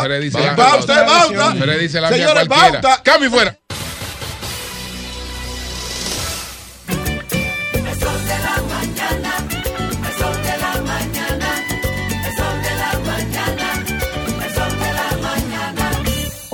Aquí, allí, pa' nuestra gente, con tu subagente, popular presente, puesto pa' servir, puesto pa' la gente, con tu subagente, popular presente. Paga la tarjeta en el local de la vecina, recarga tu saldo en el colmado de allá arriba, el préstamo que tengo lo pago aquí en la esquina, ese dinerito en la tienda se retira. Pa' retirar FT, pa' recargar tu cel, pa' que puedas recibir tu remesa también. Aquí, allí, Subagente Popular, puesto para nuestra gente. popular presente. Todos tenemos ese ingrediente secreto en nuestros platos. El nuestro es Quesos Michel, tu aliado en la cocina. Para la calor, LH Internacional tiene tu aire acondicionado. Prende el aire, que tengo calor. Prende el aire, que tengo calor. Siguen las ofertas en aires acondicionados para que refresque el verano. 809-578-4105 para todo el país. LH Internacional tiene tu aire acondicionado. Prende el aire, que tengo calor. Prende el aire, que tengo calor. LH Internacional. Más información en nuestras redes. Sol 106.5, la más interactiva. Una emisora RCC Miria. La visión de más de siete décadas afianza sus raíces y evoluciona. Un nuevo rostro, dinámico, moderno, apuesta a las nuevas generaciones. Apegados a nuestra misión solidaria de desarrollo y expansión y a valores de ética y honestidad, hoy somos la institución cooperativa referente de la región y el país. Gracias al trabajo incansable y al progreso constante, seguimos transformando la vida de la gente. Cooperativa San José, tu mano amiga. Señor constructor, en el FOPECOMS seguimos avanzando y ahora estamos más cerca de ti en nuestra sede principal de la avenida 27 de febrero 272 esquina Rosa Duarte para servirte mejor y garantizar la protección de los trabajadores de la construcción. Recuerda que cumpliendo con la ley 686 garantizarás el futuro de tu servidor y el crecimiento de la nación. Fondo de pensiones de los trabajadores de la construcción más que pensión. A ti que te esfuerzas cada día, porque buscas el sustento para los tuyos. Comprometido con lo que haces y lo que ofreces. Ahora tienes la oportunidad de abrir las puertas para mejorar, porque con tus respuestas contribuirás a que se elaboren políticas y planes para el crecimiento de tu negocio. Primera encuesta nacional de micro, pequeñas y medianas empresas del Banco Central y el Ministerio de Industria, Comercio y MIPIMES. Coopera. Invierte unos minutos de tu tiempo. Proporciona datos al encuestador. Para beneficio de tu sector. Primera encuesta nacional de micro, pequeñas y medianas empresas del Banco Central y el Ministerio de Industria, Comercio y MIPIMES. A peso el millón. Ahora en Superquino, un peso es un millón. Todos los días, no te pierdas eso. 25 millones por 25 pesos. Y hay mucho más. Además de los 25 millones que ganas al acertar 10 números, oigan la bulla. También ganan los que aciertan con 9, 8, 7, 6 y 5. Y si no pegas ninguno, ganas 80 pesos por cada 25 pesos jugados. Super Kino de Leisa, el único juego que si te pelas, ganas.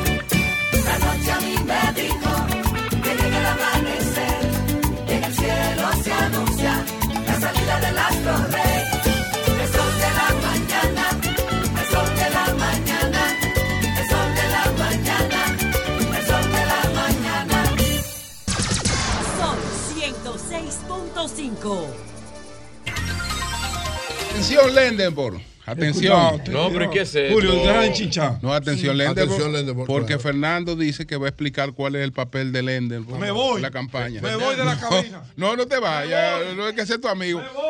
Que te vaya bien. ¿Cuál Fernando? El campesino embullado. Campesino bullado de, de Ah, Mónica. ah, ah, ¿Está ah, vivo? Del entorno, del círculo más estrecho de Abel A-. Adelante, adelante, Fernando. Gracias, Julio. Buenos días, buenos días a todos por allá. Eh, escuché con sorpresa las declaraciones del amigo Lenderborg sobre una supuesta asesoría que él ostentaba para la campaña de Abel Martínez. ¿Por qué tú Y digo supuesta? supuesta. Tú dices Voy supuesta a y él dijo que explicar. sí, que él era asesor. Voy a explicar. Sí. Dije supuesta porque el señor Lenderborg, lamentablemente, y a lo mejor hubiera sido de buen provecho, pero nunca fue, nunca ha sido asesor de Abel Martínez.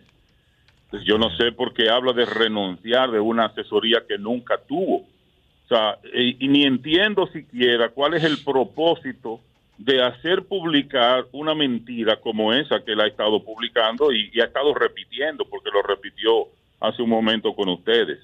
El señor Lenderborg, repito, nunca fue asesor de Abel Martínez.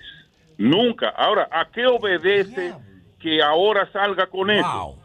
Habrá que ver, habrá que ver entonces de quién es que él está siendo asesor en este momento que sale con esa tontería como producto de la asesoría que le hace a un posible contrario de Abel Martínez. Fernando, ¿y por qué él dice que Abel- y por qué él dice- Fernando, espérate, Fernando, espérate. espérate, que él dijo algo que yo- Fernando, tú sabes que yo ayer dije que él estaba eh, trabajando con el sector de Leonel Fernández. Él lo reconoció. Pero que, pero nadie va a mandar un asesor tampoco a Pero eso. que sí, pero... pero Porque eso eh, no es papel de un asesor. Un político no necesita. Leonel no necesita que, que Pero ¿por esté hablando no? Pero si le pidieron. No necesita que eso. no No, no, no le va a pedir eso a Lendelborg porque Leonel no necesita eso. ¿y por qué él dice que Abel le daba una hora Pero él no me semanal? si tú dices que que, sí. si tú dices que él no era asesor, porque él nos dijo a nosotros aquí que él le pidió él una hora a la semana para tra- tratar los temas de campaña. ¿Eso es cierto él o no? pudo no él pudo haber pedido a Abel Martínez una hora pudo haber eh, pudo haberle pedido a Abel Martínez trabajo como asesor pudo haber solicitado todo eso pero nunca nunca lo fue Abel proba- si lo hizo Abel nunca lo aceptó o sea, no sé de dónde ahora decir que eso. con esa comunicación, con eso que él está haciendo, es lo que está buscando hacer un daño a la candidatura. Eso es lo que tú tratas de expresar. Yo leí tu tweet. Pero eso eso es evidente. Entonces, ¿a qué obedece eh, salir con eso a estas alturas de juego? ¿Tú has visto alguna vez que un asesor anuncie públicamente que renuncia cuando es asesor de verdad? No menos, lo hace. y menos y me- y menos no y, menos y menos que produzca ese tipo de declaraciones. No, un asesor no hace eso. Jamás en la vida. Puede estar, Que, puede, por cierto, puede Julio- estar disgustado, puede estar que es natural. Sí. Exacto. Y se va, y se es, va. es natural porque el, el papel del asesor es asesorar. Claro. No todo lo que Claro. tú dices lo tienen que hacer. No todo lo que tú dices lo, lo- lo tienen que hacer. Pero tú No cumple, necesariamente. tú cumple con decirlo. Ahora, Fernando, yo le pregunté. Exactamente. Fernando, yo le pregunté a él Ajá. si el problema era que no le pagaban y si había algún problema. Él dijo que sí, que tenían seis meses. Que no di le que seis meses le deben, O sea, eso Fernando. quiere decir que en Pero algún momento le pagarle pagaron. por qué? ¿Pagarle momento- por qué? Porque él nunca fue asesor. ¿Qué le iban a... si usted no trabaja, para no le van a pagar, usted no fue nada. El señor sepas- Lenderborg nunca fue asesor de Abel Martínez. Nunca. O sea, no hay Oiga lo que le ningún estoy pago, diciendo. ningún pago a Lendenborg de parte de la, de la, de la campaña de Abel Martínez. de Abel Ningún Martínez. pago, ningún contrato, nada. Absolutamente nada. Si el señor Lendeborg en algún momento solicitó que se contratara, que yo no lo sé tampoco, y, se- y entendió cualquier otra cosa, problema de él, pero el señor Lendeborg nunca fue asesor de Abel Martínez. Hay que averiguar a qué obedecen esas declaraciones del señor Lenderborg y como estamos en política, uno inmediatamente infiere que pudo haber venido de cualquier otra parte que sí le esté pagando para que haga lo que está haciendo. Hermano, encantado de escuchar su voz. Gracias, gracias. De- Yo Debes escuchar de vez en cuando. Ya, ya, ya todavía soy pública. Eh, eh, Fernando, ¿cómo están las Ajá. expectativas para la marcha del sábado? Muchachos, hay, nosotros tenemos un desborde de las expectativas porque eh, es una marcha nacional donde vamos a tener representación de todos los municipios y las provincias del país. Pero tú- la provincia lejana, déjame decirte, a mí me toca Pedernales, se le asigna una cantidad de personas, sin embargo, ellos están quintuplicando la cantidad de personas que quiere venir. Y eso está pasando a nivel nacional, o sea, las expectativas son maravillosas. Las cosas van a salir a pedir porque la gente sabe que está aguantando porque ya falta poco. Gracias, Fernando. Muchas gracias. Bendiciones a ustedes. Eh, cuídate, cuídate. Eury Cabral, adelante. Campesino. Vuelvo a cabina. Gracias al Dios Todopoderoso Jesús, mi Señor Salvador y Guía. Como siempre, inicio con la palabra de Dios. Lamentaciones 3:22. El fiel amor del Señor nunca se acaba. Sus misericordias jamás terminan y son nuevas cada mañana. Amén. Te puedo pedir algo, Bonito eso. eh, mi querido y estimado Dime, mi camarada. hermano y amigo, camarada y aliado. Gracias, me da paz escucharte. ¿El cuál Pon- paz? Tu amigo, Pon Rafael. a tres personas en oración. ¿Cuáles? Una es una institución y dos personas amigos Dime, tuyos. la oración Uno, siempre es efectiva. Pon en oración a Jorge Lendebor. Jorge Lendebor, sí, Dos, pon en oración a Abel Martínez. Y tres, pon en oración doble al Partido de la Liberación Dominicana. Mis oraciones para los tres. Así es. Pónelo. Miren, ¿Qué es esto? Esta semana, esta semana se dio un evento de suma importancia de desde el punto no de vista económico mundial, que fue lo que se llama el foro de Sintra. Sintra es una ciudad de, de ¿cómo se llama? Portugal, portuguesa, donde el- el- lo que es el Banco Económico Europeo, el Banco Central Económico Europeo, el Banco Central que dirige la señora Christian Lagarde, que fue jefa del FMI en un momento, ella, el Banco Central de Europa, hace esa reunión en esta localidad, Sintra, de Portugal, cada año. Y este año hizo una especie de encuentro donde participaron, oigan quiénes participaron en un panel que hizo. Ella, como presidenta del Banco Europeo, Christian Lagarde, Jeremy Powell, que es el presidente de la Reserva Federal de Estados Unidos, Andrew Bailey, que es el gobernador del Banco Central de Inglaterra, y Kazuo Ueda, que es el gobernador del Banco Central de Japón. ¿Cuál era el tema de este importante evento y sobre todo de este panel? Era evaluar la situación de la inflación mundial y la relación con las tasas de interés y lo que está pasando en el mundo en función de esta realidad. Y quiero hacer una breve evaluación de esto para proyectar un poco a lo que pasa en la República Dominicana. Miren, ¿Qué dijo cada uno de los participantes? Fue un foro donde cada uno en este panel dio su visión en función de la realidad de su propia economía, de lo que pasa en el mundo y de estos dos temas. ¿Qué dijo la presidenta Saludo del Banco para el Central? senador Iván Saludo Silva. a- a Iván Silva. Virgilio, vaya y salude al senador. vaya, un abrazo al Vaya, senador. vaya, El doctor Ustedes lo maltrataron, Maltratado. El, senador, el senador Iván. Silva es mi hermano Ah, y amigo. Pero está Lo políticamente equivocado. Adelante, adelante, adelante. ¿Y qué tú quieres que le coja a todos los Políticamente paramédicos? equivocado. Perdón. ¿Qué dijo, qué dijo Christian Se fue de un hipermercado una paletera. presidenta del Banco Central Europeo en ese evento tan importante. Ella dijo, lo primero que dijo es que no hay evidencias tangibles de que la inflación mundial esté bajando. No hay evidencia tangible. que la perspectiva es que siga subiendo la inflación. Estamos hablando a nivel mundial y específicamente ella hablaba de todo lo que Eso tiene que ver fuera, con ¿cómo Europa. pasa eso? Dice ella que de aquí van a volver, en el caso de Europa, nuevas subidas de tasas de interés. Es decir, la presidenta del Banco Central Europeo y además la coordinadora del foro de Sintra dice específicamente esos dos planteamientos. ¿Qué hace entonces Jeremy Powell, que es Jeremy Powell, presidente de la Reserva Federal de Estados Unidos? Él dice, él va más lejos, dice, nosotros como economía, nuestra política restrictiva, es decir, el aumento de las tasas de interés no va a terminar, vamos a volver a aumentar las tasas de interés. Él ha hecho varias subidas de tasas de interés de manera permanente, pero fue más lejos. Ante una pregunta, ante una inquietud de parte de los organizadores de que si podría haber probabilidad de una recesión en los Estados Unidos, recuérdense, una recesión es una caída de dos trimestres consecutivos de no crecimiento. Él dice que esta, su, oigan, el presidente del Banco Central de Estados Unidos, que es allá la Reserva Federal, dice las subidas de tasa de interés como la estamos haciendo, es muy posible, muy probable, muy posible, muy probable que nos lleven a una recesión.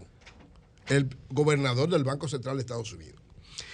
El gobernador del Banco Central de Inglaterra, del Banco de Inglaterra, dice lo siguiente. Nosotros acababan, él llegaba y acababa de dar la eh, autorizar una subida de tasa de interés en Inglaterra, que está la economía es una situación bien complicada. Dice, nosotros con estas medidas que estamos tratando de retornar a nuestra meta de inflación, porque la inflación se le está yendo demasiado lejos. La economía inglesa ahora tiene unos niveles de inflación históricos que nunca había tenido hace 40 años y está generándole muchos problemas en todos los órdenes. Entonces, él dice, bueno, nuestra economía, gracias a Dios, es resiliente, dice el gobernador del Banco Central de Inglaterra, pero evidentemente que estamos en una situación difícil y vamos a seguir subiendo las tasas de interés.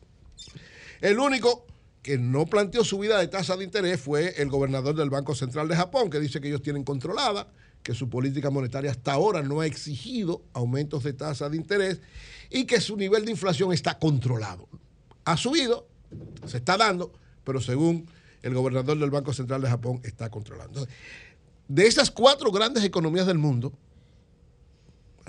la Unión Europea, Estados Unidos, Inglaterra y Japón, tres, tal vez las más importantes desde el punto de vista del funcionamiento capitalista, están en esa línea de subir tasas de interés y de que la inflación, por lo menos en este año y en términos de perspectiva hasta el año que viene, va a ser muy difícil controlar.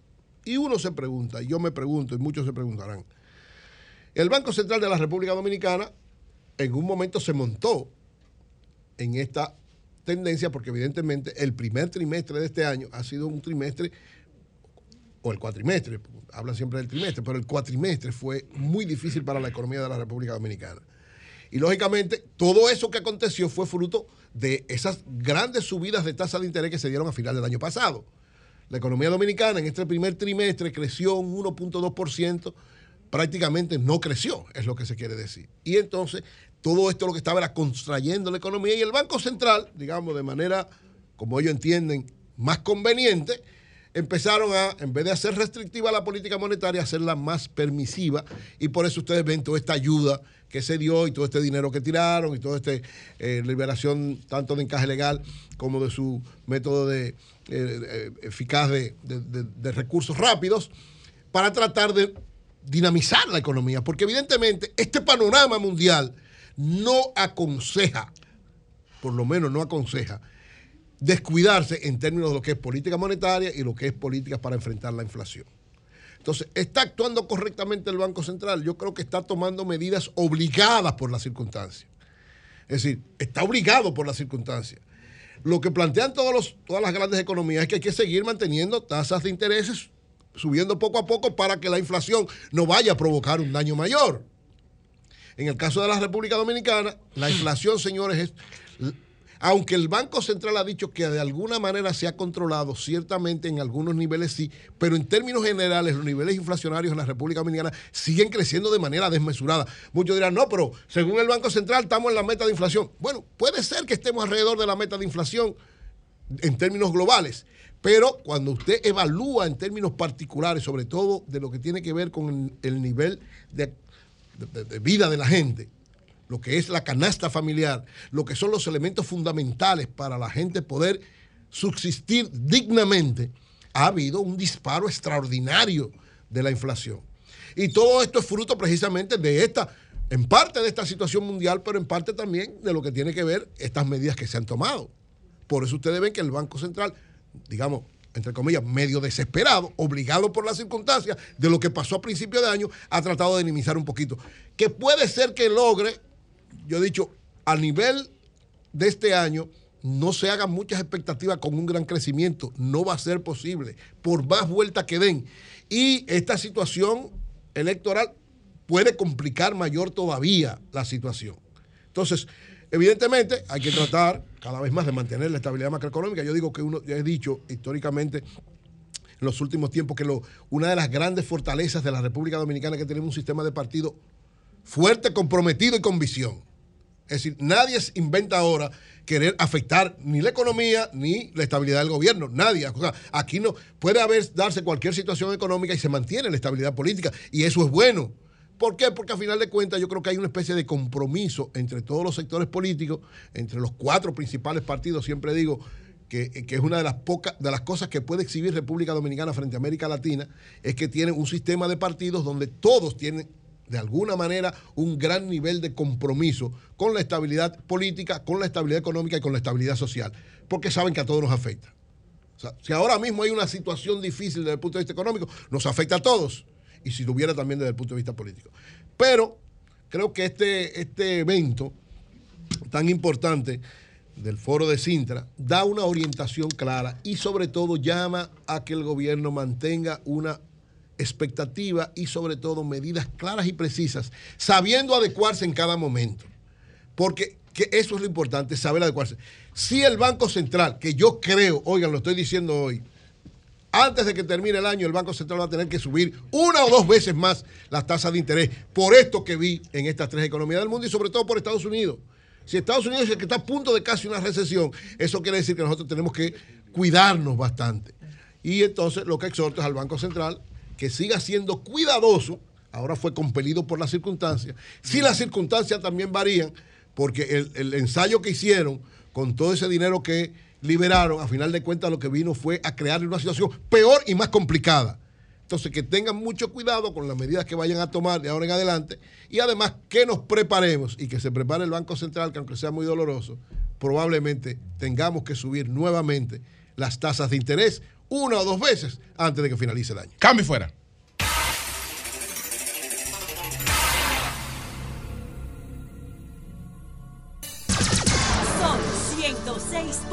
106.5. Iván Silva, Silva se va a confesar hoy en el sol de la mañana Ay, todo papá. lo que le hicieron en el PRM Todo. y se le dejará hablar porque este es un programa Sí, sí, aquí se deja hablar a la Virgilio gente va a abandonar se la le hace cabina. preguntas pero Sí, se deja hablar a la gente etcétera. Y pero Virgilio lo vamos a escuchar ahora. Un momentito Virgilio para que usted también me, me- me diga algo de estos audios ah, de estos audios antes de que usted como hablando la gente se entiende usted me va a explicar estos audios. Adelante. Día, líder de opinión, hoy hay lío en Moca, rechazando a Guarocuya Cabral, los PRMistas. Embadurnaron el ayuntamiento y rechazan rotundamente la imposición de Guarocuya Cabral. Exxon Reynoso, usted no es quien para estar imponiéndole a nadie en el partido de decir como la lenteja, si no lo quiere o si no lo deja. Aquí nadie va a imponer a nadie. El partido no quiere a Guarocuya Cabral, no lo quiere, no lo asimila. Él no es de la base del PRM. El PRM tiene que corregirse primeramente. Si es el candidato, aquí va a haber una poblada sentada a brazos cruzados. Usted no tiene que imponer nada, Exxon Reynoso. Como le dije a Brailin, se lo digo a usted. Nosotros somos un PRM y lo digo porque me duele la base del PRM. No venga usted a poner cosas del PLD, aquí no trabajamos así. Aquí trabajamos unificado a lo que diga el PRM. Claro está. Pero si es Guarocuya como quieren imponerlo, no va a votar la base del partido. Le hago un llamado al licenciado Andrés Bautista García de que no es verdad que nadie va a votar por un tránsfuga como lo es Guarocuya Cabral. Desde el 90 participamos juntos en el PRI. Y de ahí él se fue para el PLD, yo llegué al PRD en los 90. Y que hoy en día ese tigre Bueno. Son los PRMistas revolteados, Virgilio. Adelante, Virgilio. Hablando que uno se entiende. Gracias a todos los que nos escuchan a través de este Sol de la Mañana de Sol 106.5 RCC Media, la Catedral de la Opinión en la República Dominicana. Eh, escuché esos audios, me- como no sé quiénes son los que están hablando, no pudiera. Gente de la base, usted conoce, emitir, gente de la base de su partido. eh, ningún ningún eh, criterio. Ahora, yo creo que lo importante es mantenernos en el gobierno. Así es que se puede hacer las grandes realizaciones, mantenernos en el poder, poder hacer transformaciones. Aparte de todo, las bases de los acuerdos políticos, también de la estructura partidaria, hay que respetarlos. Los discursos del, del viejo partido no caben en el PRM. No caben. Eh, la política ya cambió. Entonces, hay que buscar la vuelta, acatar las decisiones y buscar cómo usted sigue prevaleciendo en política. Siempre uso una frase del expresidente Danilo Medina, lo que usted siembra en política ahí se queda. En las alianzas se da y se recibe. Así que creo desproporcionada y un poco corresponden al galloloquismo que las pasiones políticas levantan. Pero esos son vientos que no tumban coco. Audios como ese sucederán, vendrán diferentes cosas, ya estamos en el calor de la política. Y a mí, lamentablemente, yo tengo la piel un poco dura para eso. Así que esas cosas a mí no me, no me impresionan ni me... Si usted, creo que el partido tampoco, usted puede hacer más desde el ámbito de la concertación, desde el ámbito de conservar el poder, desde el ámbito de buscar aliados, crear puentes, no barreras, y ver qué usted puede hacer con eso. Todo eso otro, para mí es cháchara. Y seguirá habiendo cháchara política. Eh, y vendrán otros, otras tantas, el libre sabrá. Ya vendrán otras cuantas más por ahí que crearán roncha. Mientras tanto. Lo de yo- Iván no es cháchara. eh, no, no, Iván, no, Iván hizo una actitud, para mí, a mi entender, el doctor Iván hizo una actitud hacer políticamente incorrecta, pero esa es su decisión y yo la respeto, yo la respeto. El doctor sabrá por qué la habrá hecho. Yo entiendo otra cosa.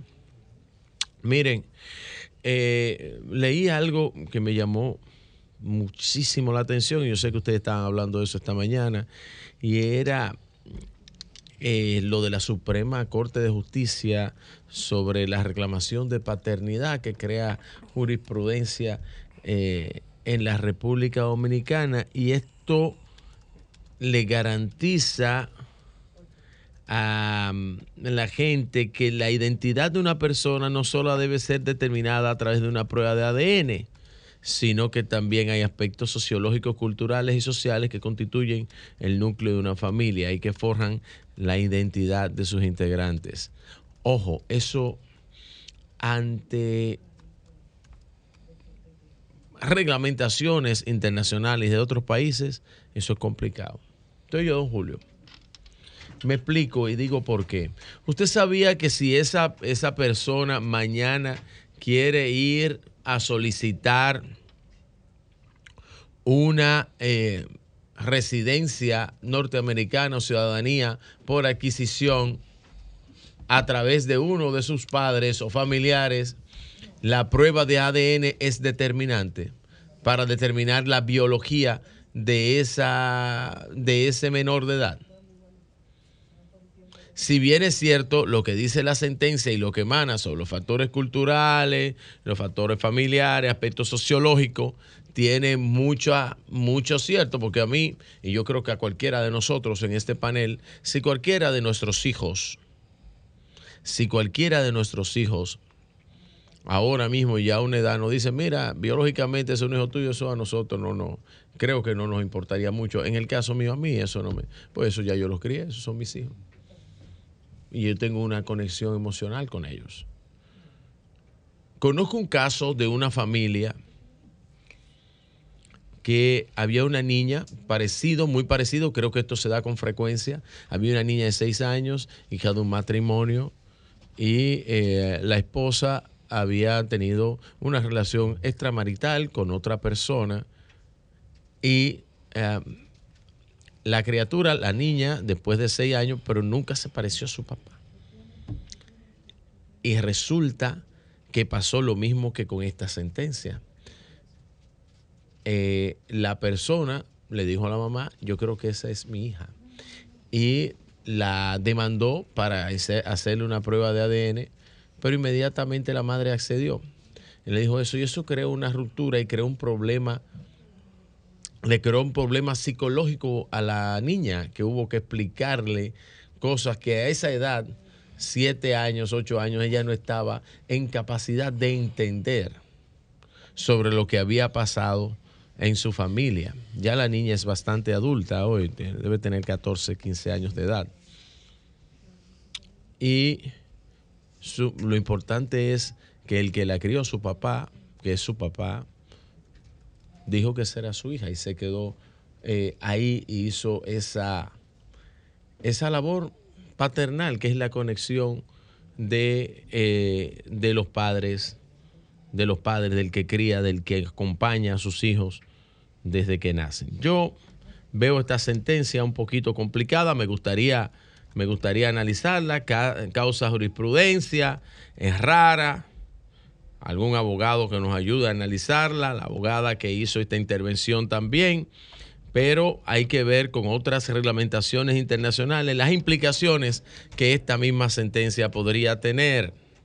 Porque al momento que esa eh, niña quiera salir o hacer algo y alguna institución internacional pide una prueba como prueba de paternidad, no le va a dar y ahí va a venir otro problema. Bueno, yo creo que en ese caso se le hace la prueba de ADN. Sí, pero entonces tú Pero tienes... espera, y hay un documento legal donde diga que el padre reconocido acá es ese. Sí. Y así, sea la embajada de Estados Unidos, Hay lo que que, sea, tiene ambos documentos. Yo creo que a todos se le puede buscar una Yo solución. creo- Lo importante es que aquí han actuado en base a una sentencia de, Yo creo del que sí. Tribunal Constitucional. Yo creo que sí.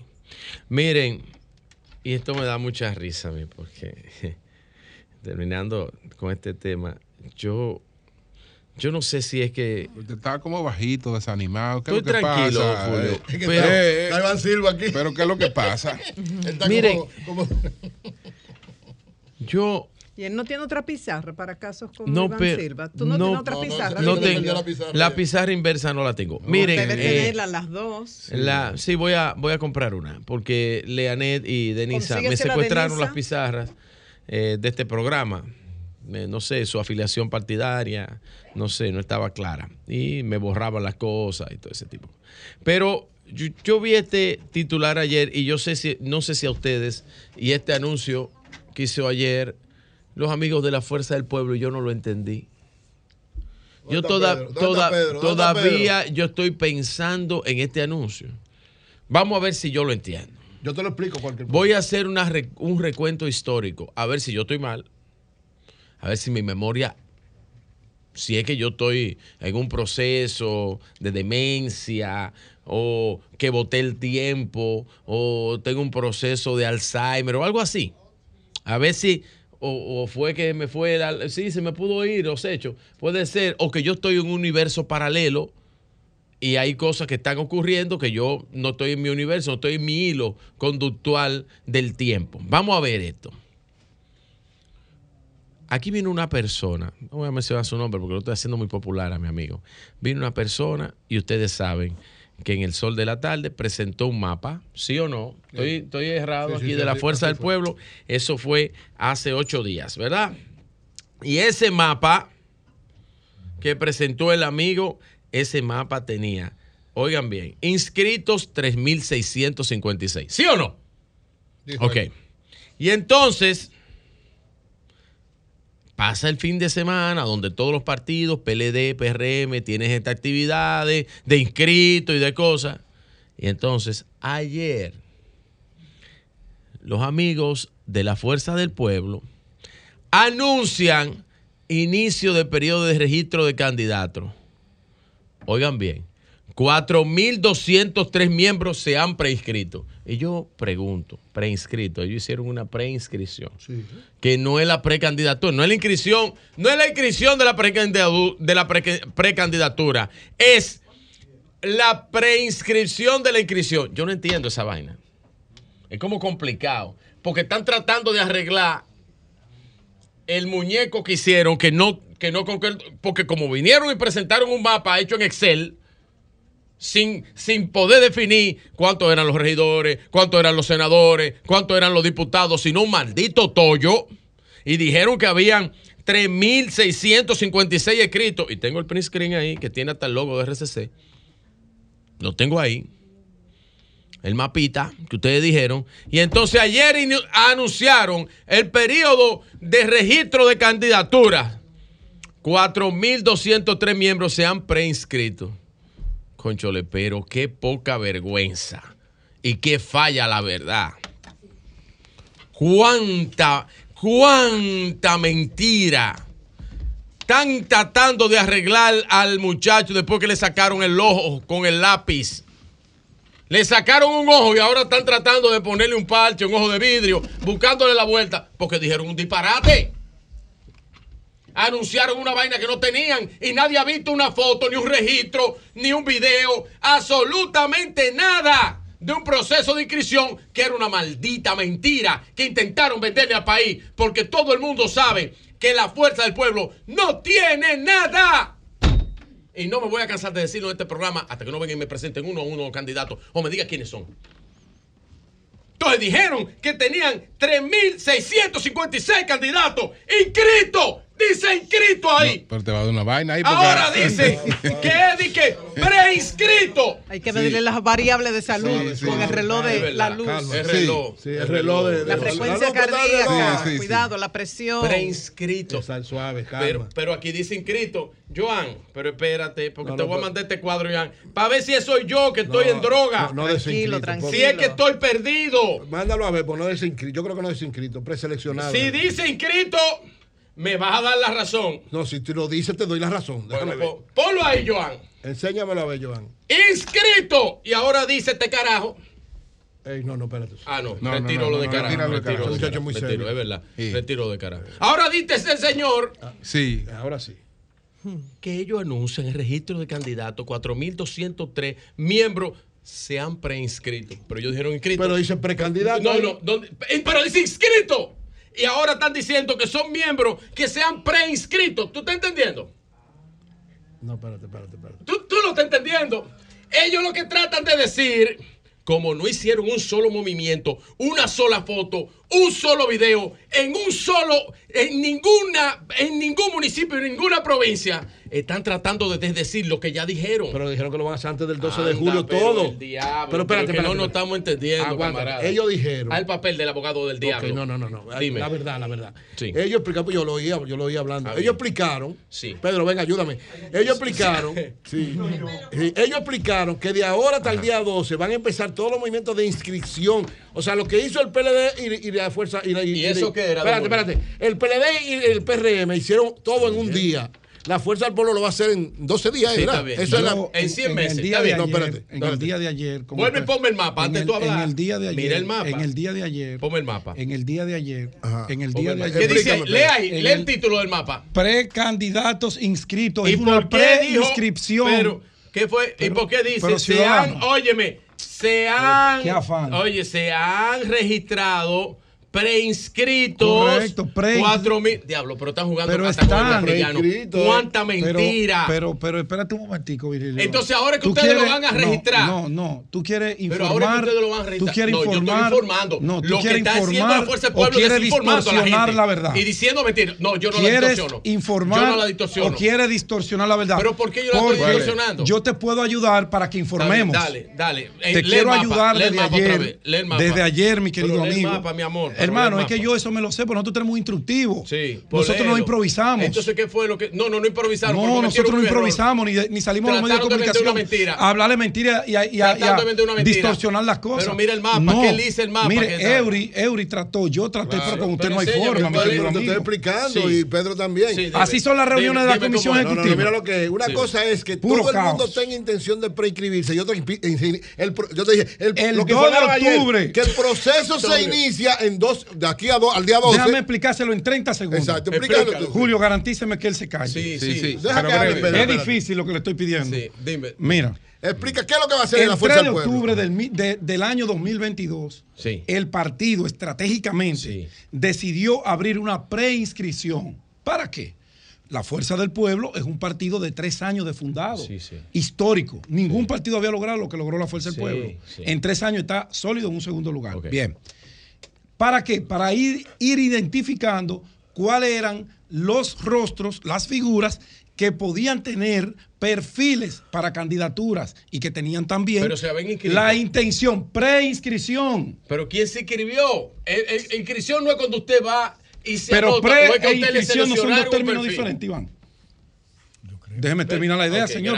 ya yo veo que lo que usted quiere es distorsionar No estoy distorsionando. y provocar. Estoy viendo dónde que estaba la mentira, pero siga. No, usted lo que está viendo dónde está el, dónde está el reto de ustedes y ¿Cuál dónde es está la amenaza. ¿Cuál es el reto? Eso es lo que usted está viendo. No, pero yo no veo ni el reto Usted, ni la perdón, amenaza. Yo lo que vi fue la es que mentira. es un programa porque informativo. primero Bien. dijeron que eran inscritos. Julio, yo no puedo y ahora están eso. diciendo Bueno, que es bueno, yo voy a mandar mi comentario Y vinieron a grabado y decir, todo, lea. Miren dónde hay Bueno, 3.000. su conclusión, Virgilio, ¿cuál No, es? no, déjeme concluir No, porque ¿Dónde hay 3.000? desinformando. Tiene una semana 3.656 desinformando. candidatos inscritos y ahora están diciendo que es No un proceso de preinscripción es y que ahora es que van a hacer porque como vieron el movimiento Ah, pues la ley electoral no sirve para nada, la ley de como partidos vieron políticos no el movimiento del PLD Ah, pues este hombre.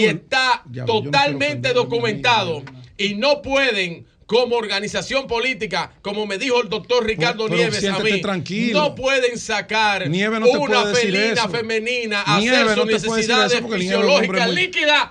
O sea, Pues, no pueden sacar una gata mía. el Se inventan todos los días Bien. un marco de inscrito, preinscrito, no inscrito, super Pero ¿en inscrito. qué te afecta a ti mano eso, hermano? inscrito, todo lo que sea manuscrito, todo lo que sea inscrito, pero oh, mañana van a decir otra cosa, porque lo que no tienen hasta ahora es lo que yo digo desde el principio. Dejen de cometer errores, hagan su proceso, tírense 200 No, fotos, si busquen cometiendo 200 errores, actores perfecto. que les sirvan de candidato, porque no, No, tienen un pero- candidato en una plaza, pero- no lo ha podido demostrar bien. y ya están Sí. errores tras errores. ¿Y por qué Bien. el afán? ¿Por qué la agonía? Termino diciendo. ¿Cuánto tiempo invierte Ya, el después de ahí, en la fuerza, la fuerza del pueblo? córtame. Mi hija me preguntaba Está eso. preocupado por la Bien. fuerza. Está preocupado por la fuerza. del Pero mucho, mucho. Mira, dime la verdad, mira. mira, mira. El 3 de octubre comenzó el proceso de Oye, preinscripción. oye. El 2 de Oye julio oye. del año 2023, Virgilio, oye la la ley, y lo informó Román Jaque, presidente de la Junta Central Electoral, dejó formalmente establecida la pre-campaña para que los partidos, que cada uno Pero establece cuándo inicia el proceso de inscripción y cuándo lo cierra, la Fuerza del Pueblo decidió ya con la ley en mano, con el proceso abierto, a partir del domingo pasado, día 2, que hasta el día 12 los precandidatos a nivel nacional comenzarán a inscribirse formalmente para la pre-campaña. Eso Ya es, oye. ante la Junta, ante la ley. Pero ustedes vinieron a votar 3.600 inscritos. Pero es que lo tenemos ahí, hermano. Bueno, que no ya, ya le que pusimos un punto a esto. Pero ¡Estamos fuera!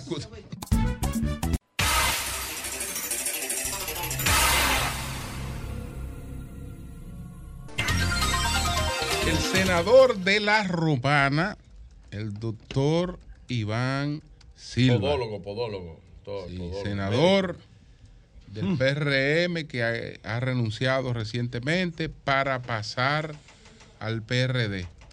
Que eso abre otras posibilidades porque es probable que el doctor Iván Silva sea el candidato del PRD, sea el candidato del PLD y quién sabe si el candidato de la, La Fuerza, Fuerza del Pueblo. Y entonces ya ahí el panorama se torna distinto. Pero primero, doctor Iván Silva, ¿por qué se notó ese desamor del PRM hacia usted y de usted finalmente hacia el PRM? Como que el gobierno realmente nunca le quiso. En actividades creo que a usted lo invitaban poco incluso. Eh, ¿cu- ¿Cuál fue la situación? Sí, yo creo que definitivamente que hubo un fallo, un fallo muy grande en el manejo, no solamente conmigo. El fallo en el manejo también fue con los otros senadores del bloque. Decir, ustedes vieron en el transcurso de estos tres años muchos senadores quejándose del trato que le estaba dando la dirección del partido. El caso mío fue, es, es un caso un poquito especial por el hecho de que nosotros, cuando ganamos nuestra candidatura, es decir, antes de ganar la candidatura, a nosotros se nos reservó también. Se hizo una reserva. Eh, esa reserva, pues, era una reserva que estaba fabricada para el Partido Reformista. Pero ustedes saben que ocurrieron unas primarias que fueron Hipólito y Luis Abinader. Nosotros éramos de la fracción de Hipólito Mejía. Y hicimos un trabajo en la romana muy grande para el presidente Hipólito Mejía.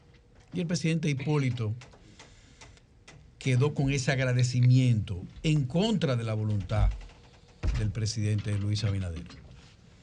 Y le dijo a Luis, mira, ese, el doctor va a ir en la romana como candidato, aunque no tenga los números, porque la verdad era que yo tenía un 4%, tres meses antes de las elecciones del 2020.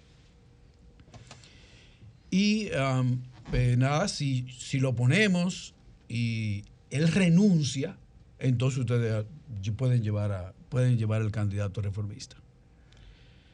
Eh, cuando pasaron, yo ya se, se pone el nombre a la candidatura, se pone el nombre de la reserva y nosotros eh, salimos en el nombre de la reserva y nos inscribimos.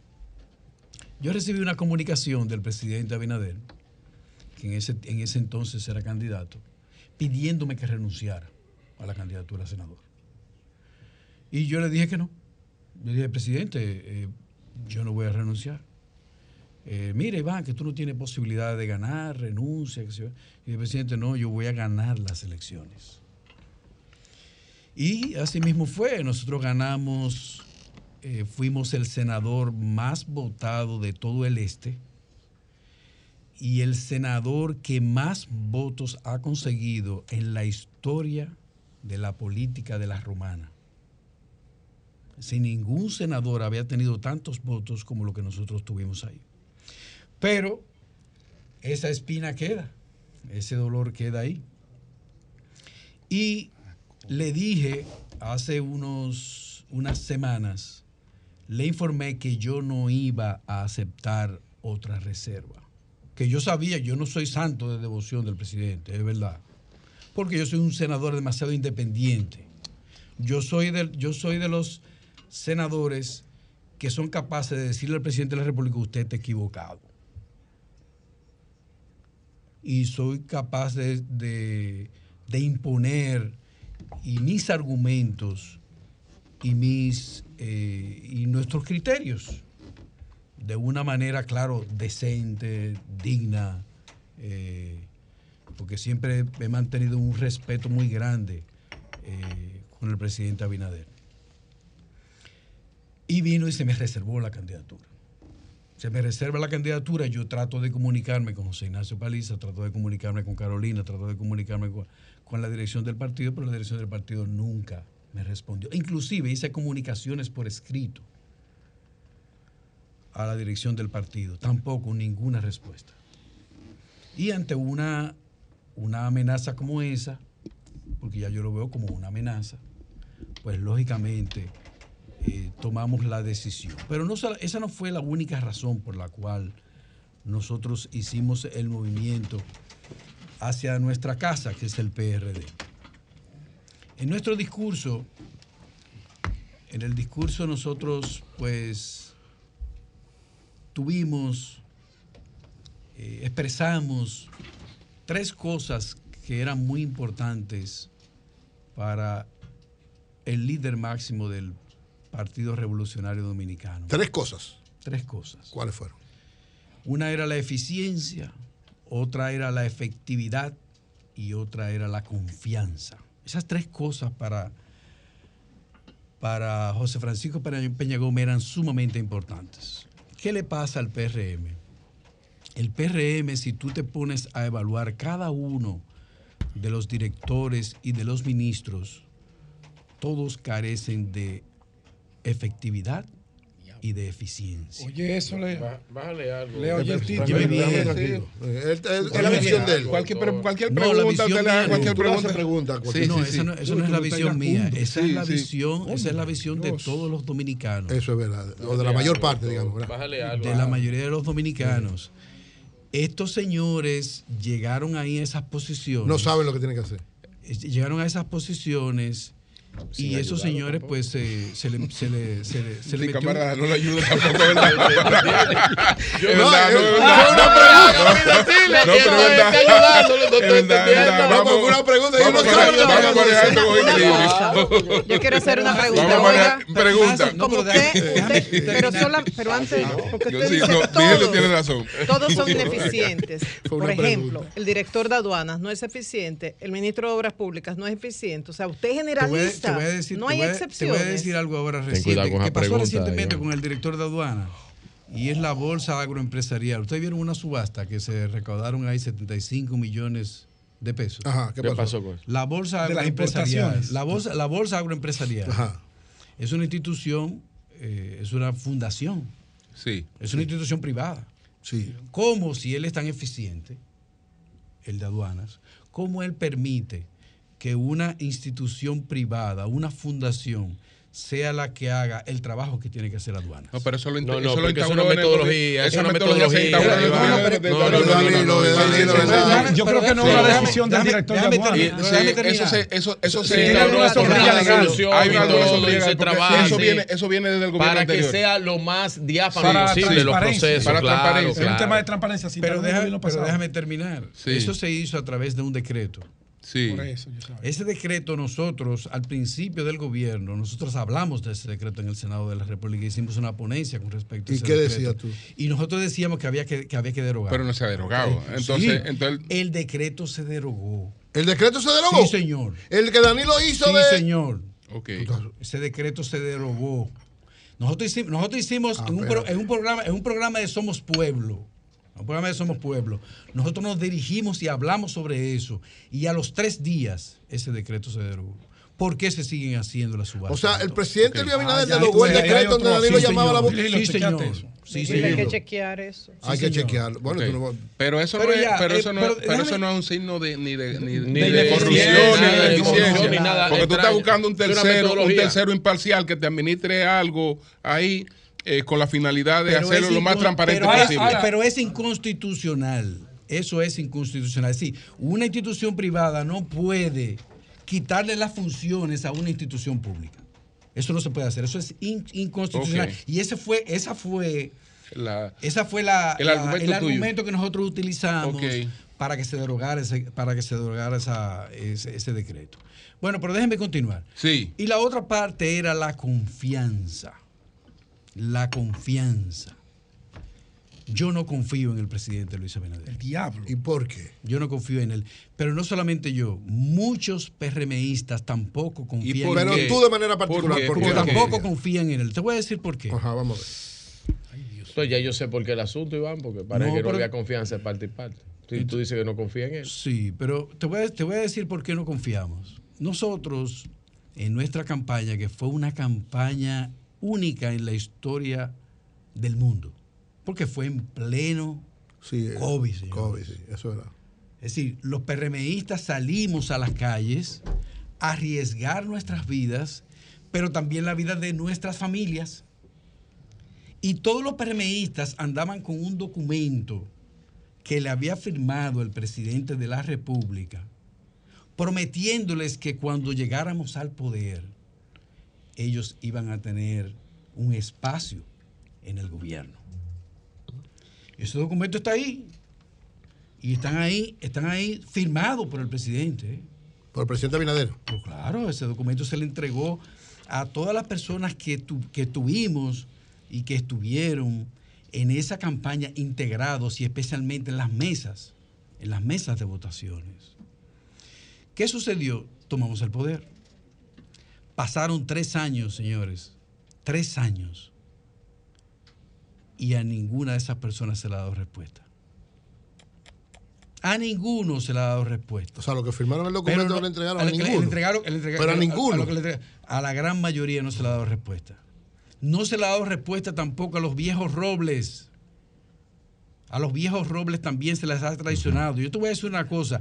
Yo tengo tres años recibiendo PRMistas en mis oficinas del Senado de la República. En el Senado de la República hay unos datos importantes que te dicen cuántas personas han visitado cada una de las oficinas y cuántas personas han visitado el Senado de la República. Si tú buscas esos datos que están ahí, que están ahí son, son de, de uso público, te vas a dar cuenta de que nosotros recibimos más de 5 mil personas en nuestra oficina de aquí de la capital, ¿eh? Porque yo tengo seis oficinas senatoriales en la Romana. ¿Seis? Yo tengo seis oficinas senatoriales. De eso, de eso me gustaría que me dieran la oportunidad de hablar.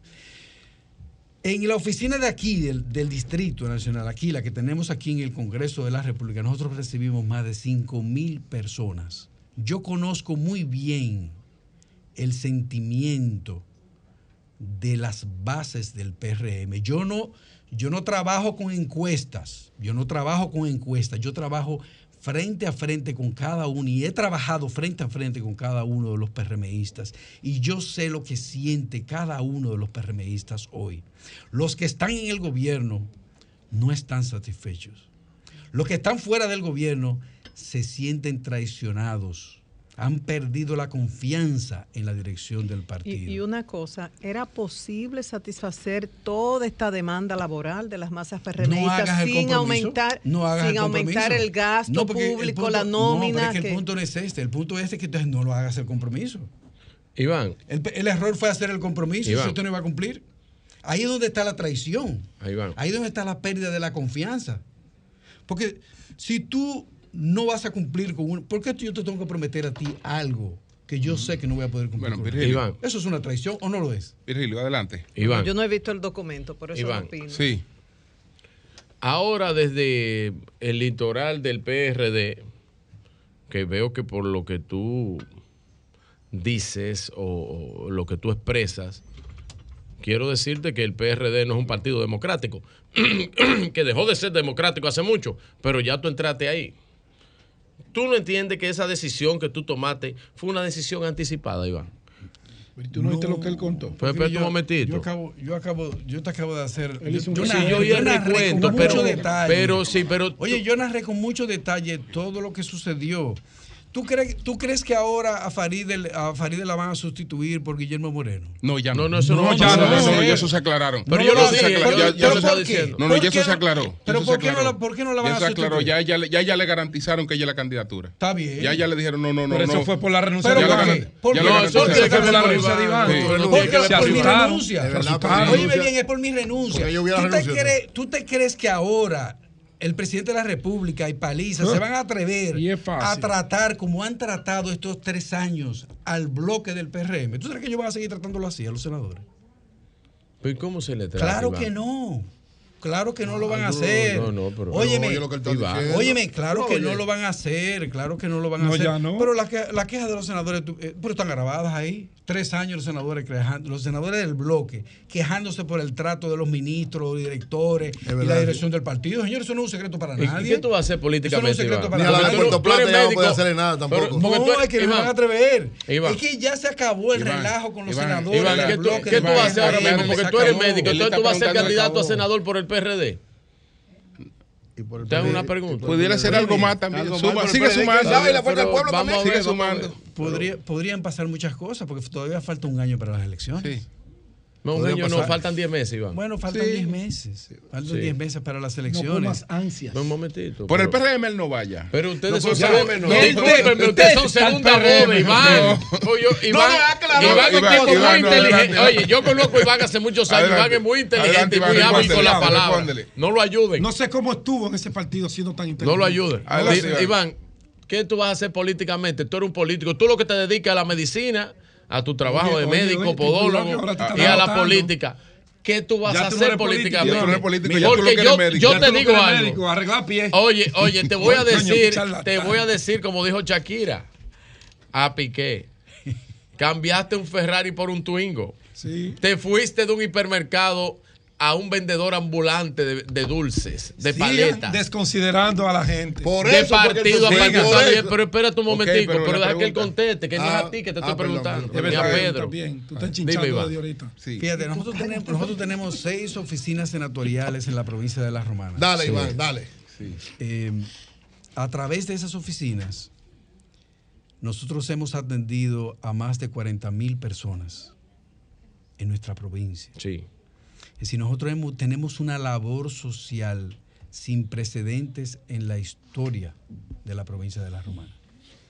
Es decir, el trabajo fue arduo, fue un trabajo muy duro y queremos enseñarle a la gente de que usted no tiene que votar porque a usted lo manden a votar o porque haya una línea de un partido. Usted tiene que votar por lo que usted entienda que es lo mejor para su país y lo mejor para su provincia. Nosotros creemos en eso. Y creo también que esa debería ser una línea para todos los candidatos de posiciones, todas las personas en posiciones electivas deberían ser seleccionadas por el pueblo, por lo que ellos son y por lo que ellos han hecho, y no por el partido en que pertenecen. Eso creemos nosotros. Yo te deseo La suerte. posibilidad, como Iván- amigo tuyo, te deseo suerte. Aunque creo que te, políticamente te equivocaste. La, la El tiempo lo dirá. Las posibilidades, Iván, de que seas apoyado por otras fuerzas además del PRD. Son muy altas las posibilidades. Muy altas. y de los dos partidos, tanto Fuerza del Pueblo como Probable- PLD. Probablemente, muy probablemente vamos a tener también el apoyo de ellos. Y si ese apoyo, con ese apoyo, ¿qué pasa? ¿Cuál es tu situación ahora sin ese apoyo, por ejemplo? ¿Y cuál sería la situación con ese apoyo? Mira, Lo veo como el trabajo, Julio. el trabajo, el trabajo que nosotros hemos hecho, yo creo que nos garantiza claramente de que los romanenses van a votar por nosotros en las próximas elecciones si nosotros vamos como candidato a senador en la provincia de La Romana. Porque una cosa es salir del PRM y llegar a un partido o volver a nuestra casa, que es lo que le estamos diciendo nosotros ahora a los PRMistas, que vuelvan a su casa. Es decir, el PRMista que se sienta que no puede confiar en la dirección del PRM, que no puede, que no, que ya no confía más en ellos, pues que simple y sencillamente vuelva a su casa. Eso es lo, eso es lo que tiene que hacer. Entonces, cuando llegue el momento de nosotros decir, bueno, sí, eh, eh, vamos con la candidatura, vamos a hacer.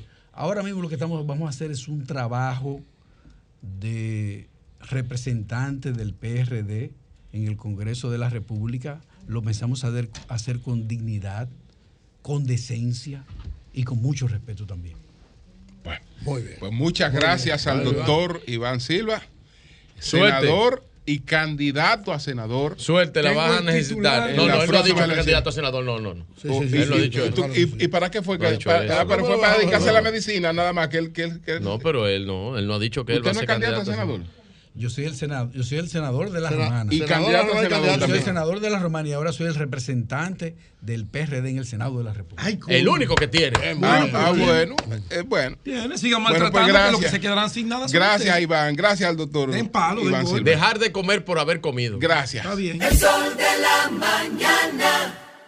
El sol de la mañana.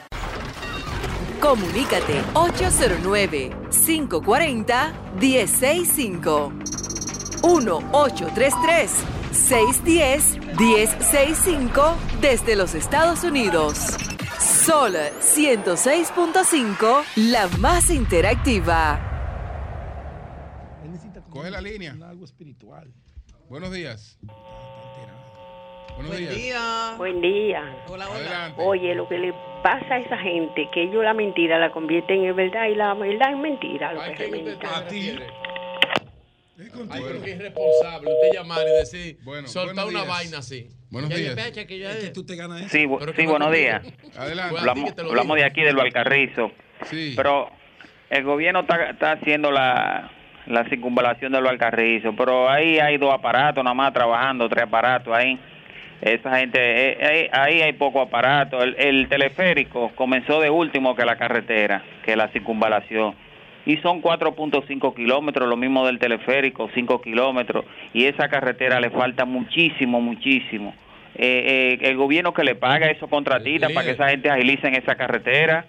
Líder, Muchas gracias. Y- Sí, y lo- gracias por, de- por decirlo, pero líder, usted puede estar seguro que antes de febrero del 2024, la circunvalación que pasa por los alcarrizos, usted la va a tener disponible para el uso de todos los municipios. Bueno, buenos días, adelante. Buenos días. Muy buenos días. Sí. Parece gran, parece gran equipo informático de toda República Dominicana. Yo tengo una pregunta para el maestro eh, Virgilio y también tengo una pregunta para, para esa persona que, que yo sé que está muy capacitada, que es de la Fuerza del Pueblo. Pedro Jiménez. Y mañana te la vas a responder los dos. Porque Di- pero la mía. llamada hoy. Adelánteme. Sí. Pe- eh, Pedro Jiménez. No, Virgilio, Dime, hermano, dime. Y dime. Pedro está ahí. Ah, Virgilio. Ok. Estamos los dos aquí. la- ok, ah, perfecto, perfecto. Adelante. Eh, Virgilio está siendo la persona más, pero más leal a la fuerza del pueblo. ¿Sabe por qué? Ah, pero es una afirmación, no es una pregunta así. Sí, es un análisis. Bueno, un análisis. él está siendo la persona más leal a la fuerza de- está, está siendo la persona más leal a la fuerza del pueblo Qué porque él mismo se encarga de, de- de darle vida todos los días. Ah, en- no en- tiene en vida los la fuerza del pueblo. Pues gracias. A Ah. propósito, Es que está no con vida. nosotros el ingeniero César Fernández. Ay, no. Ay, no. Miembro de la dirección Apáguenle el micrófono a Virgilio. De la Fuerza del Pueblo. Entonces, del ingeniero, el que trajo el mapa aquí, que yo sé. Ingeniero. Ingeniero.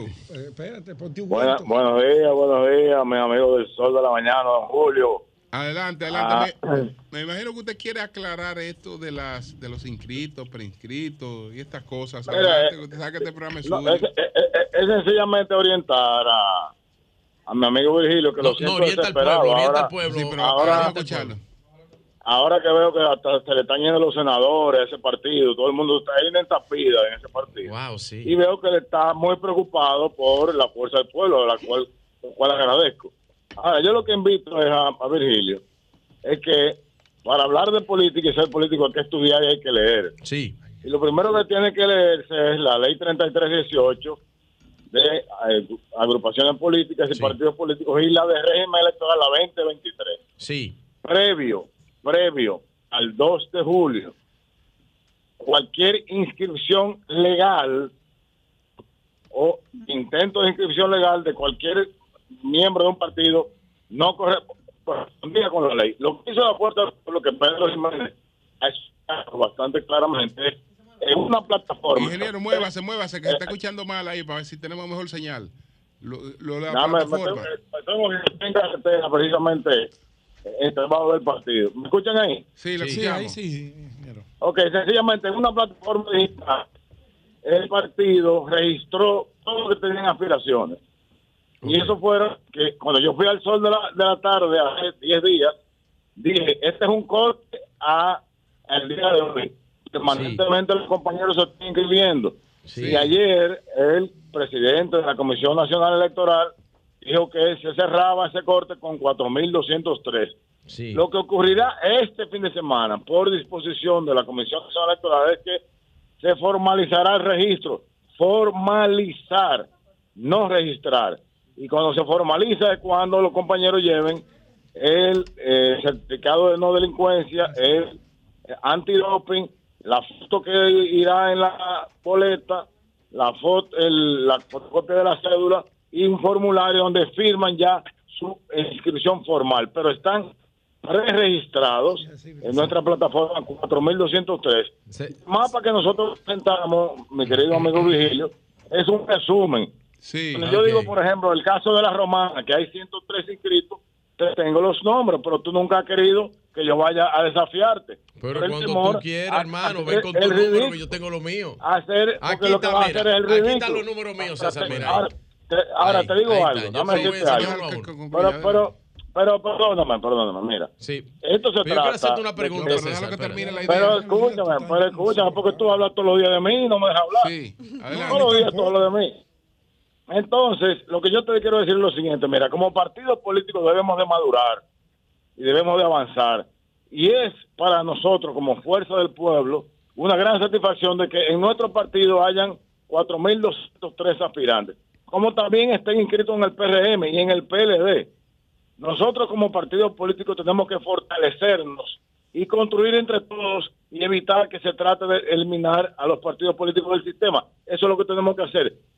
Hablando cosas que no son ciertas y tirándole eh, falsedades a los demás partidos compañeros del sistema, no hacemos nada. Vamos todos a esta fiesta por la democracia que será las elecciones del año 2024, en donde cada quien mostrará su fuerza. Yo, como miembro de la Fuerza del Pueblo, tengo la certeza de que saldremos gananciosos, como también otros ganarán, porque donde se participe de manera legal, todos esos partidos ganarán. Así que un fuerte abrazo y Gracias, gracias a ustedes por la gracias, oportunidad. gracias. Déjalo que venga, no, No, está bien, Ahora le voy a responder a dos cositas. No, pero dos déjalo que venga. cositas. Gracias, César. No, que yo no le voy a aceptar eso a César. ¿Pero qué? ¿Pero no, qué? aparte diciendo que diciendo muchísimas mentiras. No, él no ha Eh, dicho Los mentira. únicos que dicen mentiras son ustedes. No, pero que él no ha dicho mentira. Los únicos que dicen mentiras son ustedes, como organización política. Y le mientan al, país. Y me- hicieron un disparate público y ahora intentaron enmendarlo. Y no tienen la responsabilidad para decirlo. Carajo. Mentirosos, falaces. Está bien. El mentiroso eres tú, César. No, pero que él no te dijo mentiroso. Sí. Él no te dijo mentiroso. Me dijo a mí. No. Mentiroso era usted. No, él no te dijo mentiroso. Sí, sí, me dijo mentiroso. No, hombre, no. Me dijo No. mentiroso. Y que están desinformando. ¿Quién desinforma? Desinformaste tú, que enseñaste un mapa que dice que tú tenías inscrito, dice ahí, que yo no soy disléxico. Disléxico puede ser tú. Tú puedes ser disléxico. Y tu partido. Y el grupo de pendejos que se sentaron ahí a mostrarle a este país una porquería. Que no tienen una gente en ningún sitio. Bueno. No sacan una gata mía. Mil veces se lo voy a decir. Y no pueden venir aquí a buscarlo. Y prepararon un mapita en Excel para venírselo a enseñar aquí a la gente. Y ahora intentan enmendarlo cuando vieron el éxito de las inscripciones del PLD y del PRM. Esa es la verdad. Bien. Así a que no llame llamada. aquí para esa vaina. No, no, no, déjalo que no puede, puede llamar para lo que quiera, pues puede opinar como Llama quiera. aquí y venir y decir una vaina. Bueno, Como que uno es estúpido. Buenos días. Buenos días. Adelante. Adelante. Buenos días, adelante. Buenos días, buenos días. hablar contigo y te voy a decir una vaina. A- Yo a no sé verdad cuánta que, maestría tú tienes, ni qué tú has hecho en tu vida, pero yo, yo sí te puedo decir la calidad profesional mía, título por título, más que tú.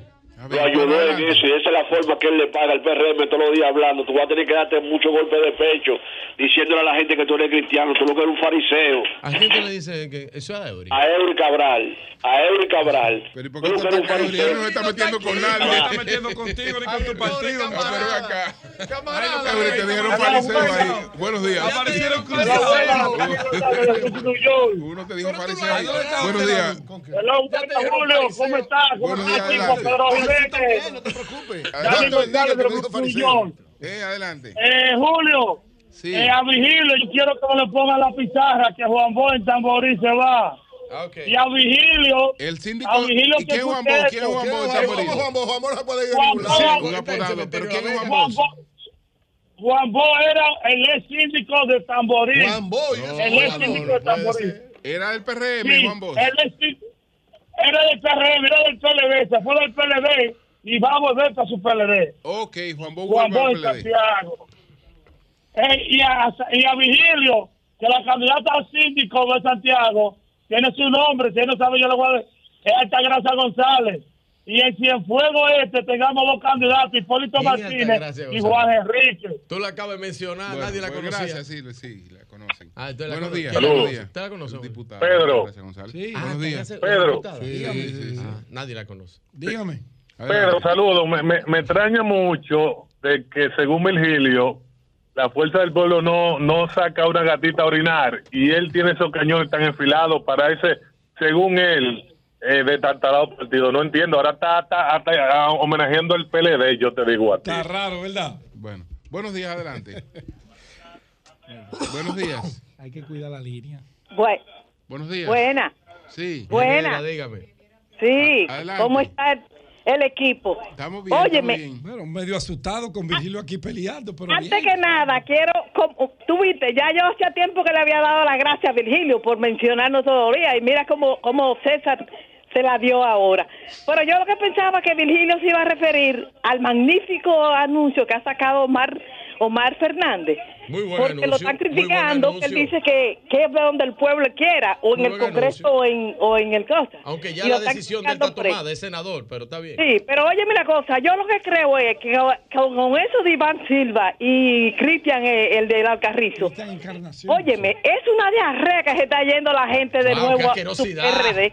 Qué Saludos a todos. ingeniera. Guácala. Bueno. Uno casi cerca de mediodía y usted hablando de, esa, de ese Buenos fecales. días, O buenos sea que días. todos los que se van, usted le dijo que son ese fecales porque Buenos días. diarrea. Buen día. Buenos días. ¿Cómo te sientes, Julio? Bien, bien.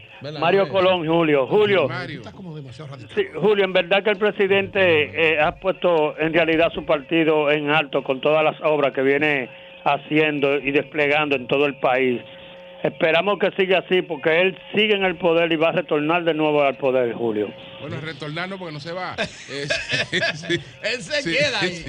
Eh, Julio, quiero decir, óyeme, Julio, quiero decir que a pesar de que la reelección es un éxito, como quiera él va a seguir en el poder. Ok, ok. La ingeniera le llamó diarrea a todo. Lo que Buenos días, adelante. Al más informado, Adelante. don Julio Oviedo. Martínez Pozo y para todos. Sí, sí. Virgilio, adelante. según la, adelante. según la fuente que, que es Martínez Pozo del día de hoy, el comentario que yo dije ayer dio en la Diana. ¿Cuál Porque comentario? yo decía que el PRM tenía que elegir un candidato del PRM.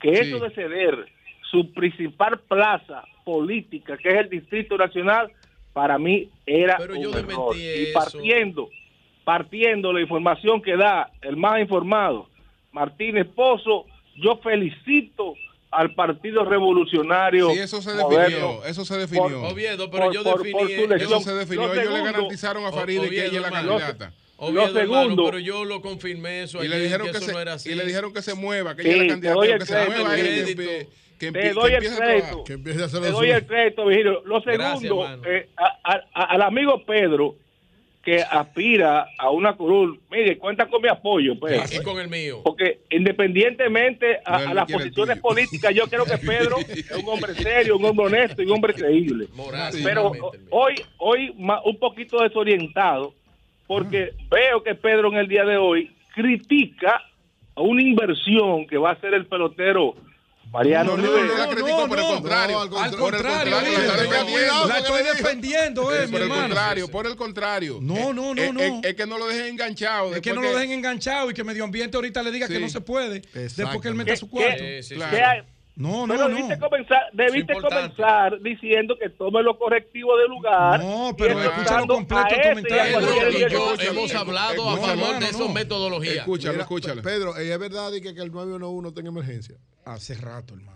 Ay, hombre, ustedes viven hablando. Bueno, yo estoy diciendo de gente que está No, diciendo... hermano, escucha el comentario al 911 y no hay- el editorial ese que no no, leíste. espérate. Tú lo leíste aquí un día. Oye, Es señores, la misma vaina. Hay gente que me dice que ha llamado al 911 y no están llegando las ambulancias. Bueno, Se Que no hay, que no hay. bueno. Y las cámaras no están funcionando. Las cámaras Bueno. no están funcionando y hay una, está en emergencia el 911. Vamos a ver, vamos a ver qué nos dice Hugo Veras. Vehículos en la radio. Cambio y fuera.